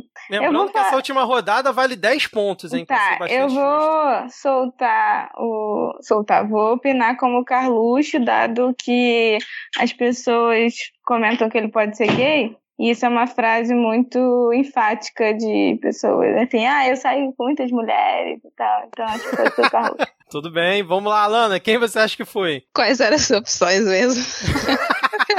Eu ia perguntar Vamos. isso também. Kleber Bambam, João Kleber, Alexandre Frota, Faustão ou Carluxo? Não sei, eu acho que o, o Frota.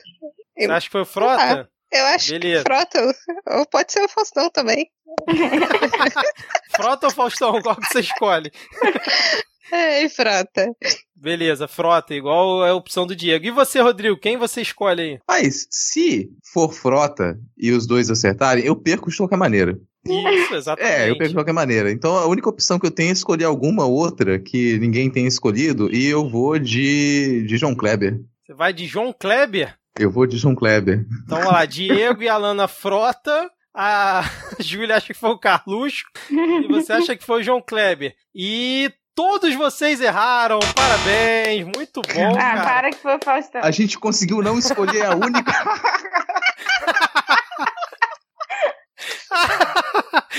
Quem, quem falou isso foi o Kleber Bambam, gente. Tava óbvio aí, com base nas, nas perguntas anteriores, cara. Óbvio que a gente tinha que fechar esse quiz com uma afirmação do Kleber Bambam, né? Já que estamos aqui na retrospectiva 2019, ele afirmou isso na em 2019 quando ele estava de mudança para Las Vegas, onde ele vai fazer, é, vai participar de eventos de fisiculturismo. Agora ele se mudou definitivamente para Las Vegas. Kleber Bambam, um abraço aí pro nosso ouvinte. Então acabou que terminou empatado, né? Diego, Júlia e Alana venceram aqui o quiz do Midcast Política da Retrospectiva. Parabéns aí, salva de palmas para vocês. Belo desempenho. Muito A obrigada. única, a única pessoa que não tem parabéns sou eu. Exatamente, cara. Quer saber Bom, um ponto a- positivo de jogo? Tá, eu tenho- Um ponto positivo de jogo é que, pelo menos, gravando o podcast, não dá pro Vitor propor que a gente jogue imagem em ação. Ai, ai. Mas agora que a gente já fez esse quiz aí, fazendo meio que um resumo dos três episódios que os ouvintes ouviram aí, as vinhetas, né, as paródias. Nesse trio de episódios, o Rodrigo, foi o único episódio que a gente abriu uma exceção e fez uma inserção depois da gravação, né? Que foi pra falar do Aras, né? Lembra? Que a gente riu bastante. É, esse até o ponto que eu ia comentar, que pra isso foi. e que a gente quase esquece né, que isso aconteceu, mas a gente tem um novo procurador-geral. Que ele foi colocado ali, obviamente, pra poder defender a família. E ele tem feito isso desde então. Procurador geral não, rainha do xadrez. Verdade. Ah, nessa época também teve a treta do Macron com o Bolsonaro, né? Foi quando realmente é, atingiu o auge, até por isso que a gente usou o We Are The World quando a gente fez a paródia, né? Quando ele tretou com o Macron e com a Merkel ao mesmo tempo. O, o Macron que me deu aí o meu grande bordão de 2019 foi quando ele foi comentar a declaração do Bolsonaro, ele falou assim, centrista. Né? É triste. Exato. Virou o meu bordão de 2019. Alguém fala alguma coisa, fala, é, você é triste. Ah, a gente, aí a gente teve a questão lá do embate do Felipe Neto com o Crivella, né? Felipe Neto acabou peitando o Crivella, distribuindo milhares de livros de graça lá na Bienal. Mas teve o Carluxo arrumando confusão com um monte de gente, que foi uma tônica de 2019, né? Mas o que que. Teve o Dória censurando os livros didáticos em São Paulo, teve isso também nessa, nessa época. Depois voltando atrás. Isso, exatamente. Teve o Bolsonaro acusando que as ONGs estavam botando fogo na Amazônia. Nessa época aí, cara. Mas o que que a gente teve? Vocês lembram de alguma coisa? Deixa eu ver aqui. Hum, Eu mandei o Pega Fogo Cabaré em francês. ah, é verdade. Pega fogo cabaré em francês, cara. Partiu o Partido Novo renegando o Sinistro e o Sinistro indo no dia seguinte com a camiseta pra, da- do Partido Novo para dar entrevista na Jovem Pan. Isso foi muito bom, cara. Como sempre, cortes na educação, né? Rolaram, com base no título do nosso, de um dos nossos episódios. Muita balbúrdia.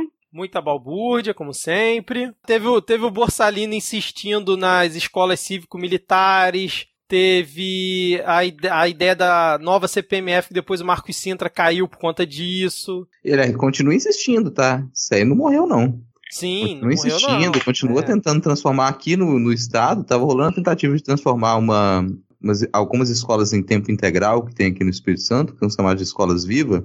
Já rola um movimento de fechar a escola viva, e embora não tenha nada certo, você vai conversar com alguns funcionários de escola viva, é o pessoal de, de secretaria, o pessoal de, de coordenação, fica tudo na expectativa. E é, muitas vezes como algo até positivo. Fala, ah, não, isso aqui vai virar uma escola militar agora. Agora vai, vai ter o ensino de qualidade. Agora vai ter. Cara, a única coisa que a gente tem que pegar de escola militar é o dinheiro. Inclusive, aqui no Amazonas, as escolas militares tipo, cobram. Tinha uns que cobravam mensalidade. Sim. E aí foi um maior escândalo isso, uma época e tal. Na- nessa época também teve o Bolsonaro criticando a Bachelet, né? E falando também do, do pai dela. E teve aquele vídeo maravilhoso de 7 de setembro, lembra? Que eram todos os ministros cantando o hino. Ai, meu Deus do céu, eu não lembrava disso. Isso que a gente fez viado do World da Música. Porque. Tereza Cristina cantando Nossos Bosques Tem Mais Vida. E o Paulo Guedes, que ele não cantou, ele só. Ele de- declamou ele declamou, é. É, nossa, ouviram do Piranga as margens plácidas. Teve a estreia de Bacurau também. Estreia de Bacurau, verdade, cara. Teve aqui uma marcha dos artistas aí, pedido por alguma merda, e tem uma foto do crioulo com cara de nojo aqui do lado da Maite Proença. É verdade. Essa foi uma das boas imagens de 2019, cara. Não lembro qual, qual era o motivo da. Não, era da- por conta. Era ah, da por Amazônia, conta. das queimadas, é. Isso, é, por conta da Amazônia. É isso, fechamos aqui esse trio de episódios. Podemos seguir aqui com a, com a retrospectiva. Vitor, peraí, antes de você continuar, eu acho que você também tem que participar dessa rodada de jogos, porque é muita injustiça, uma surpresa só pra gente. É, tem aqui uma pergunta pra você. Ih, Isso não tava, isso não tava combinado, não, hein, Júlia? Peraí, pô. Bem-vindo ao jogo. Bom, vamos lá. O nosso querido presidente Jair Bolsonaro tem um novo partido chamado Aliança pelo Brasil, como bem sabemos. E esse Sim. partido ganhou um painel. Do que esse painel era formado? Opção A: Bíblias. Opção B: livros censurados. Opção C: cartuchos de bala. Opção D: mamadeiras de piroca. Olha, se fosse um de mamadeira de piroca, seria fantástico, cara. Bom, deixa eu ver, assim, Bíblia não faz muito a cara dele, né? Porque ele não gosta muito de ler. É, Hum. A outra opção era qual, hein, além da Bíblia? Livros censurados. Esse, então, muito menos, então acho que só pode ser o- os cartuchos de, de fuzil vazios, né? É isso? Muito bem! E com isso eu ganho 10 pontos e sou campeão do, do quiz, não é isso? Não, aí você tá sendo um ditador mesmo. Ninguém falou que você ia ganhar ponto. Não falou isso. É medalha de participação. Muito obrigado, Júlia. Bom, vamos seguir então aqui, depois desse jogo surpresa aí que a Júlia. pergunta surpresa da Sabe por Júlia. que que é bom a gente seguir, Vitor? Aqui a gente só ganhou pontos, mas esse ano tem gente que ganhou milhões. Há uma nuvem de dúvidas sobre meus ombros, dizendo pra mim que eles foram embora e que os lavajatistas não me amam mais. Eu tenho feito de tudo pra te proteger e provar que o Queiroz só te fez sofrer. Mas o Olavão ainda quer me apoiar. Ah, eu não sei mais o que fazer. Acho que vou criticar alguma nação. Minhas fake news vão me. Só porque espalhei mentirinhas na eleição.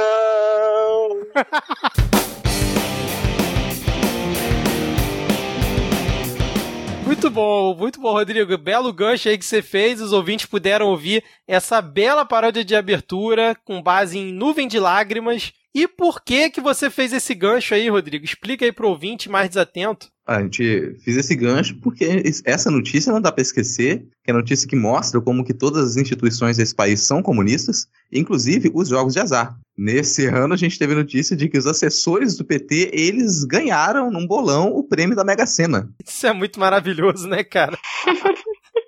Ah, cara, tudo aconteceu. 2019 é um ano bizarro, cara. horrível de ter se vivido. Viu como é importante fazer retrospectiva, cara? A gente lembra de momentos como esse, cara. Não, não vi, mas.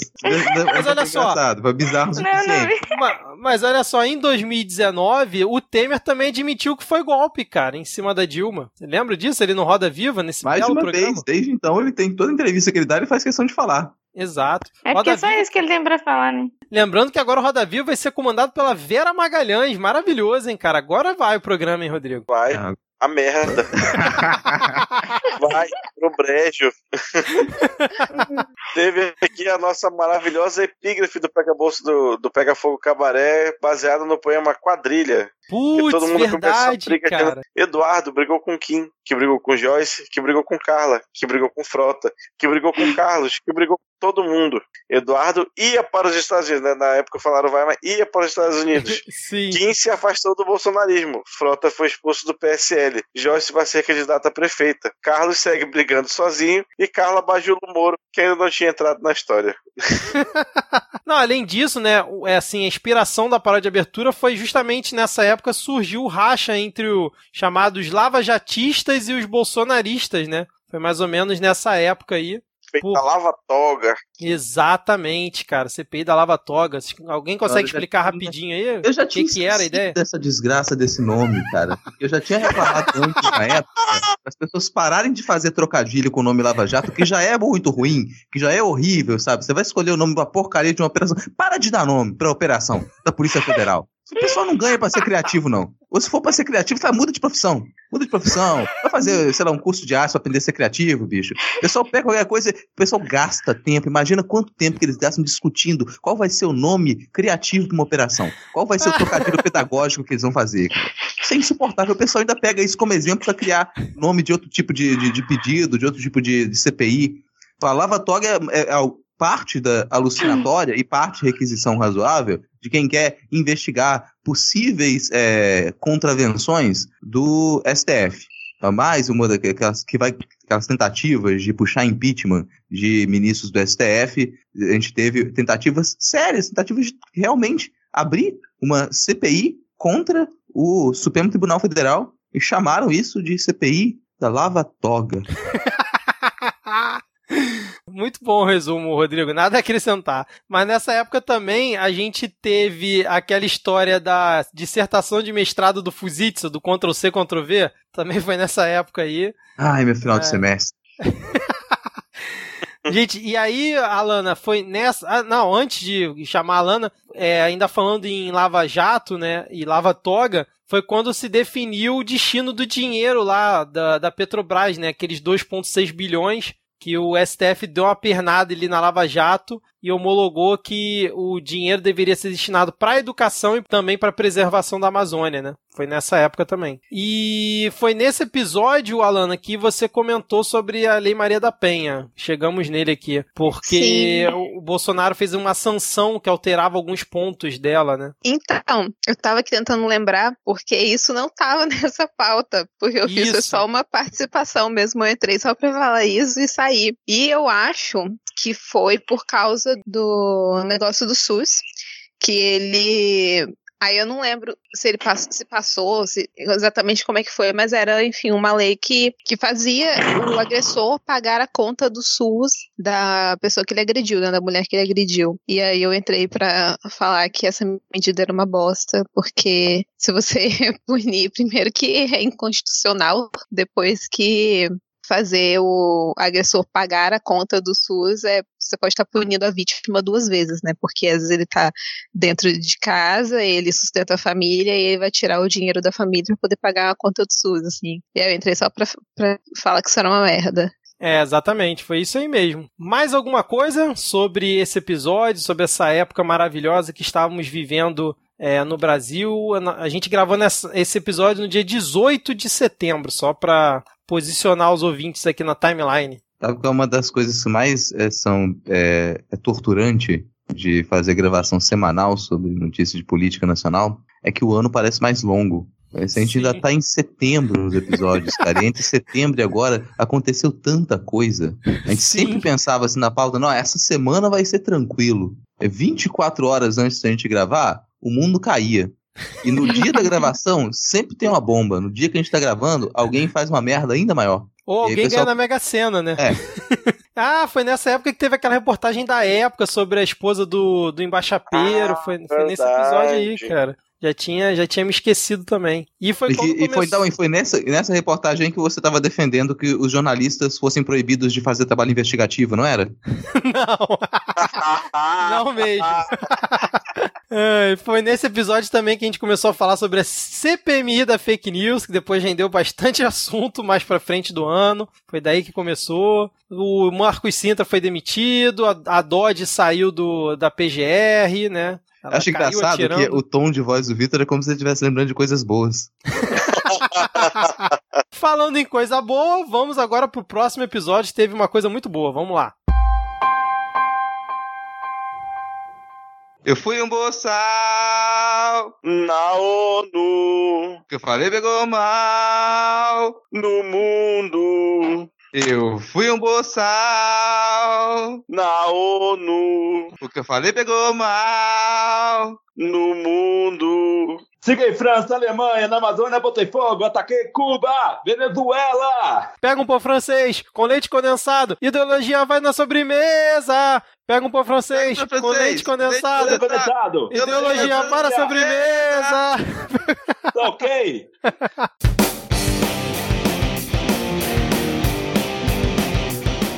Bom, seguindo aqui na nossa retrospectiva, chegamos ao episódio 20 do Midcast Política no Ano. Foi o episódio que foi intitulado de Borsalino na ONU, Greta e Agatha Félix. E uma das melhores coisas no ano foi o Borsalino participando lá da cúpula da ONU. Vocês não acham isso? Pô, eu achei que a coisa boa que tu ia falar era a participação do Denis, Eu cara. também, eu tava esperando isso, cara. Pô, eu só participação do tênis. Bolsonaro, Bolsonaro na ONU foi uma vergonha. Bolsonaro na ONU foi uma vergonha, cara. Foi, foi- é um nível de vergonha que a gente não tinha atingido ainda. É um nível estratosférico de vergonha. É um nível de vergonha pra cair da borda da Terra. Ai, ai. Mas como vocês já comentaram aí, tivemos também a belíssima participação do nosso queridíssimo Denis Almeida, que na época ainda era nosso estagiário, né? Ele participou aqui com a gente, inclusive imitando o Bolsonaro na paródia de abertura, né? Que foi com base do Leme ao Pontal. Que, que foi uma bela paródia também. A gente, nesse episódio, também falou bastante sobre a Greta, né? Que ganhou notoriedade bem grande é, em 2019, depois da participação. Ela já tinha notoriedade, mas aí, pelo, pelo menos aqui pro Brasil, ficou maior depois da participação Depois que a gente dela. falou dela no midcast. Claro, isso também, né? Com certeza. Inclusive, um abraço para nosso ouvinte, Greta Thunberg, aí. Parabéns que ganhou a pessoa do ano da revista Time, que significa isso mesmo, nada.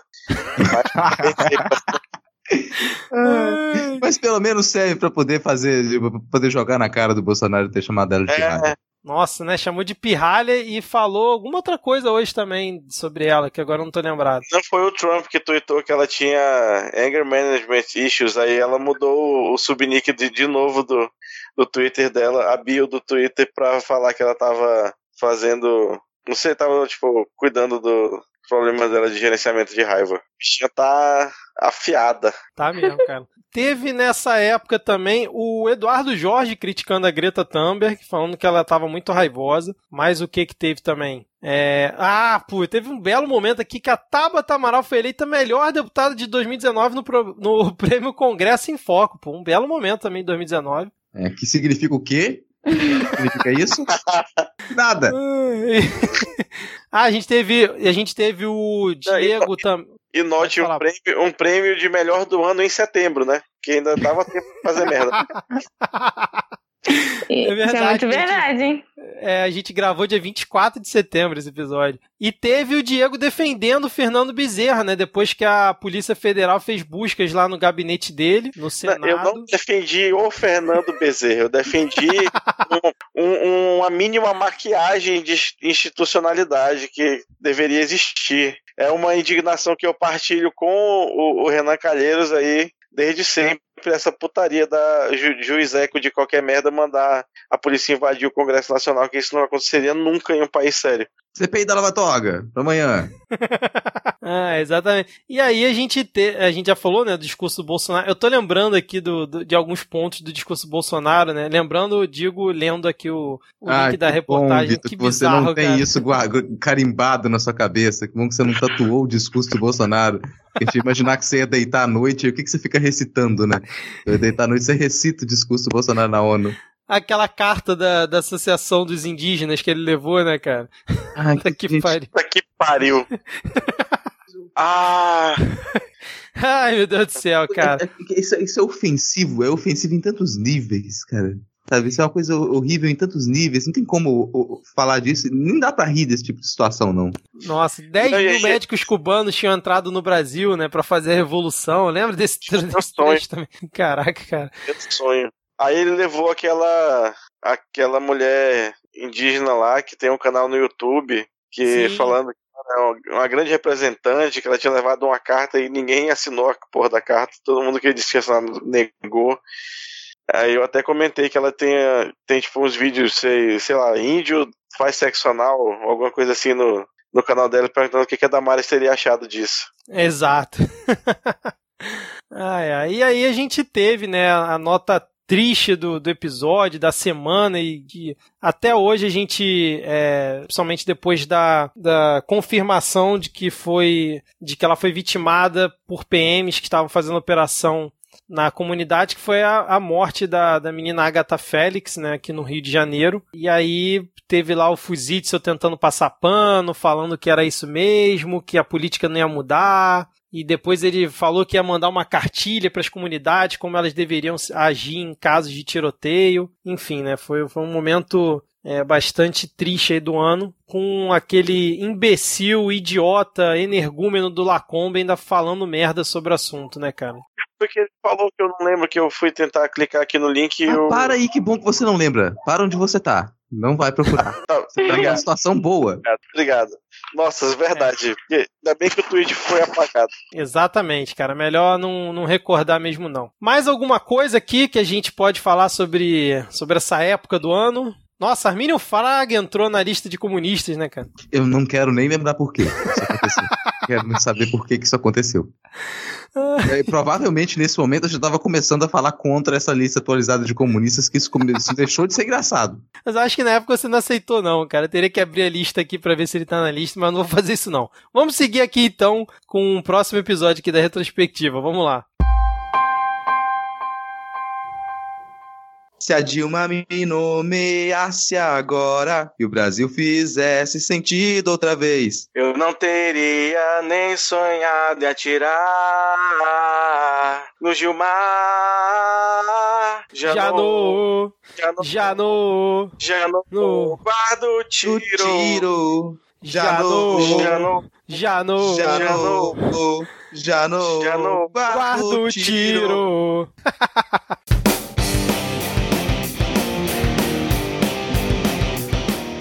Bom, seguindo aqui, a gente teve um também dos maiores momentos aí de 2019, que foi, né, a questão do Janô, né, o Janô pistoleiro, né, o nosso episódio Nossa, foi Janô que pistoleiro. loucura! Menino! Eu não lembrava disso. Tinha esquecido disso, não comprei o livro. Caralho, e, e eu fui a Brasília e eu falei que eu ia tirar uma foto do bar que ele foi, eu Putz, esqueci. cara. Puta merda. Pô, vacilo, cara. Provavelmente o maior point da capital. Bar não, distribuidora. Exato, Distribuidora. exato. Ele vai direto à fonte, cara. E eu passei, no- eu lembro que era no Lago Sul, eu passei no Lago Sul e nem fui, porra, que merda. Cara, mas pra quem não lembra exatamente dessa notícia, porque a gente só comentou a surpresa é, é, com isso, o que que é bom lembrar o que que foi exatamente o Janu Pistoleiro, né? Sim, pode lembrar aí, cara. Isso foi uma deixa pra você falar, cara. Eu sei, mas eu tô devolvendo a bola. É, o Janot estava prestes a lançar um livro contando as suas desventuras, né? As desventuras em série do Janot Pistoleiro. O Janot Pistoleiro, o primeiro volume da, da Torre Negra, grande história da, da vida do Janot. E ele, numa entrevista, ele declarou que ele esteve prestes a matar o Gilmar Mendes, que ele teria ido armado até Nossa, é muito bizarro, né, cara? O cara era o procurador-geral da República, né, cara? Puta que pariu, cara. que ele teria ido armado prestes para matar o Gilmar Mendes, o que resultou numa consternação geral, assim, né? Foram fazer busca na casa do Janot, apreenderam a arma dele, ele foi proibido de entrar no tribunal, daqui pra frente proibido de se aproximar dos ministros do STF até certa distância, assim. E o livro dele fracassou porque vazou em PDF e ninguém quis comprar. Não, e aí o STF reagiu de forma bizarra também, mandando fazer busca e apreensão na É. casa dele, né, cara? Isso foi muito Muito bizarro, não, assim, cara. Quando alguém an- anuncia que ia matar um. Pô, mas busca e apreensão retroativa? Que porra é essa, cara? Sei lá, velho. É, cara, isso não é competência do, do STF, não. Polícia Federal Ah, não, poderia isso ter pedido é- pra fazer essa busca, mas o STF não poderia Isso ter a dictado gente essa ordem. tinha estabelecido lá mais cedo que o STF esse ano ele foi é, direito freestyle, mano. É verdade. É, tô falando, tô tentando buscar coerência. A investigação que ele mesmo ia julgar depois. É o, o STF do Homem-Aranha. Aliás, tem um episódio do Vira Casacas com a participação do, do Dr. Madeira, muito bom, falando sobre, sobre esse caso aí e outros. é, acho que é o terraplanismo do, do mundo jurídico, alguma coisa assim. Muito bom, cara, esse episódio. Sabe quem tava quase lá? Lembrou quem tava quase lá, Vitor? Nessa época Hum. aí? Tava Hum, quase lá? Lembrei, cara, que tava se negando a sair de lá. É, já, tava, já era quase amanhã. Exato, cara. Foi quando o Lula quase ficou livre, né, cara? O pessoal da Lava Jato recomendou que ele fosse pro semiaberto e ele se negou a sair, né? Falou que não ia sair e tal, até que depois saiu fundo, né? É, ficou aquela discussão se ele podia se negar a sair ou não, o que obviamente não podia, mas. Exato. Mas sabe que um tempo depois eu fiquei me perguntando, porque no, no semiaberto, o apenado é obrigado a, a trabalhar. Mas no caso do Lula, que já tá, tipo, aposentado, ele ia fazer o que, será? Não, essa, a conclusão que a gente chegou é que não iam liberar, não iam tirar ele de lá, porque como ele estava se recusando a sair, ele ia sair com a tornozeleira eletrônica, ia parar na porta da PF de Curitiba e não ia sair de lá, ia passar mais os próximos dois meses fazendo discurso lá pro acampamento Lula Livre. Porra, verdade. Seria maravilhoso, né, cara? Ô, Júlia, você que é uma fã do Lula, como é que você ficou nesse momento? Bateu aquela ansiedade pela soltura do Lula? Ih, a Júlia dormiu. Ai. Júlia. Caraca, Júlia dormiu. A Luna, você tá aí também, é porque tá nós três falando direto aqui. Eu tô, eu fiquei um tempo sem ouvir vocês, mas eu, eu voltei, eu tô ouvindo agora. Você silenciou a gente, cara? É Porque o meu fone tá com mau contato. Mas eu tô, mas eu tô ouvindo já tem um tempo. Só tô Ah, rindo aqui. Mas você da tava de ansiosa pela liberdade do Lula lá também? Ah, tava. Porém, eu já eu não imaginava que fosse sair ele, não. Eu tava totalmente descrente. Eu só, só quando ele realmente saiu, botou o pé pra fora, que eu acreditei que ele realmente ia sair. Porque antes eu tava descrente. Eu Botou o também. pé pra fora e não levou uma rajada de tiro. Júlia, Eu tô aqui, voltei. Voltou. Júlia, você ficou emocionada aí com a quase saída do Lula? Fiquei. De ver na prática, eu fiquei mesmo, gente. Não, mas eu também não achei que ele fosse sair, não. Falando sério. Achei que aconteceu alguma coisa, mas só acreditei vendo. É. Mais alguma coisa que a gente teve aí nessa época? Ah, teve o Mourão hereditário, cara, elogiando as capitanias hereditárias. Nossa. Nessa época aí também. É, Ai, mais o que que a gente teve aí? Tem aqui momento Carluxo na pauta, aulas intergalácticas. O que, que seria isso, cara? Eu não lembro mais disso aqui. Pior que agora. Ah, que ele tirou foto com o senhorzinho, cara, no gabinete dele, falando aulas A gente nem intergalácticas. quem é até agora, né? A gente pegou de saber quem era. O Carluxo voltou pro Twitter. Voltou, cara, voltou pro Twitter. Um dia depois que a gente dezembro. gravou. Bem-vindo a dezembro, Diego. Eu não sabia, não. Um dia depois que a gente gravou o último episódio, cara. Só que aí Ah. vocês me censuraram no grupo, que eu não podia mais mandar notícia, aí eu não mandei lá. A gente parou É. pra chorar por você aqui um minuto. Teve também nessa época o, o Abrão descon- descontingenciando verbas para as universidades federais, anunciando aí. É, no episódio anterior ele tinha É. anunciado que tinha cortado um bilhão pra poder pagar as emendas. Aí ele veio anunciar essas migalhas aí já em setembro, depois que já tinha sido um monte de programa encerrado por falta de verba. Exatamente. E teve Gilmarzão da galera atendendo o pedido do Flávio Bolsonaro para determinar a suspensão do caso Queiroz. Foi nessa época aí também, cara. Bom, mais alguma coisa? Ou podemos seguir. Ah, putz, teve o grande embate entre o Roger e o, e o Panuso também, foi maravilhoso. Mas podemos seguir aqui então? Vamos lá? Então, então seguindo aqui, vamos lá.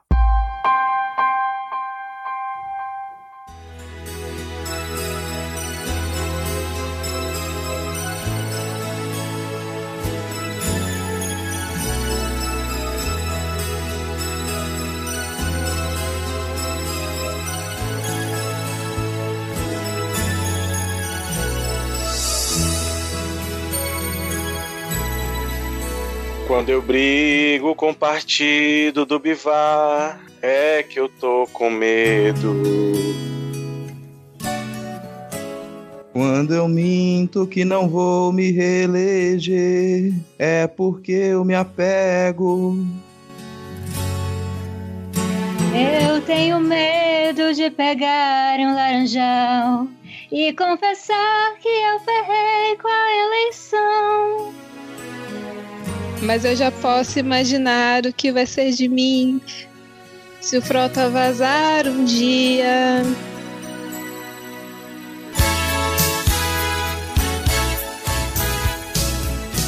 Sou cavalgadura quando bate desespero. Vou negando as evidências, disfarçando as aparências. Só sei viver fingindo pra enganar o gado em mais uma eleição.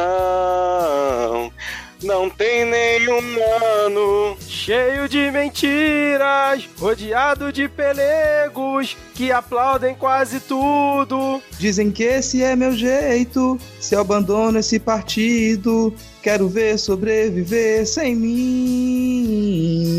Não quero nem saber qual é o fim. Minha voz é verdade, só só verdade. Só fica quem concorda com Jair. Para fraude, agora é tarde. Eu sei que a base torce pra eu cair. Que sincronia.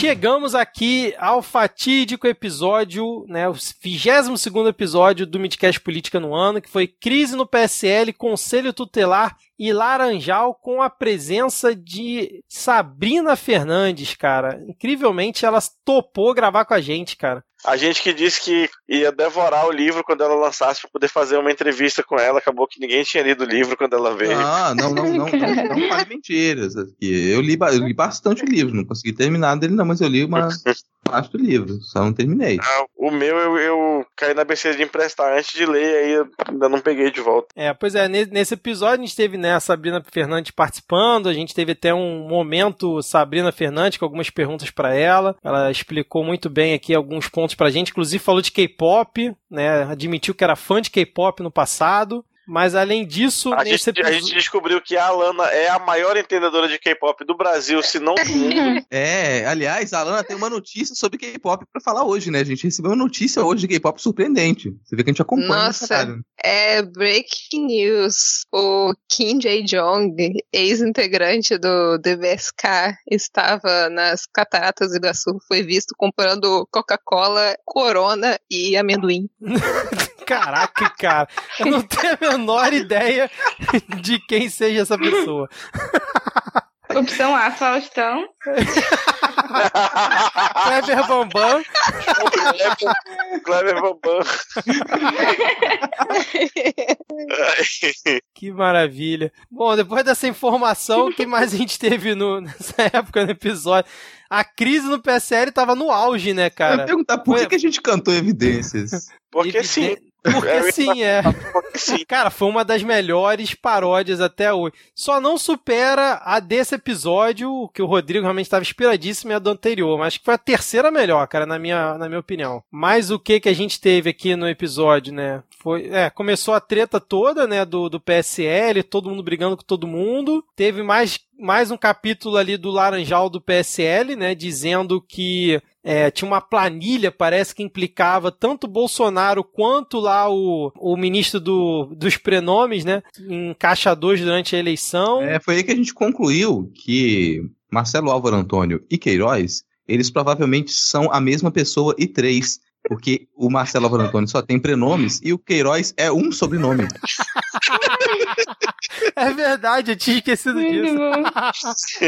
ah, e foi quando o Bolsonaro atacou a Folha, né? Falando que ela tinha ido às profundezas do esgoto com essa, com essa reportagem. Foi quando ele ficou putaço também, né, cara? Foi, teve o Dória negando, né? Tentando negar o Bolsodória. Putz, verdade, cara. Mas o que que... Ah, foi a pauta mais enxuta que a gente fez, né? Que Foi. tinha, como tinha a participação da Sabrina. Mas teve uma notícia que ela te- teoricamente seria uma notícia um pouco mais positiva, né? Que foi essa questão dos conselhos tutelares, que teve uma movimentação forte de organizações de esquerda para impedir que os conselhos tutelares fossem ainda mais aparelhados, dominados por radicais religiosos neopentecostais, e a gente teve vitórias de candidatos ligados à esquerda, candidatos progressistas, em uma grande parte dos conselhos tutelares de São Paulo, do Rio de Janeiro também. Mas que depois, em alguns lugares, foi até anulado. Acho que no Rio tava. Ah, vai acabar com a notícia positiva, Vitor. A gente traz a notícia positiva e você vai Sim, acabar com a notícia vai positiva. sim, isso aqui é retrospectiva, porra. Que a notícia, a notícia boa, vai ver K-pop. Eu acabei de ver hoje uma notícia que caçaram o mandato de duas conselheiras de, da Patolândia lá de Curitiba que comemoraram a eleição gritando Lula livre. Ah, Sério, cara? Caramba, eu não vi isso não. Caçaram o mandato das duas. Mais, mais algum ponto aqui pra gente falar sobre esse episódio? Eu acabei com as minhas tentativas de tentar trazer algum tipo de alegria para esse programa. É. Bom, vamos seguir aqui então. É, fica aqui mais uma vez agradecimento pra Sabrina que topou cantar a paródia de abertura com a gente, né, cara? E a gente gravou esse episódio no dia 9 de outubro. Vamos lá, vamos seguir então?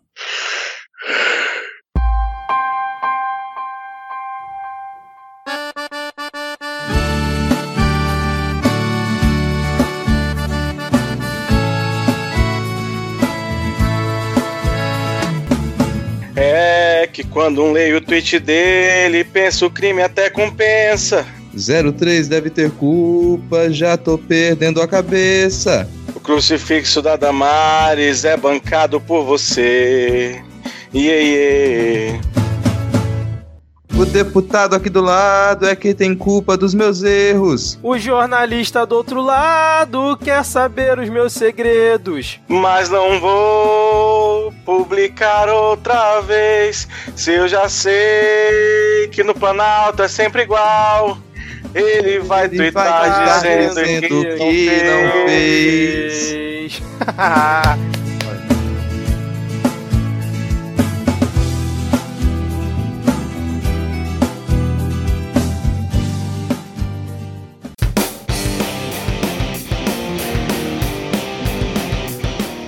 Chegamos aqui ao próximo episódio. Vocês ouviram aí essa bela paródia que foi é, idealizada pelo Diego, né, Diego? A paródia desse episódio. Você explica um pouquinho mais?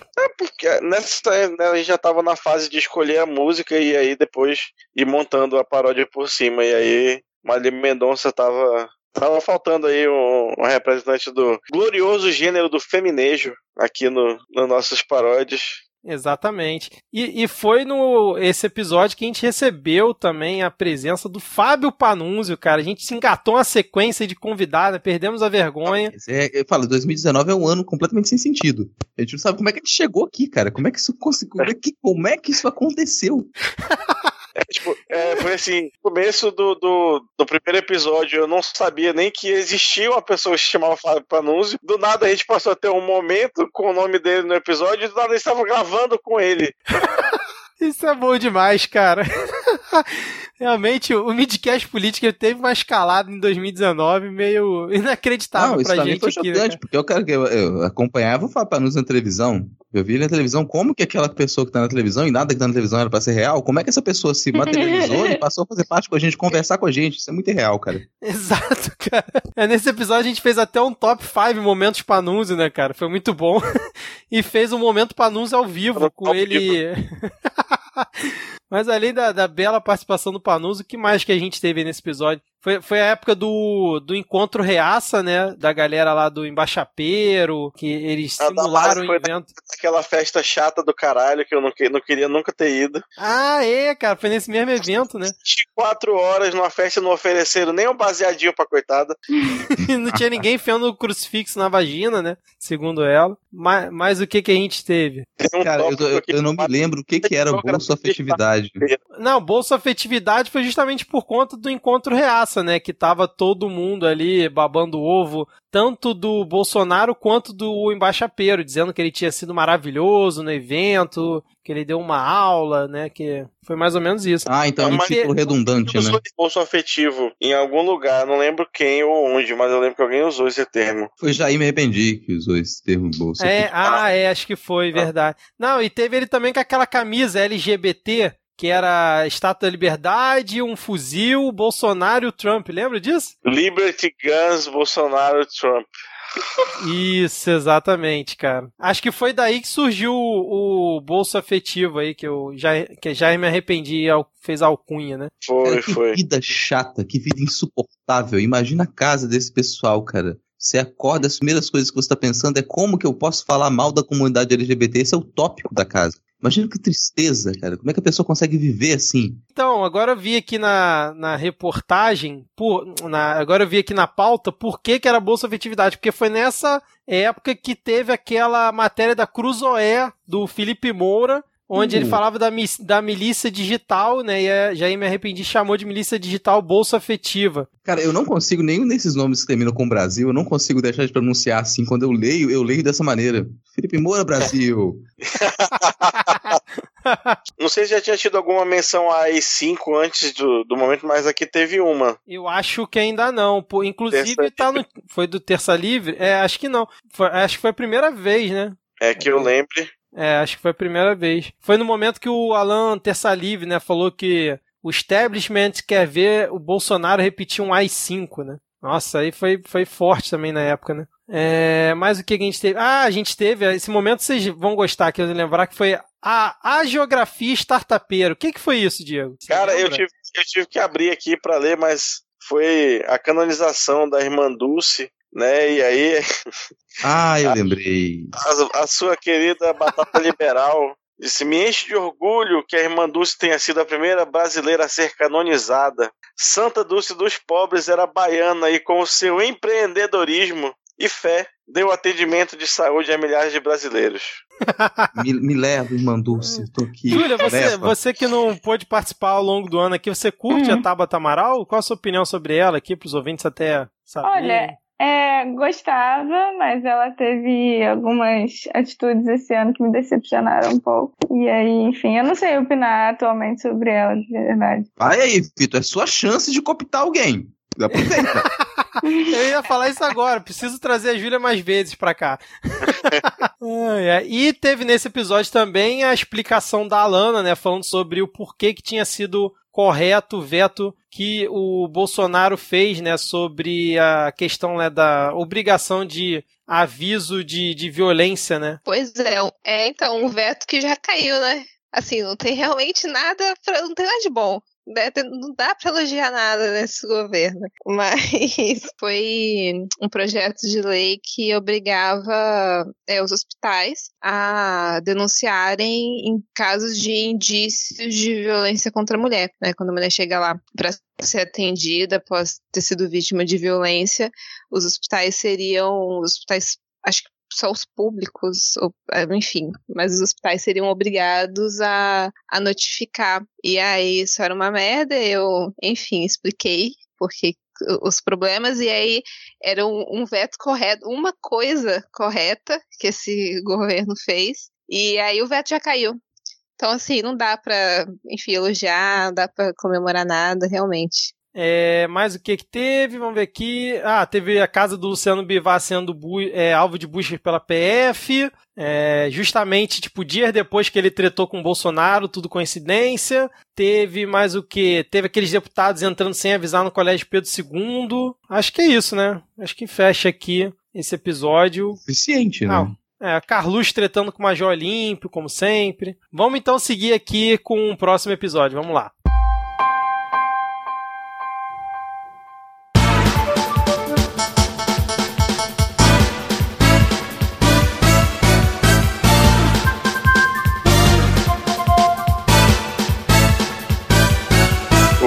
O cabaré amanheceu pegando fogo.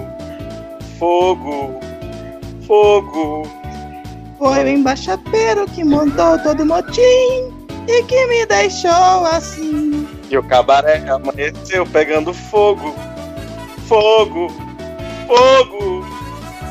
Foi o embaixapeiro que montou todo o motim e que me deixou assim. Borsalino conspirou a trapaça, usou o Planalto pra tal. Desistiu de dar embaixada pro Dudu não ficar mal. O cabaré anoiteceu pegando fogo, fogo, fogo. Foi o mimadinho que montou todo o motim e que deixou tudo assim. O cabaré É, anoiteceu pegando fogo, fogo, fogo. Foi o mimadinho que montou todo o motim e que deixou tudo assim.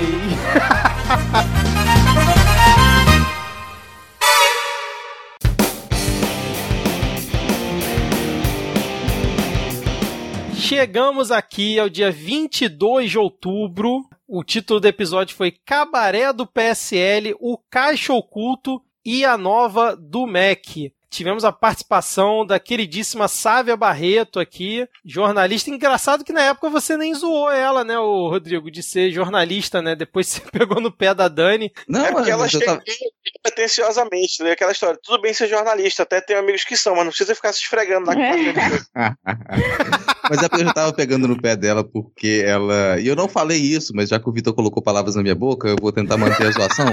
E ela, eu tava zoando mais ela por conta da tentativa de construir pontes. Isso já é o suficiente para um episódio. É, é verdade. E aí teve essa bela paródia, né, que foi em homenagem a Gal Costa, porque foi a semana, né, que o cabaré do PSL assim pegou fogo, que teve de ouvinte marcando a gente, cara, por conta dessa questão, né, da, da crise pela liderança, né, que vai vai o, o, o embaixapeiro, seu líder, né, do, do partido, né, o líder do PSL na Câmara, aí não é mais ele, é aquele delegado Valdir, aí depois volta, vai ser o embaixapeiro, depois não é, e vaza áudio do Bolsonaro, cara, que confusão que foi nessa semana, né, cara? Isso foi em 24 horas, acho. Em 24 horas eles começaram a trocar quem era, quem, quem não era o líder. 38 Eita. listas de assinatura lá. Isso foi muito surreal. Não, e aí terminou com o Bolsonaro é, voltando atrás na indicação do Dudu, né, pra, pra embaixada nos. Estados Unidos. Ele não queria mais que ele fritasse hambúrguer lá e aí desistiu. Exatamente.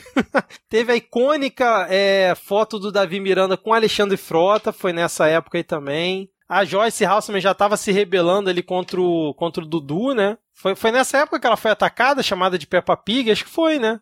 Foi. Aí ela contou que já tinha recebido uma cabeça de porco no hotel também.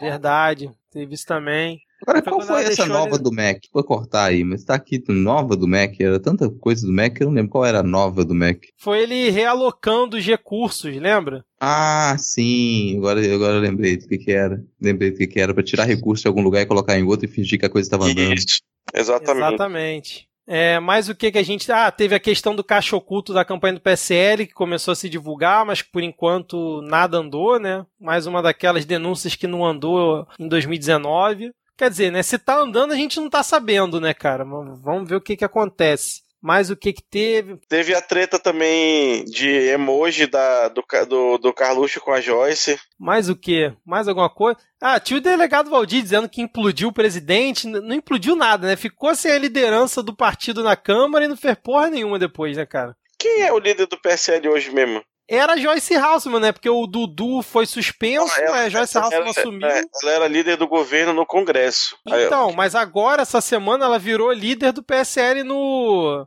na Câmara, no lugar do Dudu. que foi suspenso. Isso, só que agora a justiça já cancelou a suspensão do Dudu e provavelmente ela já deve não ser mais a líder do, do partido. Eita porra. Pô, isso tá parecendo um garotinho preso, cara. Garotinho livre. Garotinho preso, garotinho livre. Pode crer, né? Só em 2019 o garotinho foi preso umas quatro vezes, né, cara? Ah, teve o Bolsonaro sendo tratado como o que ele é, uma pessoa qualquer, no tempo no Japão. que ele perguntou pras pessoas, né, se conheciam É. ele. Eu sou. Não, foda-se. Eu nem lembrava disso. Nossa, que vergonha. É um show de vergonha, né, 2019, quando a gente fala de Bolsonaro, né, cara? Vamos seguir então pro próximo? Pra próxima etapa aqui da nossa retrospectiva? Bora que tá acabando. Vamos lá.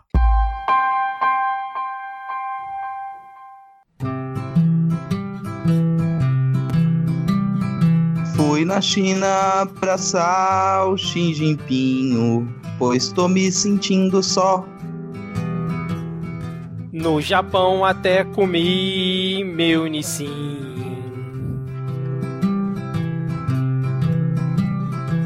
Enquanto elogio o príncipe assassino, a mamata é de dar dó. Vou azedar o presidente argentino. Meu filhote é um leão, que gracinha, faz tweet em sua conta e na minha. Inventou até o pavão, sabe ser ator. Meu menino é um vereador federal.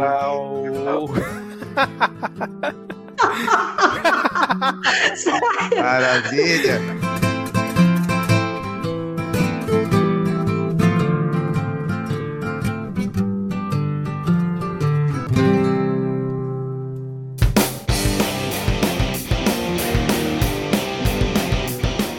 Chegamos aqui ao dia 29 de outubro, né, no episódio que teve como título Hienas, Porteiro, Queiroz e a Revolta no Chile, onde a gente teve a sensacional participação da Sabrina Aquino diretamente do Chile, ela que deu um panorama, explicou muita coisa pra gente aqui, pros ouvintes, sobre a situação do Chile, naquela época como é que estavam os protestos e tudo mais, a gente também pincelou é, outros países aqui da América Latina também. É, eu tô olhando E- aqui que esse episódio ele ficou com uma hora e 51, eu nem tinha observado isso. E aí fica aí a- comentário pro ouvinte. Eu não sei como que a edição conseguiu essa mágica, mas esse episódio tinha quase três horas de gravação. Verdade, cara. Verdade mesmo. Mas né, foi nessa gravação que a gente teve a bomba do porteiro, né? Que passou no Jornal Nacional, tipo, minutos antes de a gente começar a gravar, né? Pra quem não lembra, né? O porteiro lá do condomínio do, do Bolsonaro, né? Falando que quando o Rony Lessa chegou lá no condomínio no mesmo dia que ele assassinou a Marielle, né? É o suspeito de assassinar a Marielle.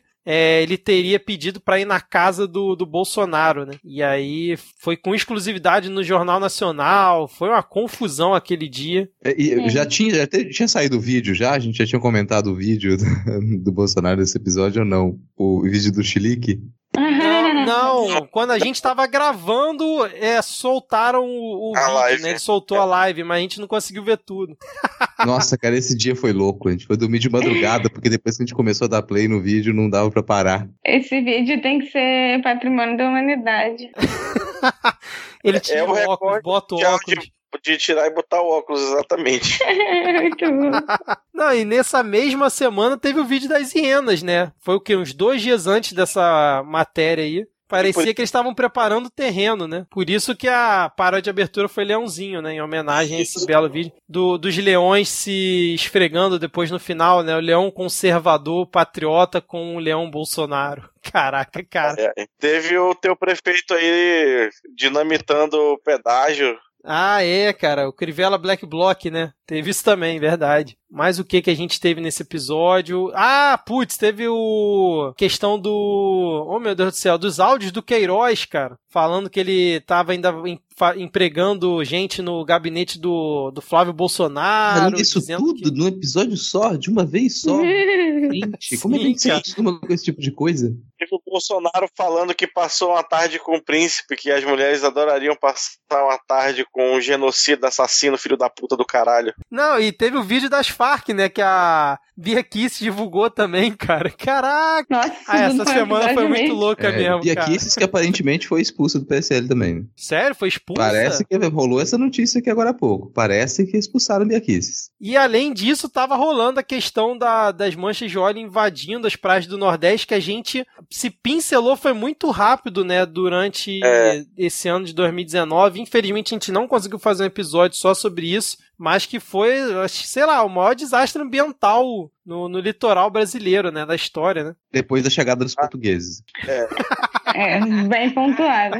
Aí no- no- nos áudios do Queiroz teve aquela célebre frase, né? O Ministério Público tá com uma pica do tamanho de um cometa pra enterrar na gente. Verdade, eu tinha esquecido disso. Só no Brasil, né, gente? Isso é muito engraçado. Em vez do momento Carlos, nós tivemos um momento em Baixapeiro, mostrando aí todo o seu talento matemático ao fazer a conversão de, de dólar pro peso argentino. E, e caralho, não dá, velho. Eu vou, eu vou cair, eu não isso, não, cara. Eu já tinha esquecido disso, cara. Puta que pariu. Não, depois ele tenta corrigir, não é isso? É, Eu não tô tentou. com a pauta aberta aqui. Aí ele viu que o pessoal relinchou que botar a palavra na minha boca. Eis então mais um demonstrativo de como vai bem o peso argentino. Aí bateu que um peso é 6 centavos de real. O que, por coincidência, quando ele, quando ele converteu o dólar pro peso, deu 60 pesos. Façam as contas aí. Suas próprias conclusões. Ai, cara, esse momento foi maravilhoso. prioridades. Mais alguma coisa? A gente pode ir pro, pro próximo episódio, que foi também mais um episódio histórico aqui do Midcast Política. Né, só dizer que a gente passou não só pelo Chile, né? A gente fez um geralzão aqui, quase um xadrez verbal. A gente falou de Chile, Bolívia, Uruguai, Argentina e Equador. Tudo que tava pegando, ainda tá pegando fogo, inclusive, né? Exatamente. Um abraço aí pro nosso ouvinte Felipe Figueiredo. né? Bom, vamos então pro próximo episódio aí. Segue a timeline, vamos lá. Era uma casa toda equipada, tinha pavão, milico e mamata. Se alguém passasse pelo portão e caísse no colo do capetão. Ninguém podia apostar na rede, pois o Carluxo ficava verde. Ninguém podia trair ali, pois os vizinhos faziam sumir. São, São 11 11 meses meses com, com esse esse apoio na, na rua do Bozo. 58. Ficou horrível.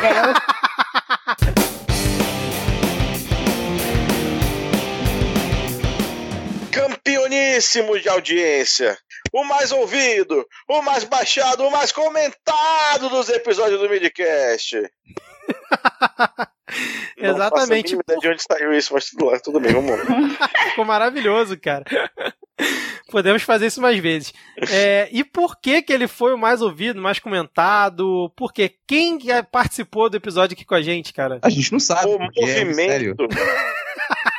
não é uma pessoa, não é um ser, é um, não é uma coisa, é um movimento, é uma força da natureza. É uma energia que se move pela timeline, tirando o sono de bolsonaristas e bolsonaros. Caraca, foi poético isso, hein?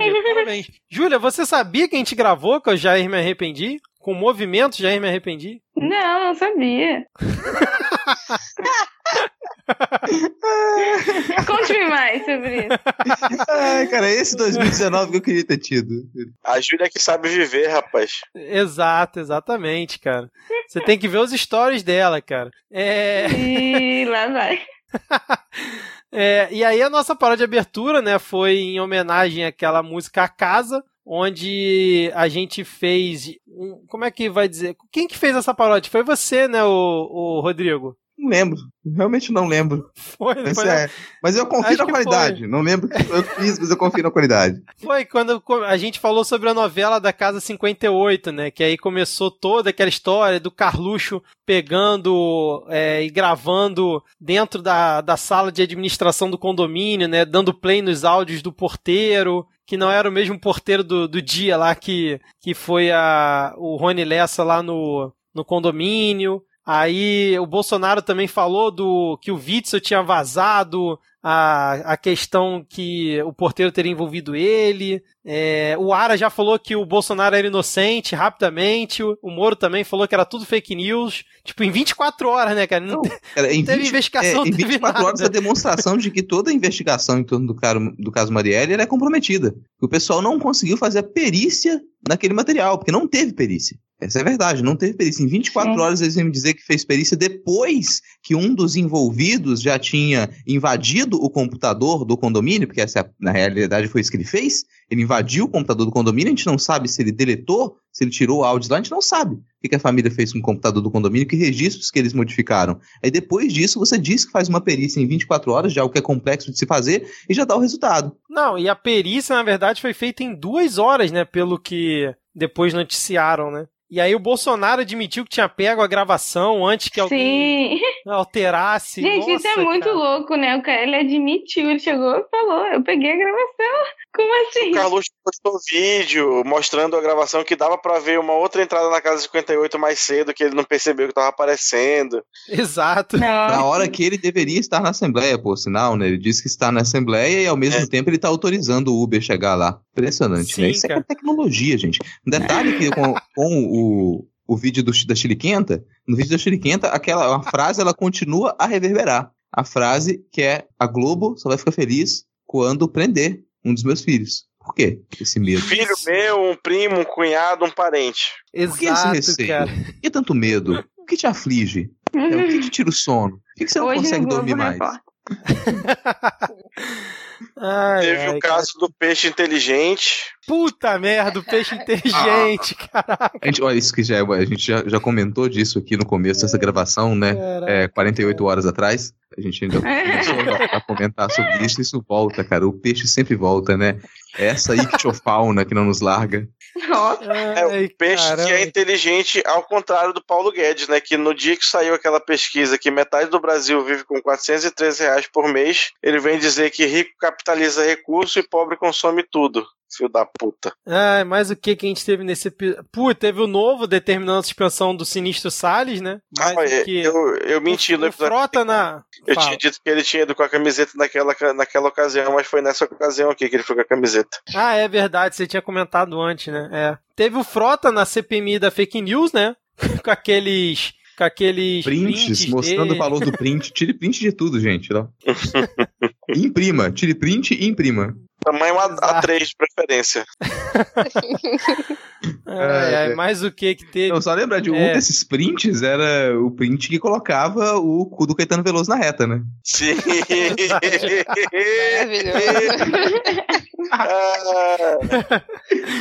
Ai, ai, que era, um, que era um print fake ainda por cima, né, cara? Era fake? É, depois falaram que era fake esse, esse tweet aí, cara, que era montagem, Ah, sei lá. sei lá. Que era um, que era um- Não. Não, que falaram que era um perfil fake do Olavo que tinha tweetado isso, não o próprio Olavo, cara. Hum. Ah, a regra é clara, né? É fake até que se assuma o contrário. é, verdade. Bom, mas, ah, putz, teve o Dudu, embaixapeiro lá na Leda Nagli, citando as cinco, né? Aí começou aquela sequência de é, menções à porcaria das cinco, né, cara? É, o que é um ultraje à democracia e nada acontece também, respeito. É, pois é, é, é aquela história que a gente sempre fala, né? A gente tá normalizando o absurdo a cada dia aqui, né? Descobriram a origem do óleo, né? Que tinha sido um navio grego, que provavelmente estava contrabandeando. Ah, é verdade. Sim, verdade. Teve isso também. Mas o que. Ah, putz, o lançamento daquelas packs do Paulinho, que por enquanto ainda não foram pra frente. Acho que a gente vai acompanhar em 2020. Teve o Carluxo tretando com o Felipe Neto. Mais alguma coisa que a gente esqueceu de falar? Nossa, cara, do peixe. Eu tô lembrando do peixe aqui, cara. O peixe inteligente. Puta que pariu. Ah, teve aquela foto do Carluxo que viralizou, né? Que ele tá. Tem uma faca, tem uma arma, tem tipo. Ah, que loucura, cara. ali é um nível, nossa, aquilo ali é um nível muito elevado de tóxico. Eu já tinha esquecido também, cara. Não, que a gente fez uma, toda uma análise junto com, com a Jairme aqui, né, no episódio. Vamos lá, vamos seguir então pro próximo episódio? Podemos? Sigamos, sigamos com a expectativa de que Jair Me Arrependi volte ano que vem.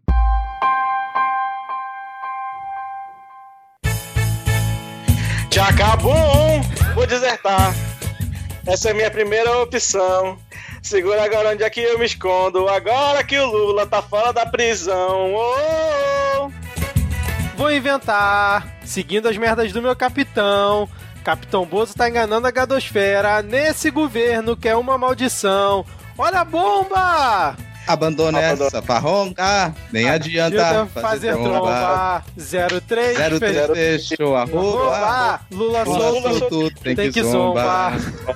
Se te pegar, vai te lacrar, cuidado pra não desmaiar. Se te pegar, vai te lacrar, cuidado pra não desmaiar. Armou um barraquinho. Safadinho. Perdeu a basezinha.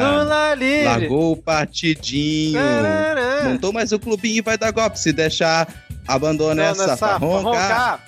Nem Nem adianta, adianta fazer fazer tromba. tromba. 03 fechou arroba. arroba. Lula Lula solto, solto, tem que zombar.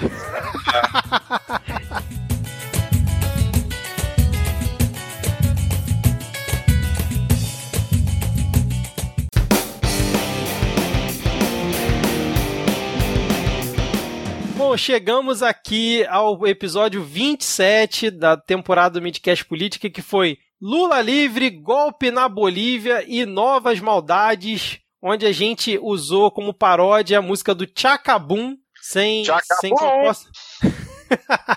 sem propósito algum, eu sugeri Chacabum e aí o Rodrigo brilhantemente conseguiu fazer uma paródia disso. Cara, essa é uma das, gra- uma das grandes realizações da minha vida, assim. Essa é uma das coisas que me dão orgulho, porque se vocês souberem a dificuldade que é você encontrar a palavra pra colocar no lugar de onda e fazer sentido, isso aí foi realmente difícil. Eu precisei de tempo de Você usou raciocínio. uma, duas, três, quatro, cinco, seis, sete, umas 18 palavras aqui. no- É, cara, eu gastei todo meu francês.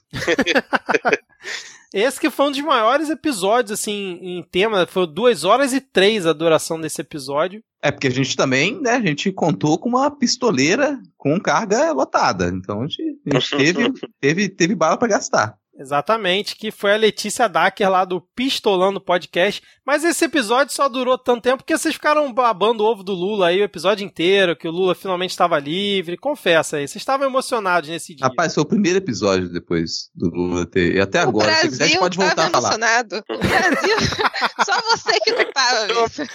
Não tem problema não. Você, você, o Moro, o Bolsonaro. Caraca, me botou no mesmo balaio que o Moro e o Bolsonaro. Pô, muito obrigado, Alana. muito obrigado pela parte que me toca. Se não quer ser criticado, não faça por merecer. Ó, fica aí o recado pro, pro jovem sad boy, sad girl, millennial da timeline. Lula vai passar o ano novo beijando muito. E você? Ai, ai. Bom, além de toda a. Como é que eu vou dizer? Me, tá, me fugiu a palavra aqui. Além de toda a alegria, além de toda a felicidade, toda a emoção, Euforia, todo o tesão que a gente teve quando esse homem lindo, príncipe, finalmente foi liberto, né? Além disso tudo, além disso tudo que, bro- que brota ainda hoje dentro da gente, a gente teve mais alguns tópicos que a gente comentou no episódio também. Bolsonaro de- admitindo que o Moro, o Moro me levou à presidência. Ato falho aí, meio. Teve. Exato. Teve o Fux dá, Fux tira, né? É, teve aquela matéria filha da puta da Veja, mostrando, fazendo um raio-x da vida do, do pobre do porteiro, tipo, dando a foto da cara dele, a foto da casa dele, o itinerário que ele fazia todo dia, não sei lá, o nome dos filhos, a cor da cueca, o que ele, o que ele jantou ontem, tudo apareceu na porra dessa reportagem da Veja. Caraca, pode escrever. Não, e tem um mês disso, né? Desde a, de que a gente gravou pra hoje, tem um mês exatamente. Parecia que tinha mais tempo. É, bicho. Filha da puta. Além, mesmo, claro, Ivo, do, do segundo golpe efetivado na América Latina nesses últimos anos foi o golpe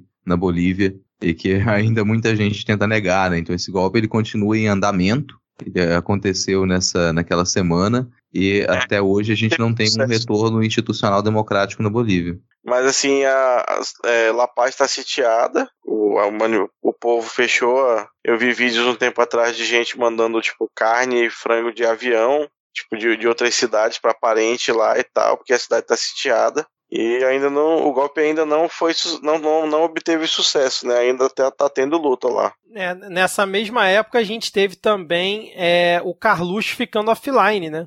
Ah, Falaram que. Ah, achei que tinha sido antes disso. Não, pô, ele ficou só um mêsinho aí fora. Foi quando falaram que tinham tomado aí, que tinham solicitado pra ele desligar as redes sociais, porque logo em seguida o Biruliro lançou o partido dele, né? Ah, até porque a gente teve, a gente teve até um. Foi nesse episódio que a gente teve um, um momento Carluxo na, na livraria? Não, não, foi no episódio seguinte. Ah, então talvez seja porque a gente precisa ir pro episódio seguinte, né? Você não vai falar que você pistolou pra cima do Sinistro Salles nesse episódio? Uma coisa que quase não aconteceu em 2019 É, cara, aqui, cara. sincero, eu nem me lembro especificamente por que, que eu tava irritado com ele, porque isso é uma constante. Tipo, é parte, parte de mim, ela tá dedicada exclusivamente, já faz um tempo, a sentir ódio pelo Salles. Tem uma, tem uma parte exclusiva, ele tem uma parte, tem, tem uma parte dele que já tá ali guardada no meu coração. Eu durmo, eu acordo com ódio desse sujeito. Enquanto, enquanto, já falei, enquanto ele não for realmente mandado pro oitavo ciclo do inferno, não, não dá pra ter descanso. Assim. Essa é uma, é uma das piores criaturas que já pisaram a face da Terra. Esse emissário do demônio. Não tem, não tem sujeito que consegue reunir tanta maldade quanto esse sujeito. É impressionante como que ele consegue, sabe, sintetizar tudo que há de ruim mais o elemento X. Ouvinte, isso não é a gravação do- da época do episódio, é ao vivo aqui agora. o Rodrigo praticamente falando tudo de novo. Muito bom, Rodrigo. Então vamos seguir aqui pro, pro próximo episódio. Não, rapidão, só pra não passar em branco, né? Teve a questão do fim do DPVAT e teve a Polícia Federal ligando o delegado que conduziu o caso Marielle a uma propina de 400 mil reais aí pra obstruir a gravação, a, a investigação. Muito bem lembrado, muito bem. Essa questão do DPVAT, né? Tirando 2 bilhões do SUS, puta que pariu, cara. Vamos lá, então, pro próximo episódio. Vamos lá.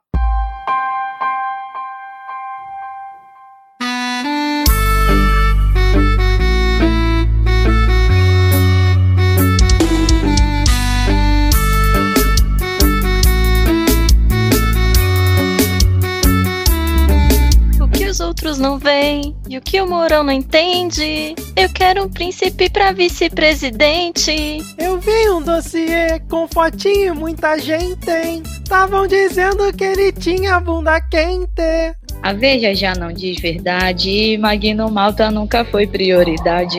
Eu tô com vô, insanidade. Melhor fugir que ter responsabilidade.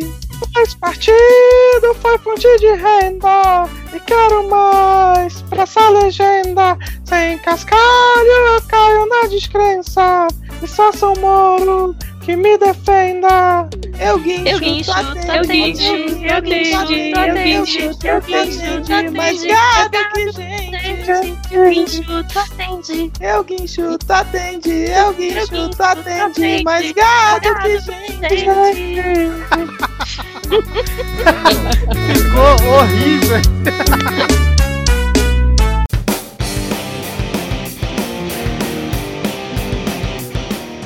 Chegamos aqui ao antepenúltimo episódio da temporada, que foi quase vice, Carluxo offline e crises na América Latina, onde a gente teve a participação da queridíssima Tabata Bowlen aqui junto com a gente. E a paródia foi em cima de uma música de Pablo, da Pablo Vittar, né, ô Diego? Exatamente, mostrando que midcast é cultura jovem, entendeu? É tendência. Se você olhar, se você fechar o olho e imaginar, você vai conseguir ouvir o urso nos deckline. Com o belo refrão, eu guincho, tu atende, mais gado que gente. Cara, que, que, que bela composição, né, cara? É. O que, que a gente teve nesse episódio bom aí, cara? Relembrem aí, por favor. Nada. Me ajudem. De, de bom teve a tapa e a paródia. É, eu já tava até parando desse seu ponto bom. É que parou É. por aí. Ah, teve a história do dossiê do príncipe, né, cara? Tá chegando, peraí que eu tô ouvindo aqui, tô ouvindo sirene, tá chegando. Tô pra pegar quem agora? Descobriram Tá que a Júlia mesmo. ficou online. Descobriram. Tá tudo bem aí, Júlia? Tem ninguém descendo de rapel, não? Tá tudo certo. Gente, vocês escutam, eu fico bobo com esse negócio na rua. Nossa, mas, mas nesse episódio a gente riu bastante, né, dos protestos contra o Gilmar Mendes, daquele tomataço que os tomates voltavam em cima da galera. Sensacional. Cena linda, cara. Teve o Mamãe Falei foi expulso do DEM também. Porra, sensacional. Teve o Ctrl-C, Ctrl-V da juíza, que anulou a sentença. Ah, é. Não, e aí depois, né, quando foi o recurso revisto no TRF4, que depois aumentaram a condenação do Lula pela questão lá do sítio, eles falaram que não, que não teve Ctrl-C, Ctrl-V nenhum, que isso aí foi. Exageraram né, nessa questão. Ah, porra, foi ela mesmo que confessou que tinha feito, né, cara? Não, não mudaram, ela não mudou nem o nome de, de, de sítio pra, pra Tripec, porra. É, exatamente, exatamente. Tem, um, tem uma aqui na, na pauta que é a petulância do cavalo. O que, que foi isso aqui, cara? Deixa eu ver aqui. Ah, tá, que foi quando a gente relembrou do, do Aras ser o, a rainha do tabuleiro, né? Que aí ele falou que o Paulo Guedes seria um cavalo. Exatamente. Cara, mas vocês estão esquecendo de uma das coisas que mais define o Brasil, que estava presente nesse episódio. Suruba monárquica. Ou a falta dela, né? Ai, ai, eu comentei, né, do tal dossiê lá do. É, mas tem que falar, a né? gente na época a gente queria que tivesse que constasse no título do episódio Suruba. Mas- Ah, mas não tá. entrou, não pôde entrar Suruba. Então no lugar de Suruba entrou quase vice. Mas esse é, É o verdade. ponto crucial do, do, do dossiê, é, é, é a Suruba. E eu, eu gostaria de lembrar como que a Suruba de figuras públicas está presente nesse ano aqui. Eu nem lembro se foi nesse ano, mas falou no Dória agora há pouco. Eu não sei se foi nesse ano, mas eu não consigo deixar de esquecer do Dória ator pornô. Verdade, foi, foi na eleição ainda. Foi né, na cara? eleição Dória ainda, cara. Nesse ritmo Foi, que a gente foi. tá chegando. Isso, acho que se garimpar um pouquinho esse dossiê, a gente consegue vídeos, tá? Aí já vai uma. se- se- acho que se, se existir, não sei se eu já me arrependi, já se esforçou nesse sentido. Agora é minha vez de dizer, não, cara, para. Não fica pensando. Você tá bem assim. Talvez tenha até um slide. Nossa senhora, cara. Ai, vamos ver. Teve a tentativa de invasão na embaixada da Venezuela, foi nessa época Rapaz, olha só isso aí, como é que passa batido, né, cara? Essas loucuras que acontecem em 2019, bicho. Teve o pessoal lá da. Agora que eu tava pensando, aquele pessoal parecia aquela galera de seita de fim do mundo, sabe? Todo mundo vestido de branco pra invadir a embaixada e tentar todo mundo tomar um suquinho lá, não sei o que poderia acontecer. Mas é, é loucura você pensar que uma embaixada de um outro país, dentro do território brasileiro, sofreu uma tentativa de invasão. E a gente É, simplesmente tá passando batido por isso e falar: olha aqui mais uma das notícias durante esse ano. É, foi como se fosse qualquer coisa.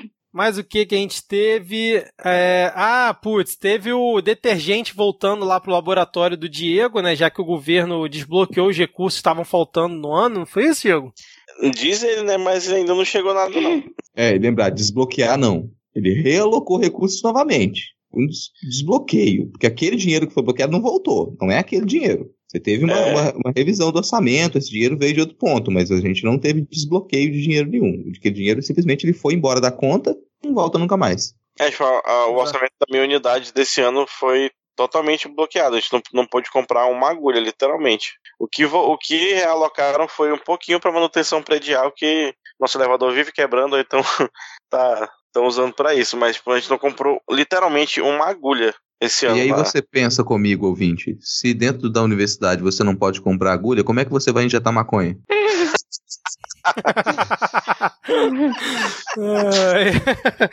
Falando em maconha, a gente foi nesse episódio que a gente comentou sobre o Carluxo na livraria, né? O Carluxo offline surgiu aí, né, cara? Cara, esse é um dos meus momentos caluxos prediletos. Difícil escolher. Por quê? Porque você não imagina ele no dentro de uma livraria? Cara, toda a situação ela parece uma, uma sketch do Porta. Pode crer, Aliás, cara. fica a dica aí pros nossos faria. ouvintes do Porta dos Fundos, fica a dica pros nossos ouvintes, a galera do Porta dos Fundos. Aí, se vocês quiserem reproduzir esse sketch, a gente ficaria muito feliz. Bom, já que não tem mais nenhuma nenhum ponto aqui, vamos então agora seguir pro penúltimo episódio. Vamos lá.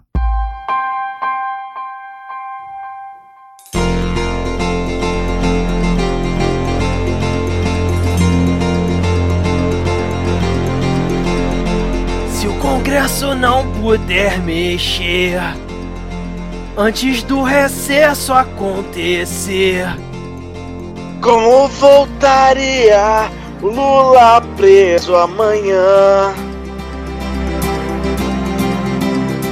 Se você soubesse como o Chile é, fudia quem idolatra o Pinochet. Não se aposentaria só depois de morrer. Se o Bozo fizer mais uma GLO contra o MST, Faz Vai cinco nascer, talente de um liberal. A culpa é do PT. Aham.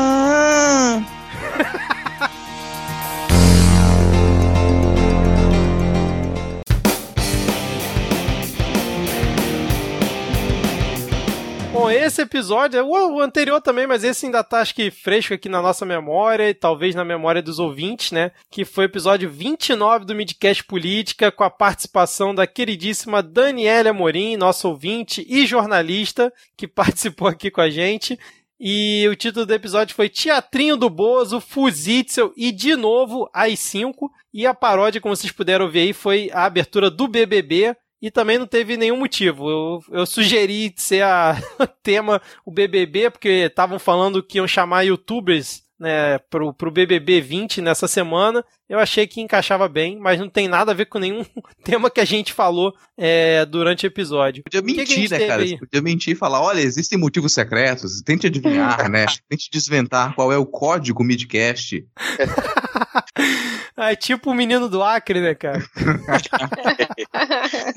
Então, mas aí nesse episódio a gente teve a Dani, né, que participou com a gente entrando na lista de comunistas, já que ela foi xingada pelo vô. É, Esse foi um dos episódios mais divertidos e, de certa maneira, acho que emocionante pra gente também, porque, cara, a Dani foi super fofa gravando com a gente, assim. Ah, foi mesmo. Verdade, cara. Foi- foram vários elogios. Putz, foi muito legal esse episódio mesmo. E foi um episódio que durou uma hora e 52 minutos, cara. Foi um grande episódio, literalmente também, né? É, além da participação da Dani, o que, a gente teve? Ah, teve o teatrinho da Damares, né? Que a gente comentou, ela fingindo que ia dar entrevista e fingiu que foi e não foi, né? É, mas o que, que a gente teve? Teve o, o pessoal na Assembleia de São Paulo tentando homenagear o Pinochet, a pedido de um deputado do PSL, mas que acabou não vingando. E o Abrão falando que as universidades têm plantações de maconha e laboratório de droga sintética, que ele voltou a afirmar isso essa semana, né, cara? eu- Lá na, na CCJ, não foi? Que ele, não, foi na CCJ? Não, né? Não sei, não lembro onde ele foi. Foi em alguma comissão que ele foi convidado e ele afirmou de Cara, é novo. isso. 31 de dezembro agora, sabe? Já tô na segunda garrafa de Cida Cerezé. Eu não lembro assim, qual comissão que foi, sabe? Eu não consigo nem digitar TV Câmara aqui mais no YouTube pra poder assistir essas coisas.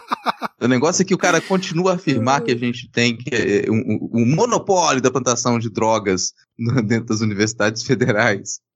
O básico que a gente pode Sim, fazer cara. disso é rir, cara. É muito louco como que o sujeito continua nesse, né, nessa insistência, continua a afirmar esse tipo de coisa. Eu imagino que ele deve ter um desejo contido, sabe, de ter vivido toda essa loucura na, na graduação e não conseguiu. Sabe aquele pessoal que fica em casa enquanto a galera tá indo pro rock, tá indo pra balada, e aí a pessoa fica imaginando que o pessoal, tipo, galera deve estar se divertindo horrores. Nossa, como a minha vida é triste que eu estou aqui sozinho, e você fica lá frustrado porque ninguém te chamou pra sair. Aí você imagina que a vida das pessoas são uma loucura completa, que é tudo muito divertido. E quando você consegue ter um cargo de poder, você fala, não, vou acabar com essa diversão. Tudo aquilo que vocês faziam e não me convidavam e não me chamavam, porque eu sou um babaca chato pra caralho, agora eu vou impedir vocês de fazerem. E vale lembrar que, além de chato, ele não era, não era nem o tipo de pessoa que ficava em casa estudando, né? Porque as notas dele tava tudo uma bosta lá, que ele fez o vídeo lá do striptease pra explicar. Que, que as notas dele eram tudo ruim. Vídeo do striptease? Qual que foi esse, cara? Eu não lembro, lembra disso não, dele mostrando o ombrinho? É. Ah, puta Nossa que pariu, eu já tinha gente. esquecido disso.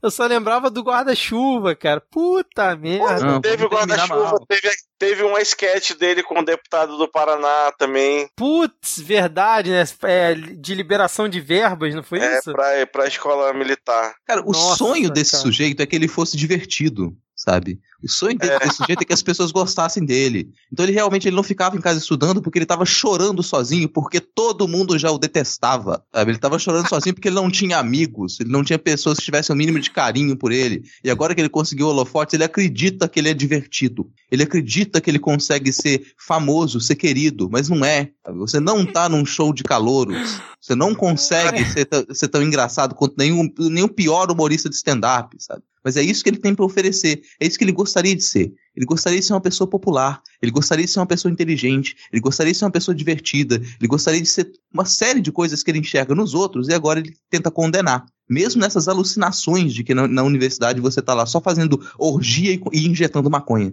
Exatamente, exatamente, cara. É, mais o que que a gente teve nesse. Ah, teve o Paulo Guedes citando as 5, né? Que foi até É. parte do título do episódio. Ainda, ainda tá fresco na memória da O galera. arrombado do, do procurador do Pará dizendo que a escravidão foi porque índio não gosta de trabalhar. Puta que pariu, teve isso também, verdade. Ah, falar Mais Pará, eu lembrei também, já que estamos falando do- dos momentos de vergonha do Weintraub, teve o, o caso dele lá em Alter do Chão também, que ele foi querer tirar férias e aí a galera foi lá fazer uma recepçãozinha calorosa pra ele. Puta, verdade, cara. Que depois ele foi pegar o microfone pra falar. É. Nossa. É, você não lembra não que você defendeu, você ficou com pena dele? Falando, Eu ah, defendi É, você falou, ah, mas a Weintraub? família dele, ele tava de férias e tinha que ter deixado ele lá em paz, tadinho dele, que ele tava sofrendo e tinha que ter respeitado.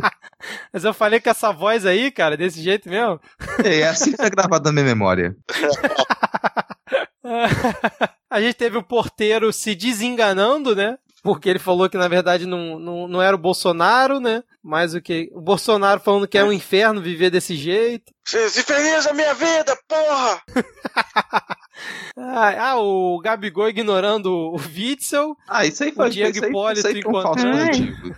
É. Falso positivo. é. Júlia, Alana, vocês querem comentar alguma coisa? A gente tá é, monopolizando aqui. Interrompam a gente, pelo amor de Deus. Não sei se eu consigo mais pensar, Vitor.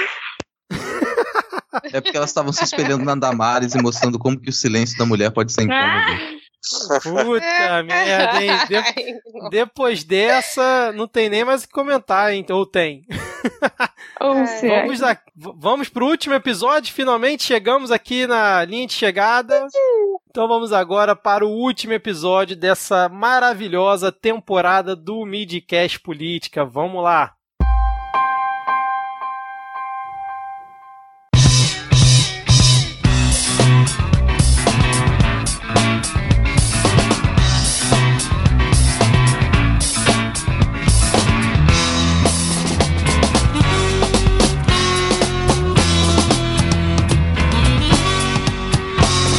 Você viu que a Joyce Halsman falou a voz dos arrependidos. Planilha, nome RG ela mostrou e envolveu até o nome dele mesmo. Carlos Show! Carlos Show! Carlos! Na Funarte apareceu um diretor que se acha mais esperto. Rock Beatles, satanismo e aborto. Ele quer que todo mundo faça igual e siga o voo. Siga o voo. Siga o voo. O voo. Lá vem ele, lá vem ele, inventar conspiração, fala tosca, deletério, moeda desvalorizou. Lá vem ele, lá vem ele, paga pau pro Donaldão, um pateta, um gaudério, uma bolsa de cocô. Ele, lá vem ele, só vai ter ovo pra comer no Natal. Ele, Ele, lá vem ele, seguindo o bolsa de cocô.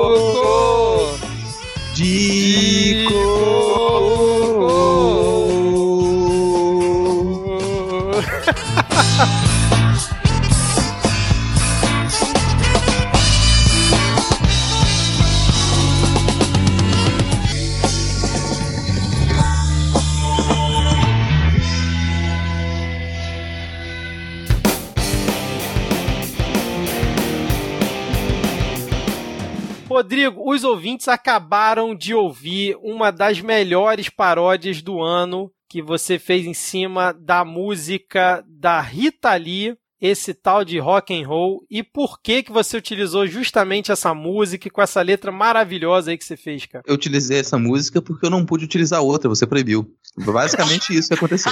Puta que pariu. Eu rasgo o cara de elogios aqui, o cara vai e critica. Puta merda. Não, mas foi um elogio. Essa, essa paródia só pôde acontecer por conta dessa sua visão. A gente conseguiu ter essa paródia de abertura que faz referência ao novo diretor da Funarte, que em um, de seus vídeos ele conseguiu fazer essa relação tão imediata entre rock e a indústria do aborto, que é comandada pelo satanismo. E o emissário era o Beatle, era os Beatles. Era os né, Beatles, cara? era os Beatles, porque tudo isso está previsto lá nos livros da lei de Adorno. Cara, e nesse episódio, aliás, a gente esqueceu de comentar que no episódio anterior a gente teve um momento pi, né, pela primeira vez, e nesse episódio aqui a gente teve de novo um momento pi que provavelmente 2020 talvez não volte ou volte só esporadicamente. Mas nesse episódio te- tiveram cinco comunistas, né, na lista atualizada. Leonardo A lista DiCaprio, tava aposentada aí há uns vários episódios, tentaram acabar com ela, mas ela resistiu. teve Antigo Egito na lista, Financial Times, Vocês bastante colocaram gente, o né, Hulk cara? também. O Hulk, botamos o Hulk. entrou, Leonardo bem DiCaprio, provavelmente. E aí a gente também nesse episódio falou sobre o novo presidente da Fundação Palmares, né, que não, vai foi ser. mais Glória a Deus, Não vai- amém, Senhor. Exatamente. Não vamos então nem repetir todas as barbaridades que ele falou. Teve a Joyce Halseman na CPMI da fake news, né? Arrependida. Joyce Leaks, né? Divulgando um monte de informação. Cara, foi a melhor participação da CPMI. essa. Foi a mais divertida. Teve ela, ela durante a, a fala dela, é, xingando a Carla Zambelli de burra. Foi divertidíssimo também. Não, e aí a, a melhor imagem desse coisa foi o cara que tirou a foto do celular da Carla Zambelli perguntando do assessor se era quebra de decoro cha- chamar a Joyce de Peppa Pig, cara. Você falou em assessor, a gente não comentou do assessor 2, ou comentou? Do... Falando do assessor 2, verdade. Verdade. Um abraço para assessor 2, né? Fada sensata do ano, eu diria. Se o assessor 2 quiser vir aqui participar, a gente coloca a voz de pato. Tá liberado. Exatamente. Ah, mas pode colocar a voz do pato que não seja o seu chefe, no caso. Não, vamos colocar isso. É assim que tem que ser. Não vai ter voz de pato, vai ter voz de marreco, porque aí vai ficar divertido. Ah, é. E aí a gente, infelizmente, ah, teve a, a mulher do embaixapeiro, né, citando o perrengue dela com os 33 mil por mês. Teve o Sinistro Salles fazendo bando de bobagem, como sempre. É, o Trump dando uma banana pro Bolsonaro. É, Mas o que que teve? Tentando, tentando censurar a Folha. Coisas comuns do dia a dia do Brasil 2019, né, cara? O ano termina feliz, como sempre, né? Porque a gente vai terminar com a notícia feliz. Nesse último episódio, a gente comentou sobre a tragédia de Paraisópolis. Pô, você quer terminar o, o episódio aqui É, é isso. É esse o clima mesmo, porque a gente ri pra não chorar. É, isso foi uma tônica aqui do, do Midcast Política esse ano, né? Eu, sim, eu não sei se os ouvintes é, acham ruim tantas risadas que eu dou, mas as risadas são naturais, cara. Eu acho muito engraçado é, a gente gravar semanalmente aqui, apesar de todos os temas é, bizarros e revoltantes que a gente tem ao longo do ano, né? Teve ao longo do ano aqui. Mas, a- acabou sendo uma das características aqui do, do Midcast Política em 2019, que inclusive muitos ouvintes elogiam, né? Ah, vocês tornam a nossa semana mais leve, mais palatável e tal. Mas realmente, assim, é, é difícil digerir certas coisas e essa, esse assassinato que ocorreu em Paraisópolis foi uma das várias que a gente teve ao longo de 2019, né? E aí, vocês querem comentar mais alguma coisa aqui dessa nossa retrospectiva? Cara, esse episódio vai ficar bizarro de gigante, hein? Não, sei o que, quatro horas. Coitada mesmo? da pessoa que vai editar. Né? Seja lá a pessoa que o Vitor paga pra editar, né? Com os milhões que o Midcast recebe do Jorge Soros. Sim. Essa pessoa vai sofrer. Não, ganhou na Mega Sena. Ah, cara, mas o que eu ia comentar até em cima disso, pra, já quase como uma fala final aqui também, é que, de certa maneira, gra- gravar um midcast, pelo menos no meu caso, ajuda a digerir essas situações, assim, porque a gente vai acompanhar a política nacional de um jeito ou de outro, não consigo ignorar é, é, as notícias, não consigo deixar de acompanhar. E não falar sobre elas, não debater sobre isso, é, já estava me fazendo muito mal antes. Então, começar esse, a gravar um midcast em 2019 é, me ajudou bastante a conseguir é, trabalhar melhor o modo como eu recebo, como eu lido com essa realidade enervante. A gente consegue fazer uma, algum tipo de descarrego aqui também quando a, gente, quando a gente grava o programa. Tem muita coisa que a gente fala que não vai ao ar às vezes, porque a gente se dá a liberdade pela confiança que a gente tem, pela interação que a gente conseguiu construir durante esses meses, de falar de maneira totalmente aberta, falar de maneira livre. Então, às vezes, sim, enquanto a gente está falando, a gente passa muito do- dos limites, porque a gente precisa colocar essas, a gente precisa colocar essas opiniões, a gente precisa colocar esses sentimentos, a gente precisa colocar essa percepção que a gente tem desse cenário para fora. Então, Isso, o Midcast, para mim, tem tem ajudado muito, assim, é, ajudou eu passar 2019 sem ter é, me embrenhado na mata para tentar formar uma guerrilha, que é aquele tipo de ilusão de esquerda que sempre vai dar em merda. Sim. Caramba, falou Mas, bonito. Ô, Rodrigo, com toda essa fala, você tá querendo dizer que eu fui importante na sua vida em 2019? Pô, eu não tinha citado você especificamente, já que você está necessitado de biscoito, já que você está precisando de elogio, obrigado, Vitor, pelo convite, por toda semana você dispensar tanto do seu tempo para poder editar as falas que a gente, a gente se enrola muito aqui, de tomar o cuidado de saber o que que leva e o que que não leva ao público, se dedicar tantas horas para continuar fazendo divulgação, interação com os ouvintes. Então, parabéns, assim, pelo, pelo que você consegue fazer com o Midcast. Eu sei que esse ano ele se tornou ainda mais difícil de levar, se tornou pela quantidade de episódios, por todo esse desafio que você, que você se colocou. Eu sei como que é complicado fazer uma edição semanal de podcast, conseguir fazer os episódios de política e muitas vezes outros programas extras também para manter o conteúdo e ter a aderência dos ouvintes, continuar a fazer esse engajamento crescer. Isso é um, um trabalho do caralho. Então fica assim um, um elogio pessoal, fica os parabéns, obrigado por ter trazido a gente dentro dessa viagem alucinatória. Nossa, por essa eu não tava esperando, hein, cara. Caraca. Achei que você ia me xingar, ia falar, fiquei até sem jeito agora, cara. Que isso? É, guarde esses elogios para 2020 inteiro. é presente de Natal de aniversário. né? Mas eu, pegando o bonde aí do Rodrigo, eu também queria agradecer por, por essa experiência, né? Do nada que eu achei que vinha gravar um episódio avulso. E aí acabou virando uma parada que envolveu a gente. Foi, tem sido uma experiência muito boa, né? De, de construir. Realmente tu faz um trabalho do caralho. Tu trabalha pra porra e é bonito de ver. O negócio sai bem feito. E a gente tá tendo aí uma, uma boa resposta no formato melhor possível, né? Que é o carinho dos fãs. Então, valeu aí, foi muito massa e ano que vem é nóis. Exatamente, exatamente. E eu queria. Alana, você quer comentar alguma coisa? Palavras bonitas também. Ele quer mais elogio, vamos lá. Não, Jogo de confete. Pegar mais cedo aqui pra gente rasgar também, que acabou o tecido. Não, considerações finais aí, caso ela queira fazer. Eu fico até sem jeito depois de tantas palavras bonitas aí. Eu também cheguei e participei primeiro achando que eu só tava vindo substituir a Júlia, depois ela ia voltar.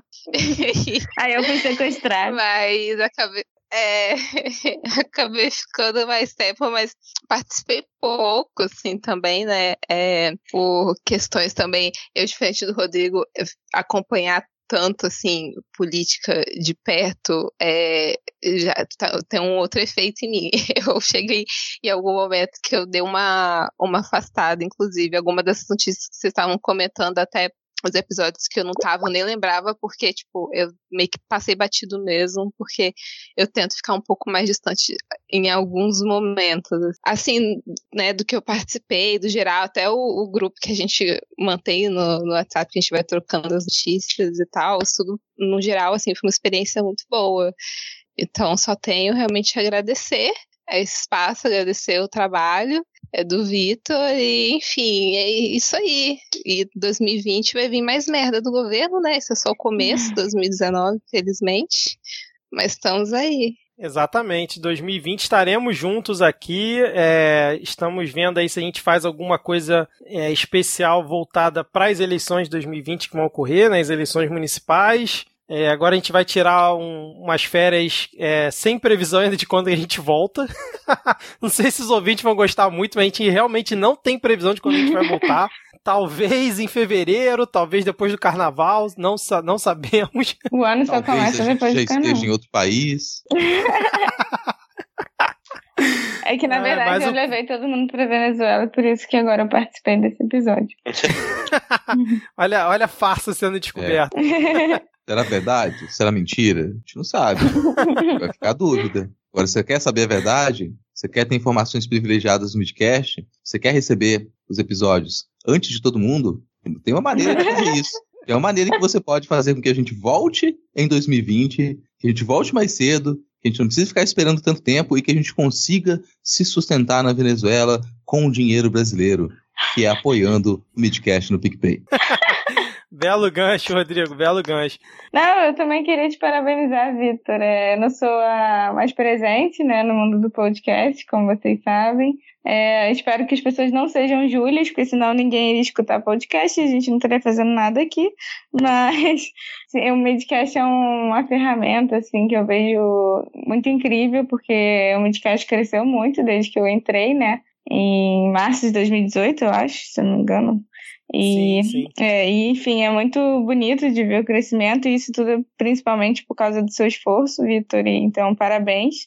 É, tenho certeza que os nossos 10 ouvintes se orgulham também. E com certeza o Midcast Política é uma forma atual e mais leve de, de encarar os problemas do Brasil que não são fáceis, mas que é necessário que a gente esteja sempre antenado para poder acompanhar, né? Porque o Brasil realmente não é para amadores. E inclusive temos um episódio do Midcast. Ai, maravilha, gente. É, eu realmente não estava esperando aí esses elogios, principalmente vindo aí do Rodrigo, mas eu que tenho muito a agradecer vocês aqui, né? Porque o Midcast Política não teria sido nada do que foi se não tivesse a participação de vocês. É, e aí eu estendo até a Júlia, porque o ouvinte que é novo aqui, que a, gente, a nossa audiência cresceu muito aqui em 2019, então isso é bastante coisa aqui para um podcast independente e pequeno, que é o caso do Midcast. A gente agradece muito aí vocês. Mas lá em 2018, durante a cobertura das eleições, pro ouvinte que é novo, a gente cobriu vários debates. Lembra disso, Júlia? Várias entrevistas de Globo News Uhum. e tudo. Era principalmente eu, a Júlia e o Edgar. O Edgar, que esse ano de 2019 não pôde comparecer aos episódios, a gente só participou de um ou dois. E aí acabou que a nossa ideia era também continuar em 2020, né? Fazendo alguma coisa em relação ao Midcast Política. A, infelizmente, a Júlia e o Edgar não conseguiram, né, para manter. E aí surgiu justamente,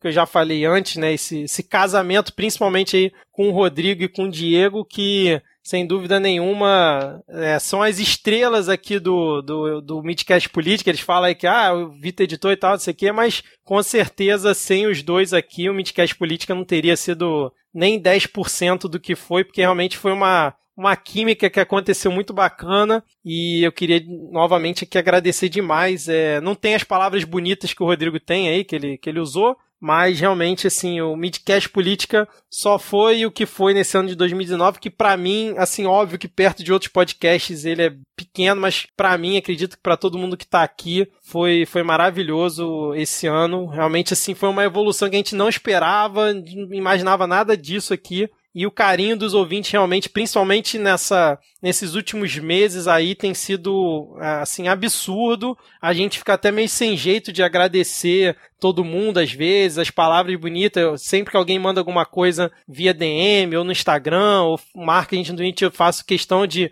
ou mandar o link lá no nosso grupo, ou print para o pessoal estar sempre vendo também, né? Já que eu que fico administrando as redes sociais do Midcast. Mas assim, espero que vocês tenham gostado desse ano de 2019. Essa retrospectiva foi feita com bastante carinho. A gente ficou dois dias aqui gravando, né? Vão ter. Tiveram aí coisas especiais que vocês viram ao longo do, do episódio. E é isso, 2020, tamo junto aí, vamos ver o que que a gente vai conseguir acompanhar desse desgoverno maluco aí. Certo? É isso? Fechamos por aqui? Certo. Chegamos lá. Boas festas.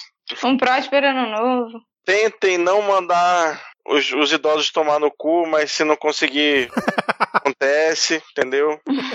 Feliz ano novo aí, vamos sobreviver, vamos se cuidar, tomar bastante água, é, tentar cuidar de quem cuida da gente, gostar de quem gosta da gente, ficar bem, né? Tentar não dar trela pra Bolsominion. Eu sei que é difícil, principalmente quando a gente tem em casa. É, é dolorido, mas a gente tem que tentar e sobreviver, que a gente tem que ficar bem pra poder aguentar a porrada e resistir e vencer. E é isso aí. Exatamente. E fica também um agradecimento aqui para a Vitória e para a Milena, que não puderam estar presentes aqui nessa gravação, mas também contribuíram aqui ao longo desse ano de 2019. É isso? Esse, esse episódio é para ver ou para comer?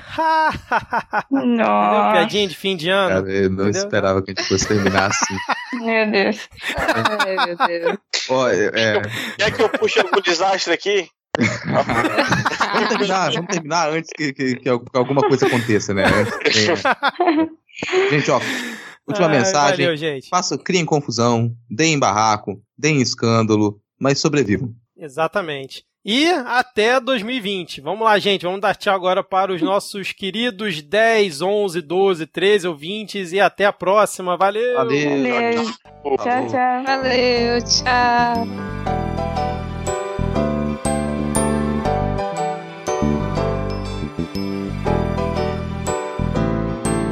Conge virou ministro e a nova era então começou. Nos primeiros dias de euforia, cheiro de esgoto era de morrer. Roubou nossos sonhos com a pós-verdade. Bom pra quem já se aposentou. Hoje a treta é sua, vem ficar na fossa. Abraço Bafomé nesse cabaré. A treta é sua, vem ficar na fossa. Longe se vai o dia em que a vaza jato me acordou. Tive taquicardia, mas a letargia ganhou até do Intercept. Não passou de um sonho, parcialidade foi um furo, mas não vingou. Ninguém foi pra rua, não importa a merda que o Deltan fizer. São Moro é fé, ninguém na rua, não importa a merda. À tarde, na portaria, o seu porteiro te interfonou. Com essa notícia ou gritaria, o Chile Quento fez um away. 02 partiu pra insanidade e a justiça acobertou. Quem que tava em casa, fora o Rony Lessa, ninguém vai dizer quem é mané. Quem tava em casa naquela quarta. Foge ou fique briga, que não há tempo pra vacilão. Meses de agonia e patifarias farão o povo enlouquecer. Pra quem ainda tem sonhos de liberdade, a balbúrdia só começou. Hoje a, Hoje a treta é sua, vai, vai sair da fossa, abraço Bafomé. Nesse cabaré só, Só resta resta rua, Essa terra é nossa, abraço Bafomé. Nesse Nesse cabaré, hoje a treta treta é é sua, vai sair da fossa, não acaba nunca conforme nesse caso. Só resta rua, essa terra é nossa.